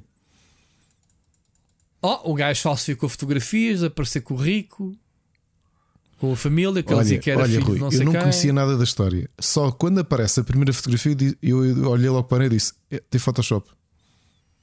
Via- Via-se tão bem, tão bem, tão bem, tão bem. Eu só olhei para a fotografia, eu não conhecia nada da história disso. Olha, aquilo é Photoshop. Mas viste a fotografia real ou, da, ou, da, ou a A remontagem? montagem. para... Eu, eu olhei para a montagem e disse: tem Photoshop. Aquilo é montagem. Mas espera lá. Mas tu também tens um olho diferente do meu, uh, treinado de outra forma diferente.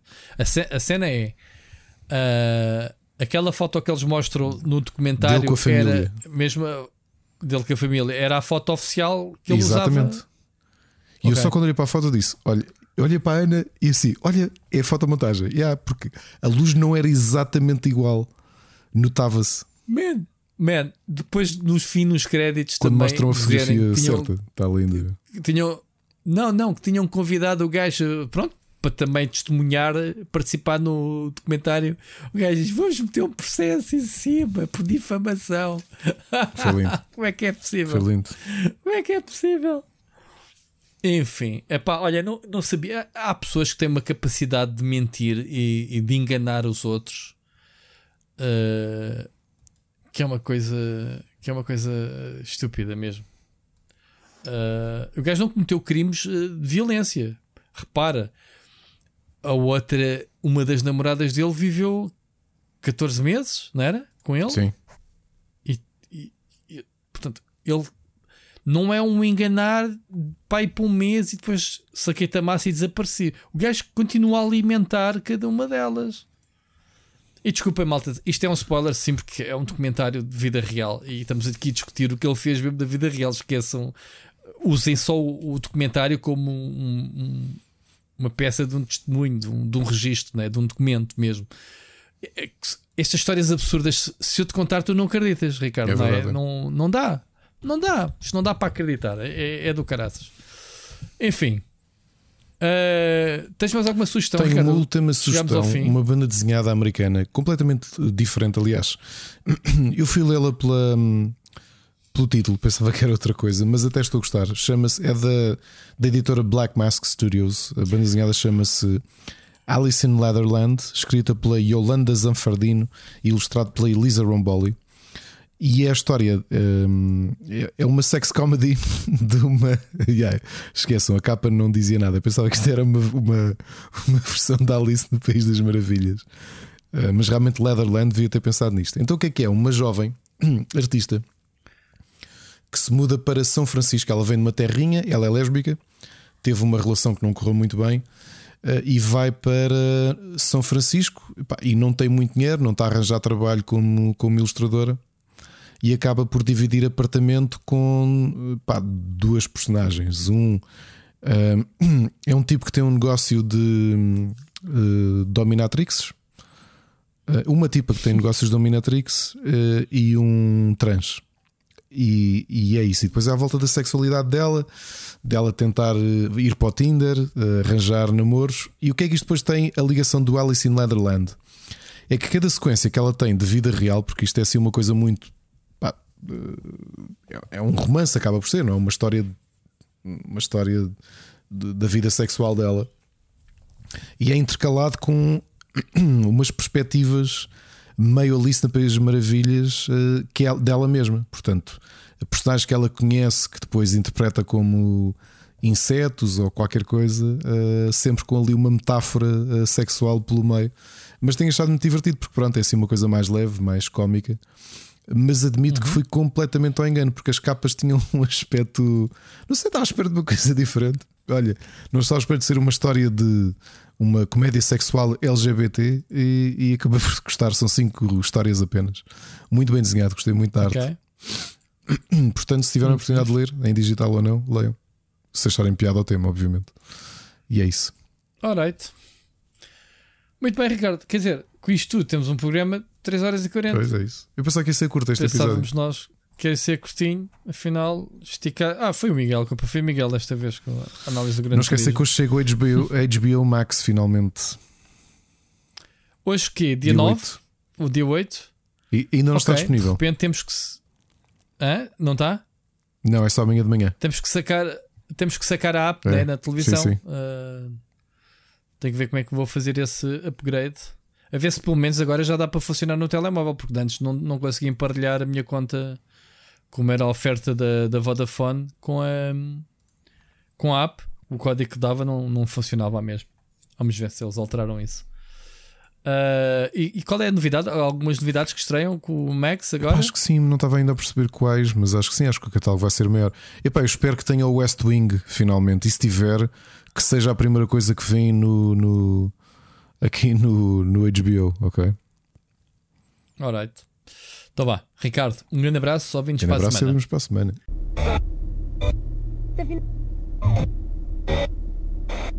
Okay.